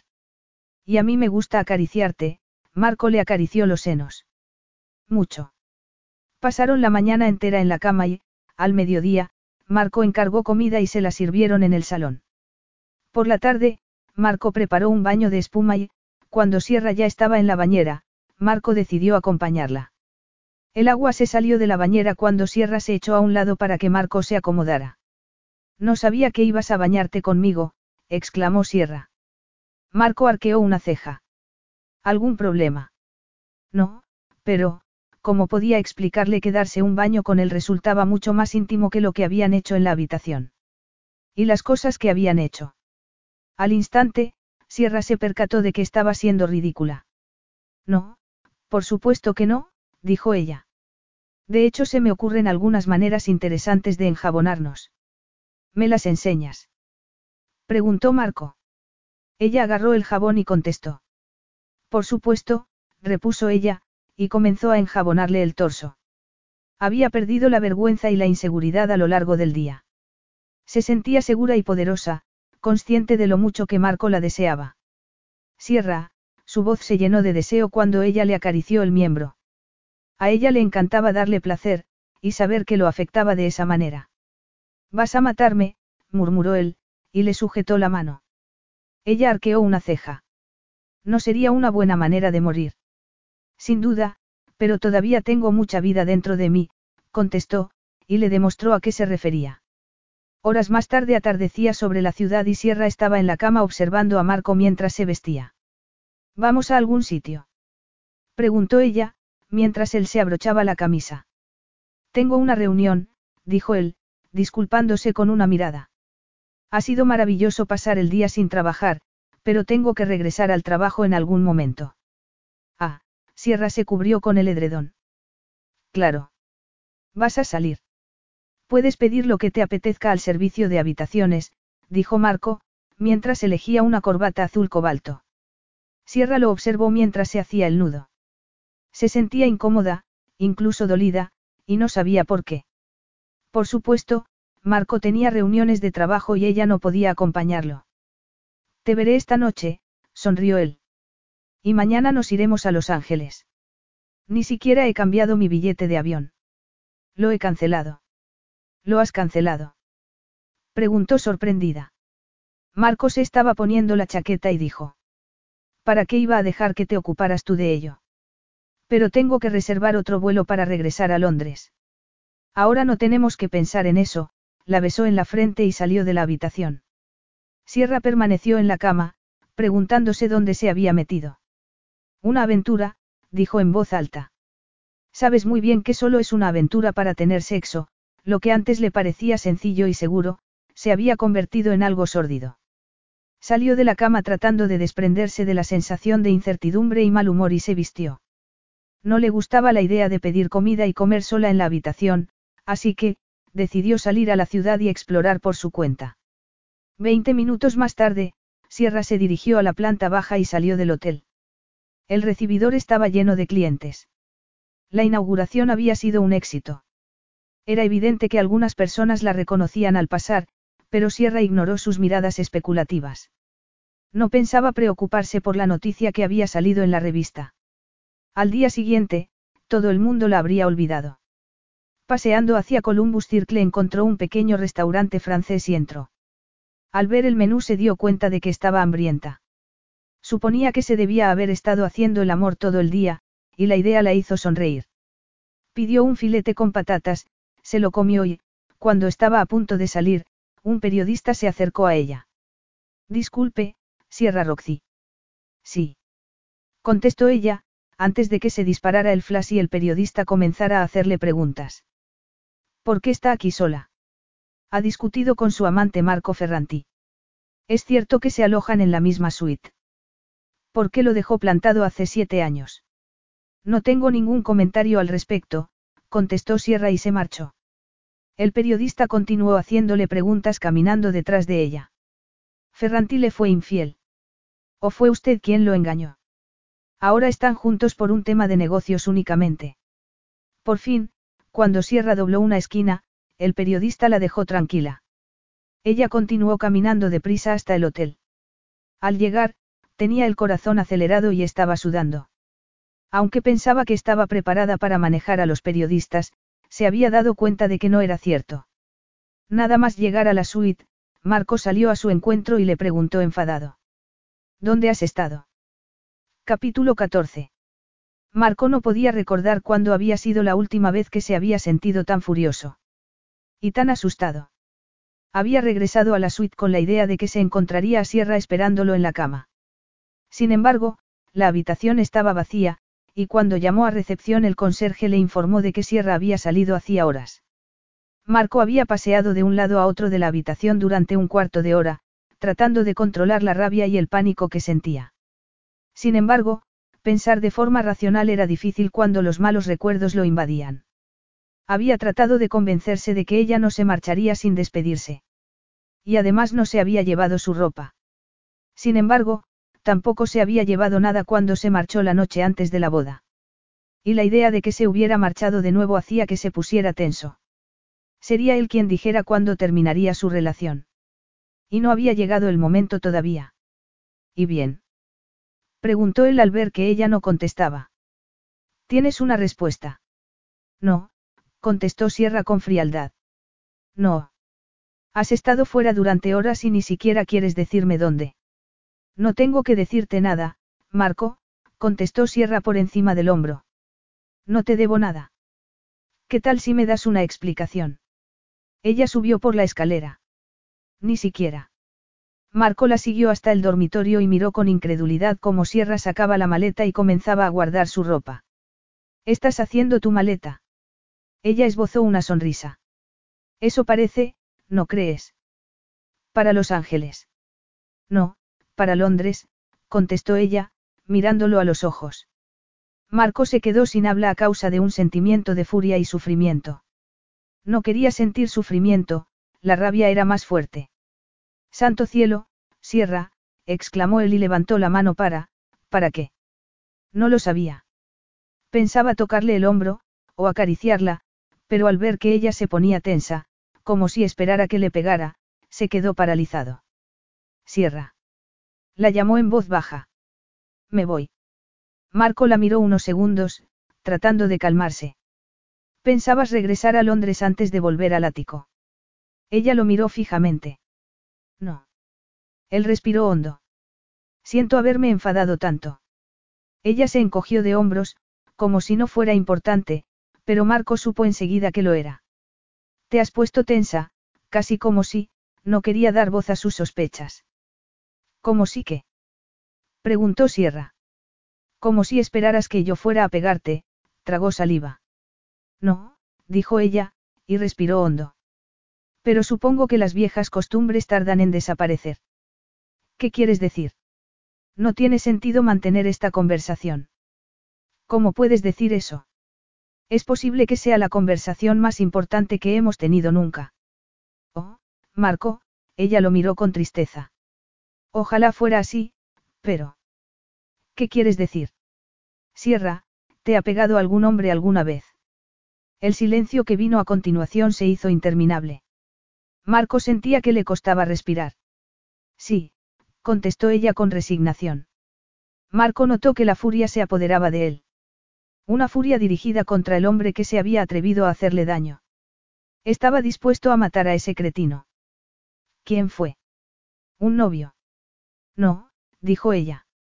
Mi padre. Sierra observó que Marco apretaba los dientes, pestañeaba y la miraba con incredulidad. Ella continuó recogiendo sus cosas. El hecho de que él le hubiera gritado había despertado su señal de alarma, y en ese momento se daba cuenta de por qué se había sentido tan incómoda cuando Marco la había dejado sola en la habitación. Se estaba convirtiendo en su madre. Dejando de lado su vida tras la petición de un hombre. No estaba dispuesta a seguir el mismo camino, y cuando Marco gritó enfadado, Sierra se percató de que había estado a punto de caer en la trampa. Menos mal que se había dado cuenta antes de que fuera demasiado tarde, aunque la idea de separarse de Marco le resultaba dolorosa. Tu padre. Repitió Marco.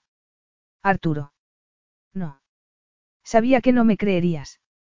Él estaba temblando y negaba con la cabeza. Pero, empezó a decir él, pero se calló. Sierra recogió el vestido que se había puesto en la inauguración. Sierra, espera, la agarró por la muñeca con cuidado, y ella se quedó completamente quieta. Él la miró unos instantes. Después la soltó y dio un paso atrás. Sabes que nunca te haría daño. Lo sé, dijo ella. Creía lo que él le decía, pero no podía evitar sentir miedo. Le resultaba difícil confiar. Marco se fijó en que a Sierra le temblaban las manos. ¿Te importa? preguntó ella. ¿Qué quieres decir? Si me importa que él te pegara. ¿De veras quieres que te dé una explicación? Sierra, tu padre era como si fuera mi padre. Yo lo quería. Y confiaba en él. Sí, quiero que me lo expliques. Entonces, lo haré, dijo ella con frialdad. Era sorprendente el alivio que suponía contarle la verdad. Llevaba mucho tiempo guardando ese secreto. Mi padre me pegaba a menudo. También pegaba a mi madre. En público se hacía pasar por un padre y un marido atento y amoroso, pero en privado abusaba física y emocionalmente de nosotras. Bofetadas, pellizcos, golpes, insultos, menosprecios, mofas, negó con la cabeza. Tenía un nudo en la garganta y los ojos llenos de lágrimas. Mi madre lo amaba de todos modos. Yo nunca pude comprender cómo era posible. Ella lo amaba y no quería oír nada en contra de él, aunque siempre intentó protegerme de sus ataques de rabia. Marco negó con la cabeza. No. No me importa si lo crees o no, dijo Sierra, aunque sabía que era mentira. Al menos ya te lo he contado. Ya lo sabes, aunque no quisiera saberlo. Sierra cerró la maleta. Por favor, Sierra, no te vayas, dijo él, y colocó la mano sobre la maleta. ¿Por qué iba a quedarme? ¿Por qué quiero que te quedes? Porque lo hemos pasado de maravilla, respiró hondo.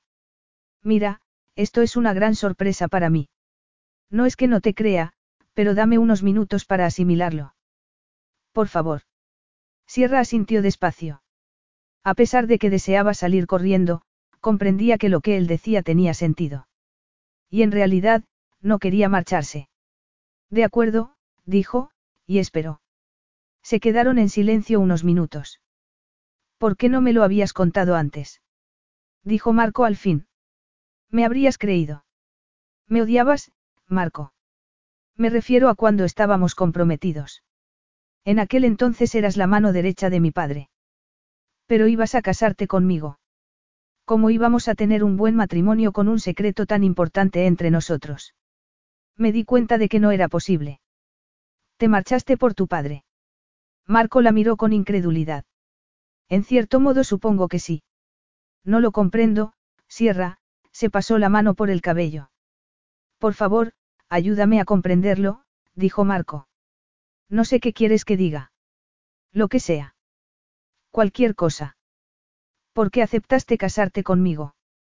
Sierra respiró hondo y lo miró a los ojos. Para alejarme de mi padre. Marco se puso pálido y apretó los dientes. Ese era el único motivo. Ella asintió y vio que Marco se volvía y salía de la habitación. Una vez a solas, se tumbó en la cama. Se sentía débil. Tenía ganas de llorar. ¿Por qué? Porque había perdido a Marco. Era mejor así, y en cualquier caso Marco nunca había sido suyo. Al cabo de unos momentos, Sierra agarró la maleta y bajó la escalera de caracol. Marco estaba en el salón, de espaldas a ella y mirando por la ventana. Ella dudó un instante. En realidad no quería marcharse. No quería salir durante la noche, sin saber dónde ir, tal y como había hecho en otra ocasión. Sin embargo, ¿cómo podía quedarse? Al moverse crujió el escalón y Marco se volvió. ¿Sigues pensando en marcharte? Le preguntó con el ceño fruncido. No sé qué hacer, Marco, comentó ella. Marco blasfemó y se acercó. Sierra, cara, he sido un completo idiota. Por favor, perdóname. Era lo último que ella esperaba que dijera. Marco le quitó la maleta y la dejó en el suelo. Entonces, estiró las manos y le suplicó. No te vayas, Sierra. Por favor. Todavía no. No hasta que yo comprenda lo que pasa. No hasta que solucionemos esto. ¿Y cómo podemos solucionarlo? Sé lo que mi padre significaba para ti, y yo lo odio. Lo odio, se puso a llorar. Siempre lo he odiado, continuó ella, pero el llanto ahogó su voz y, cuando empezó a temblar, Marco la abrazó. Sierra apoyó el rostro en su torso y él le acarició la espalda mientras le susurra palabras cariñosas al oído. Ella no era consciente de la pena y el sufrimiento que contenía, no solo por el padre que había tenido, sino también por el padre que no había tenido. Por los años de soledad, miedo y frustración. Por el hecho de que siete años después, todavía tenía miedo de confiar en alguien. De amar a alguien. Lo siento, consiguió decir ella, y se separó una pizca de él para secarse las mejillas. Mi intención no era derrumbarme. Tonterías. Necesitabas llorar. Has sufrido mucho, Sierra, más de lo que yo podía imaginar. Mucho más de lo que yo sabía. Ven, vamos a sentarnos. La llevó hasta una butaca de piel y se sentó a su lado, rodeándola por los hombros. ¿Me lo cuentas? Preguntó Marco al cabo de un rato. Sierra suspiró. ¿Qué quieres que te cuente? Todo. No sé por dónde empezar. Él la acurrucó contra su cuerpo. Empieza por donde quieras, Sierra, dijo él. Al cabo de un momento, Sierra comenzó a hablar. Le contó que la primera vez que su padre le había pegado una bofetada era cuando tenía cuatro años, y no había entendido que había hecho mal. Había tardado años en tener la respuesta a esa pregunta, nada. Ella le contó que su padre podía ser amable y juguetón, que la lanzaba al aire, que la llamaba princesa, y que le hacía montones de regalos, igual que a su madre. Hasta que fui mucho mayor no me di cuenta de que solo nos trataba de esa manera cuando alguien nos estaba mirando. ¿Y cuando estabais a solas? Preguntó Marco. Siempre os. Lo bastante a menudo como para que yo tratara de esconderme de él, pero eso lo hacía enfadar. A ningún monstruo le gusta que le muestren su imagen. ¿Y cuando te hiciste mayor? Sabía que tenía que alejarme de él. Mi madre no iba a abandonarlo nunca. Yo le supliqué que lo hiciera, pero ella se negó. Se enfadaba conmigo porque ella lo amaba, Sierra negó con la cabeza. Eso nunca lo he comprendido. Sé que podía ser un hombre encantador y que era atractivo, pero su forma de tratarla, se le entrecortó la voz. ¿Y por qué no te escapaste cuando te hiciste mayor? Ella soltó una carcajada. Hablas como si fuera muy simple. No era mi intención, contestó Marco. Solo quiero comprender. Todo esto resulta difícil de creer. Era tan difícil. Él confiaba en ella. Sierra tenía demasiadas preguntas en la cabeza. Marco le acarició la barbilla y le volvió el rostro para que lo mirara. No quería decir eso, Sierra. ¿Tú me crees? Soltó ella. Sí, dijo él. Por supuesto que te creo, pero no quiero hacerlo. Porque querías a mi padre. Marco asintió y apretó los dientes. ¿Recuerdas que te conté que mi padre se marchó? Para empezar, apenas estaba presente y, de pronto, un día no volvió más. Y mi madre, hizo una pausa. Tu madre. No importa. Lo que quería decir es que Arturo era lo más cercano a un padre que he tenido nunca. Te conté que yo estaba trabajando como botones cuando él se fijó en mí, de no haber sido por él me habría pasado la vida llevando maletas. Él me invitó a tomar algo, me dijo que se daba cuenta de que yo tenía ambiciones. Entonces, cuando yo tenía 17 años, me dio un trabajo en una oficina. Al cabo de unos años me ascendió en la empresa, y el resto ya lo sabes, suspiró. En todo momento me animó, me escuchó y me aceptó, de un modo que mi padre no hizo. Darme cuenta de que el hombre al que yo tanto estimaba era como tú cuentas, resulta doloroso creerlo, pero te creo. Gracias, susurró ella. No has de agradecérmelo, Sierra, hizo una pausa. Así que querías escapar, ¿y por qué me elegiste? Te eligió mi padre, contestó Sierra. Yo lo sabía, aunque me gustaba pensar que yo tenía más opinión y control de lo que en realidad tenía, soltó una triste risita. ¿Sabes lo que me convenció, Marco? El día que te conocí vi cómo acariciabas a un gato. Estabas en el jardín, esperando a entrar, y un gato se restregó contra tus piernas. Tú te agachaste para acariciarlo. Mi padre le habría dado una patada. En ese momento, pensé que eras un caballero. Hablas como si estuvieras equivocada. No, yo, se cayó y se mordió el labio inferior. Iba a casarme contigo por los motivos equivocados, Marco. Me di cuenta de ello la noche antes de nuestra boda. Da igual lo que haya entre nosotros ahora, y sé que solo es una aventura, entonces no habría funcionado. Necesitaba encontrar mi camino, ser yo misma. ¿Y qué pasó esa noche en realidad? Preguntó Marco. Lo que te conté. Oí que hablabas con mi padre y me di cuenta de lo unidos que estabais. Después, oí que mi padre te daba ese consejo terrible. Sabré cómo manejarla, repitió Marco. Ahora comprendo que te asustaras, pero no podías habérmelo preguntado, Sierra. ¿Y qué iba a preguntarte? ¿Vas a pegarme alguna vez, Marco? Nadie contestaría a esa pregunta con sinceridad. Yo lo habría hecho.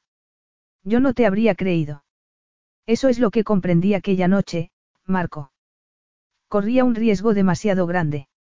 Así que huiste, tal y como podías haber hecho antes de que nos comprometiéramos. No exactamente. Mi madre me ayudó. Cuando le dije que no te amaba. ¿Qué hizo? Me dio dinero, susurró Sierra. Y el nombre de una amiga que tenía en Inglaterra y que podría ayudarme. Y te marchaste en medio de la noche. A Palermo. Sí. Estaba aterrorizada, tragó saliva. Nunca había estado sola en la ciudad. Paré un taxi y fui al muelle. Esperé toda la noche en la oficina de billetes y tomé el primer ferry hacia Europa continental. Y después a Inglaterra. Debió de ser un viaje largo. Lo fue.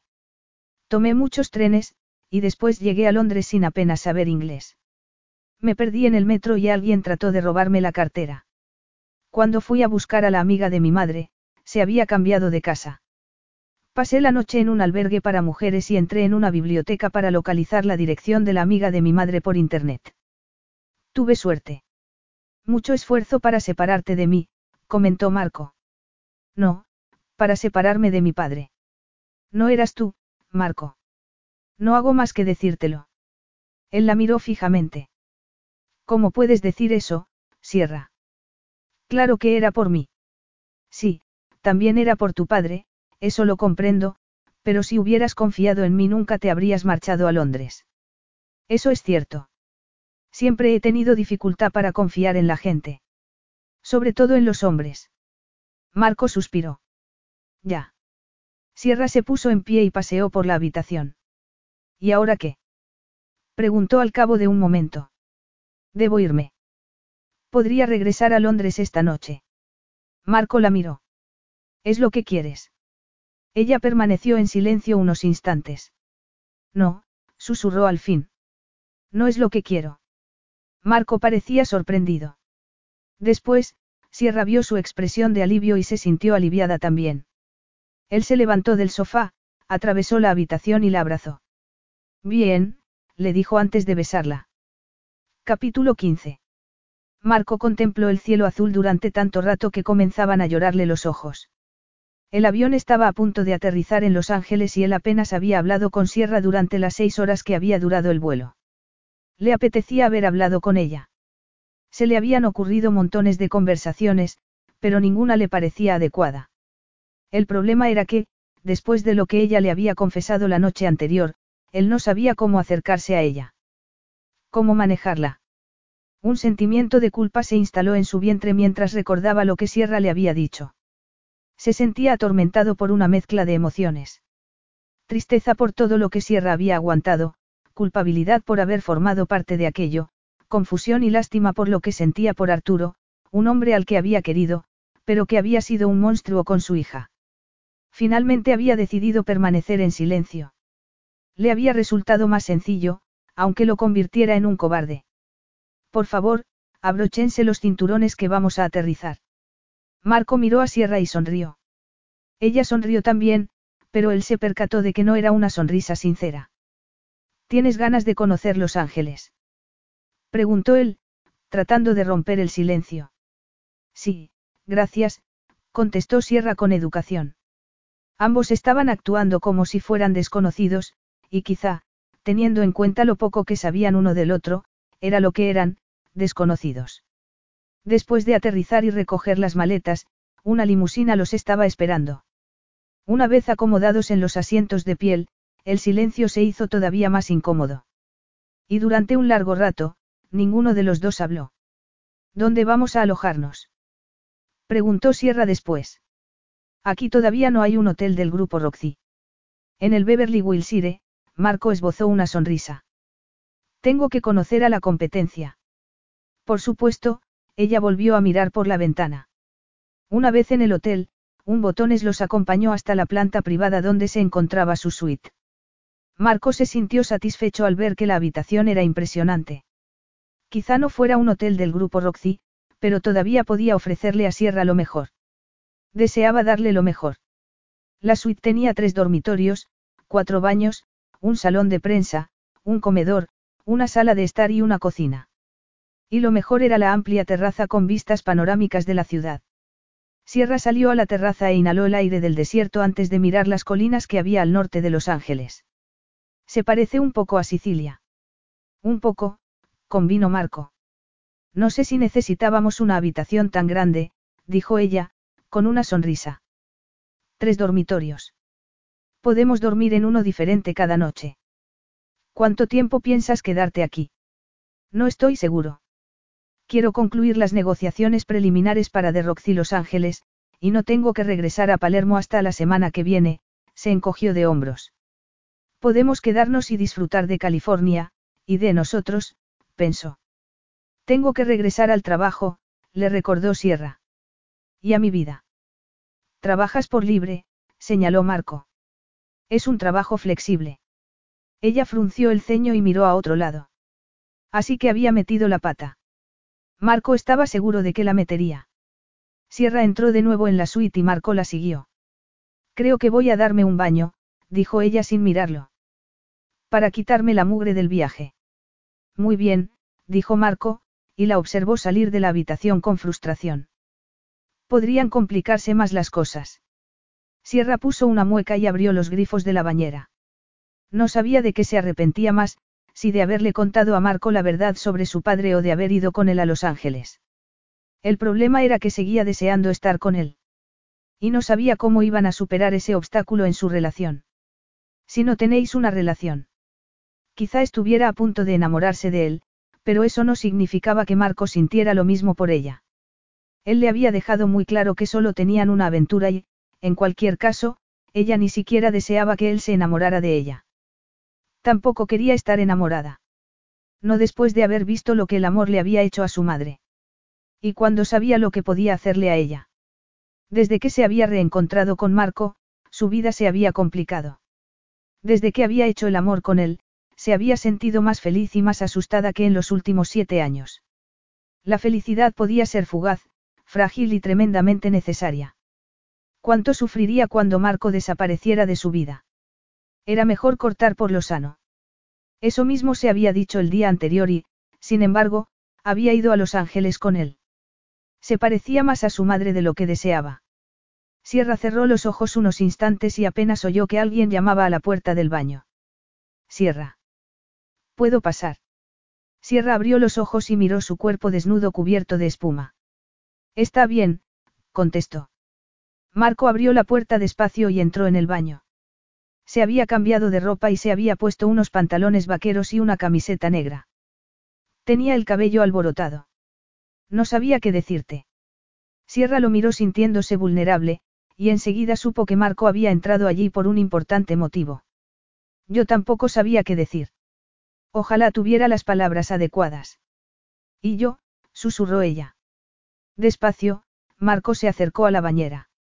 Sierra lo miró conteniendo la respiración. ¿Puedo ayudarte a enjabonarte? Preguntó él, y ella lo miró paralizada por la indecisión y la nostalgia. Finalmente, Sierra asintió. Observó cómo Marco se enjabonaba las manos y comenzaba a frotarle la espalda. Sus movimientos eran delicados e íntimos, casi más que las cosas que habían hecho en la cama. Sin embargo, no había nada de sexual en sus caricias. Era casi como si estuviera ofreciendo algún tipo de penitencia y pidiendo la absolución. Ella se estremeció al sentir que él la besaba en la nuca, y el deseo la invadió por dentro cuando continuó besándola por la columna vertebral. Marco. Deja que te haga el amor, Sierra. Sierra asintió y él la tomó en brazos para sacarla de la bañera y llevarla al dormitorio principal. Sierra lo miró desde la cama y observó cómo se desnudaba. Cuando ella estiró los brazos, él se tumbó sobre ella y la besó de forma apasionada. Ella reaccionó con desesperación y, finalmente, Marco la penetró y se adentró en su cuerpo, gimiendo y pronunciando su nombre cuando ambos alcanzaron el clímax a la vez. Después permanecieron tumbados hasta que sus corazones recuperaron el ritmo normal y la luz del atardecer entró por las cortinas. Sierra sabía que echaría de menos todo aquello cuando su aventura terminara. Y a pesar de la ternura que Marco le había mostrado y del intenso placer que habían sentido al hacer el amor, sabía que terminaría pronto. Lo había notado por cómo Marco se había retirado a la privacidad de su pensamiento, mirando al techo con el ceño fruncido y en silencio. Ella no tenía ni idea de qué era lo que él estaba pensando o sintiendo. Momentos antes había sido el hombre más amable y cariñoso que había conocido nunca, y después. Ella suspiró y se levantó de la cama. Voy a vestirme. Él apenas la miró mientras recogía su ropa. Podemos pedir comida al servicio de habitaciones. Prefiero salir, dijo ella, deseando salir del silencio opresivo en el que se habían sumido desde la noche anterior. Muy bien, contestó Marco. Sin mirarla, comenzó a vestirse.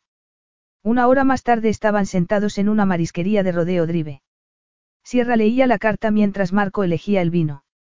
Entonces, ¿qué trabajo tienes que hacer aquí exactamente? Preguntó ella, después de que pidieran la comida.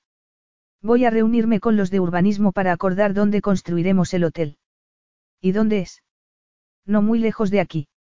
En una parcela de Wilshire Boulevard, golpeó los dedos sobre la mesa como con impaciencia. Sierra no pudo evitar preguntar. Lo siento, te estoy haciendo perder el tiempo. Preguntó.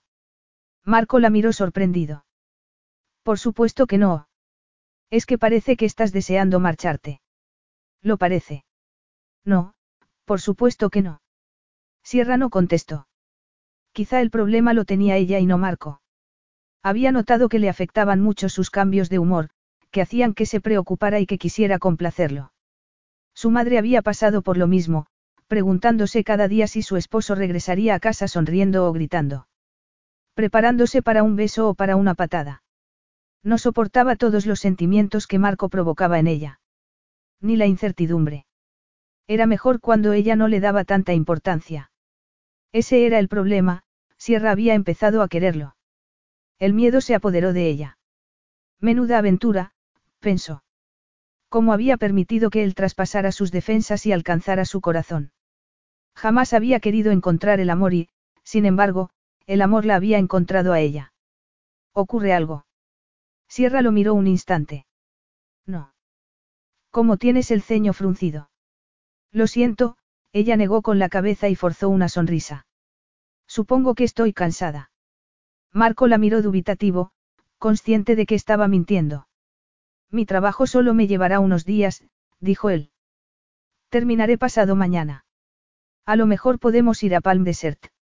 Durante unos instantes, Sierra se imaginó en un resort de lujo pasando los días y las noches entre los brazos de Marco. Y después de unos días, ¿qué pasaría? Quizá él le pidiera que regresara con él a Palermo, quizá pudiera disfrutar de ir de compras y de comer en restaurantes elegantes en su compañía, pero, tarde o temprano, él se cansaría de ella y ella habría dejado su vida atrás, tal y como había hecho su madre. Y aunque Marco no se cansara de ella, ¿qué sería Sierra para él? Un mero entretenimiento. Aún así, se sentía tentada. Eso es lo que hace el amor. Te destroza física y emocionalmente. Marco frunció el ceño al ver que ella no contestaba. Sierra. ¿Cuánto tiempo iríamos a Palm Desert? Marco se encogió de hombros. No lo sé. Unos días. Ya te lo he dicho, tengo que regresar a Palermo la semana que viene. Ya, y no importaba lo que ella tuviera que hacer. Por supuesto. Sierra respiró hondo. Estaba a punto de decir lo más difícil que había dicho en su vida, pero sabía que no tenía más remedio que hacerlo. No creo que sea buena idea, Marco. Marco la miró fijamente y apretó los dientes. Antes de que él pudiera responder, el camarero llegó con una botella de champán y sirvió dos copas. Marco agarró una y dijo con ironía. ¿Por qué brindamos? Sierra solo pudo negar con la cabeza. Se sentía abrumada. No quería que su relación con Marco terminara de esa manera y, sin embargo, no sabía cómo podía terminar de otra manera.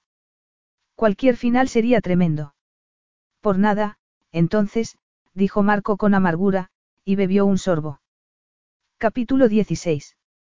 Marco sentía que la estaba perdiendo, y ni siquiera podía decir que estaba sorprendido. Aquello era lo que sucedía cuando se amaba a alguien. Ese alguien se marchaba. Y él amaba a Sierra. La había amado desde hacía mucho tiempo. Y aunque había estado convencido de que sería él quien se marchara primero, no quería hacerlo. Nunca. Deseaba dormir con Sierra todas las noches de su vida y despertar a su lado. La amaba. Deseaba estrecharla entre sus brazos y sostener al bebé de ambos. Experimentar a su lado todo aquello que la vida podía ofrecerles, lo bueno y lo malo. Marco dejó la copa de champán sobre la mesa. Amaba a Sierra y la sentía cada vez más distante. Creo que después de todo no tengo hambre, Sierra estaba pálida y le temblaban los dedos. Dejó la servilleta sobre la mesa y se puso en pie. Iba a dejarlo solo en el restaurante. Los periódicos tendrían la noticia perfecta. Marco se levantó y la agarró del codo para acompañarla fuera del restaurante. Ella se separó de él en cuanto llegaron a la calle. No me trates así. Así, ¿cómo? repitió con incredulidad. Es posible que hubiera un paparazzi ahí dentro, Sierra. Solo intentaba evitarnos una escena. Ella negó con la cabeza y se frotó el codo como si le hubiera hecho daño. Él se sintió medio mareado. ¿Crees que soy capaz de hacerte daño? No, dijo ella, pero no parecía convencida. Marco se percató de que nunca había confiado en él.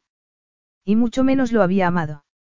Los recuerdos de su infancia estaban demasiado presentes. Daba igual lo que sintieran el uno por el otro, no tenían ninguna oportunidad. Regresemos al hotel, dijo él, y llamó a un taxi. Una vez en la suite, Sierra le dijo. Creo que debería marcharme, dijo ella con la voz temblorosa. Al menos esta vez tienes la decencia de decírmelo. Ella empalideció, asintió y se volvió. Él se sentó en el sofá, ocultó el rostro entre las manos y oyó que ella empezaba a recoger sus cosas.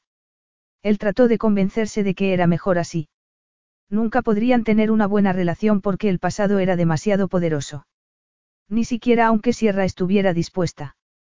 Sin embargo, iba a dejar que Sierra se alejara de su lado por segunda vez. Amaba a aquella mujer. Demasiado como para dejarla escapar otra vez. Sin embargo, eso era lo que hacía la gente. Su padre, su madre, Sierra. Todos lo habían abandonado, se habían marchado sin decirle adiós, dejándolo sin poder hacer nada más que esperar y sufrir. No obstante, esta vez tenía otra posibilidad. Tenía la oportunidad de hablar con Sierra y pedirle, o suplicarle, que se quedara. No se dejaría llevar por el orgullo. La amaba demasiado como para eso. Se levantó del sofá y paseó por la habitación. ¿Y si ella le decía que no? ¿Y si se marchaba de todas maneras? Sierra salió del dormitorio con la maleta en la mano. Voy a pedir un taxi. No, le ordenó él. Sierra pestañeó. No le gustaba que le dieran órdenes y él lo comprendía. Por favor, Sierra, no quiero que vuelvas a alejarte de mi vida. Ella dudó un instante y él se acercó a ella y le retiró la maleta de la mano. Te pido que me escuches unos minutos, y si todavía quieres marcharte cuando haya terminado, no te detendré. Te lo prometo, le suplicó con el corazón acelerado. Sierra se mordisqueó el labio inferior y asintió. Está bien, susurró. Él la llevó hasta el sofá y ella se sentó. No quiero que te vayas, dijo él, paseando de un lado a otro. No quiero que te vayas hoy, ni mañana, ni ningún día después de mañana, confesó. Por una vez en la vida estaba luchando por lo que quería, por quien amaba, y eso lo hacía sentirse poderoso. Fuerte. El amor lo hacía fuerte. No quiero que te vayas nunca, Sierra. No ha funcionado, Marco. El pasado sigue presente entre nosotros. Lo sé, pero le estamos dando demasiado poder, se arrodilló frente a ella y le agarró las manos. Te quiero, Sierra. Y solo me he dado cuenta de cuánto al ver que estabas dispuesta a salir por la puerta. Me he comportado como un idiota, o un canalla, o todo aquello que quieras llamarme. Lo merezco. Cuando me contaste lo de tu padre no supe manejarlo. Me sentía culpable, dolido y traicionado a la vez, y tenía miedo de que siempre me relacionaras con él, de que no fueras capaz de confiar en mí, ni de quererme. Y puede que sea así, pero quiero intentarlo. Quiero tener una relación de verdad contigo. No solo una aventura. Quiero casarme contigo, tener hijos. A Sierra se le llenaron los ojos de lágrimas. No sé si puedo hacerlo. Mi madre amó a mi padre y mira lo que le pasó. Al final, le arruinó la vida, nunca llegó a ser la persona que podía haber sido. Era como una sombra, un fantasma. Eso no era amor. El amor aporta, no resta. Eso es lo que quiero creer. Deseo lo mejor para ti, Sierra. Y que te siga de un hotel a otro.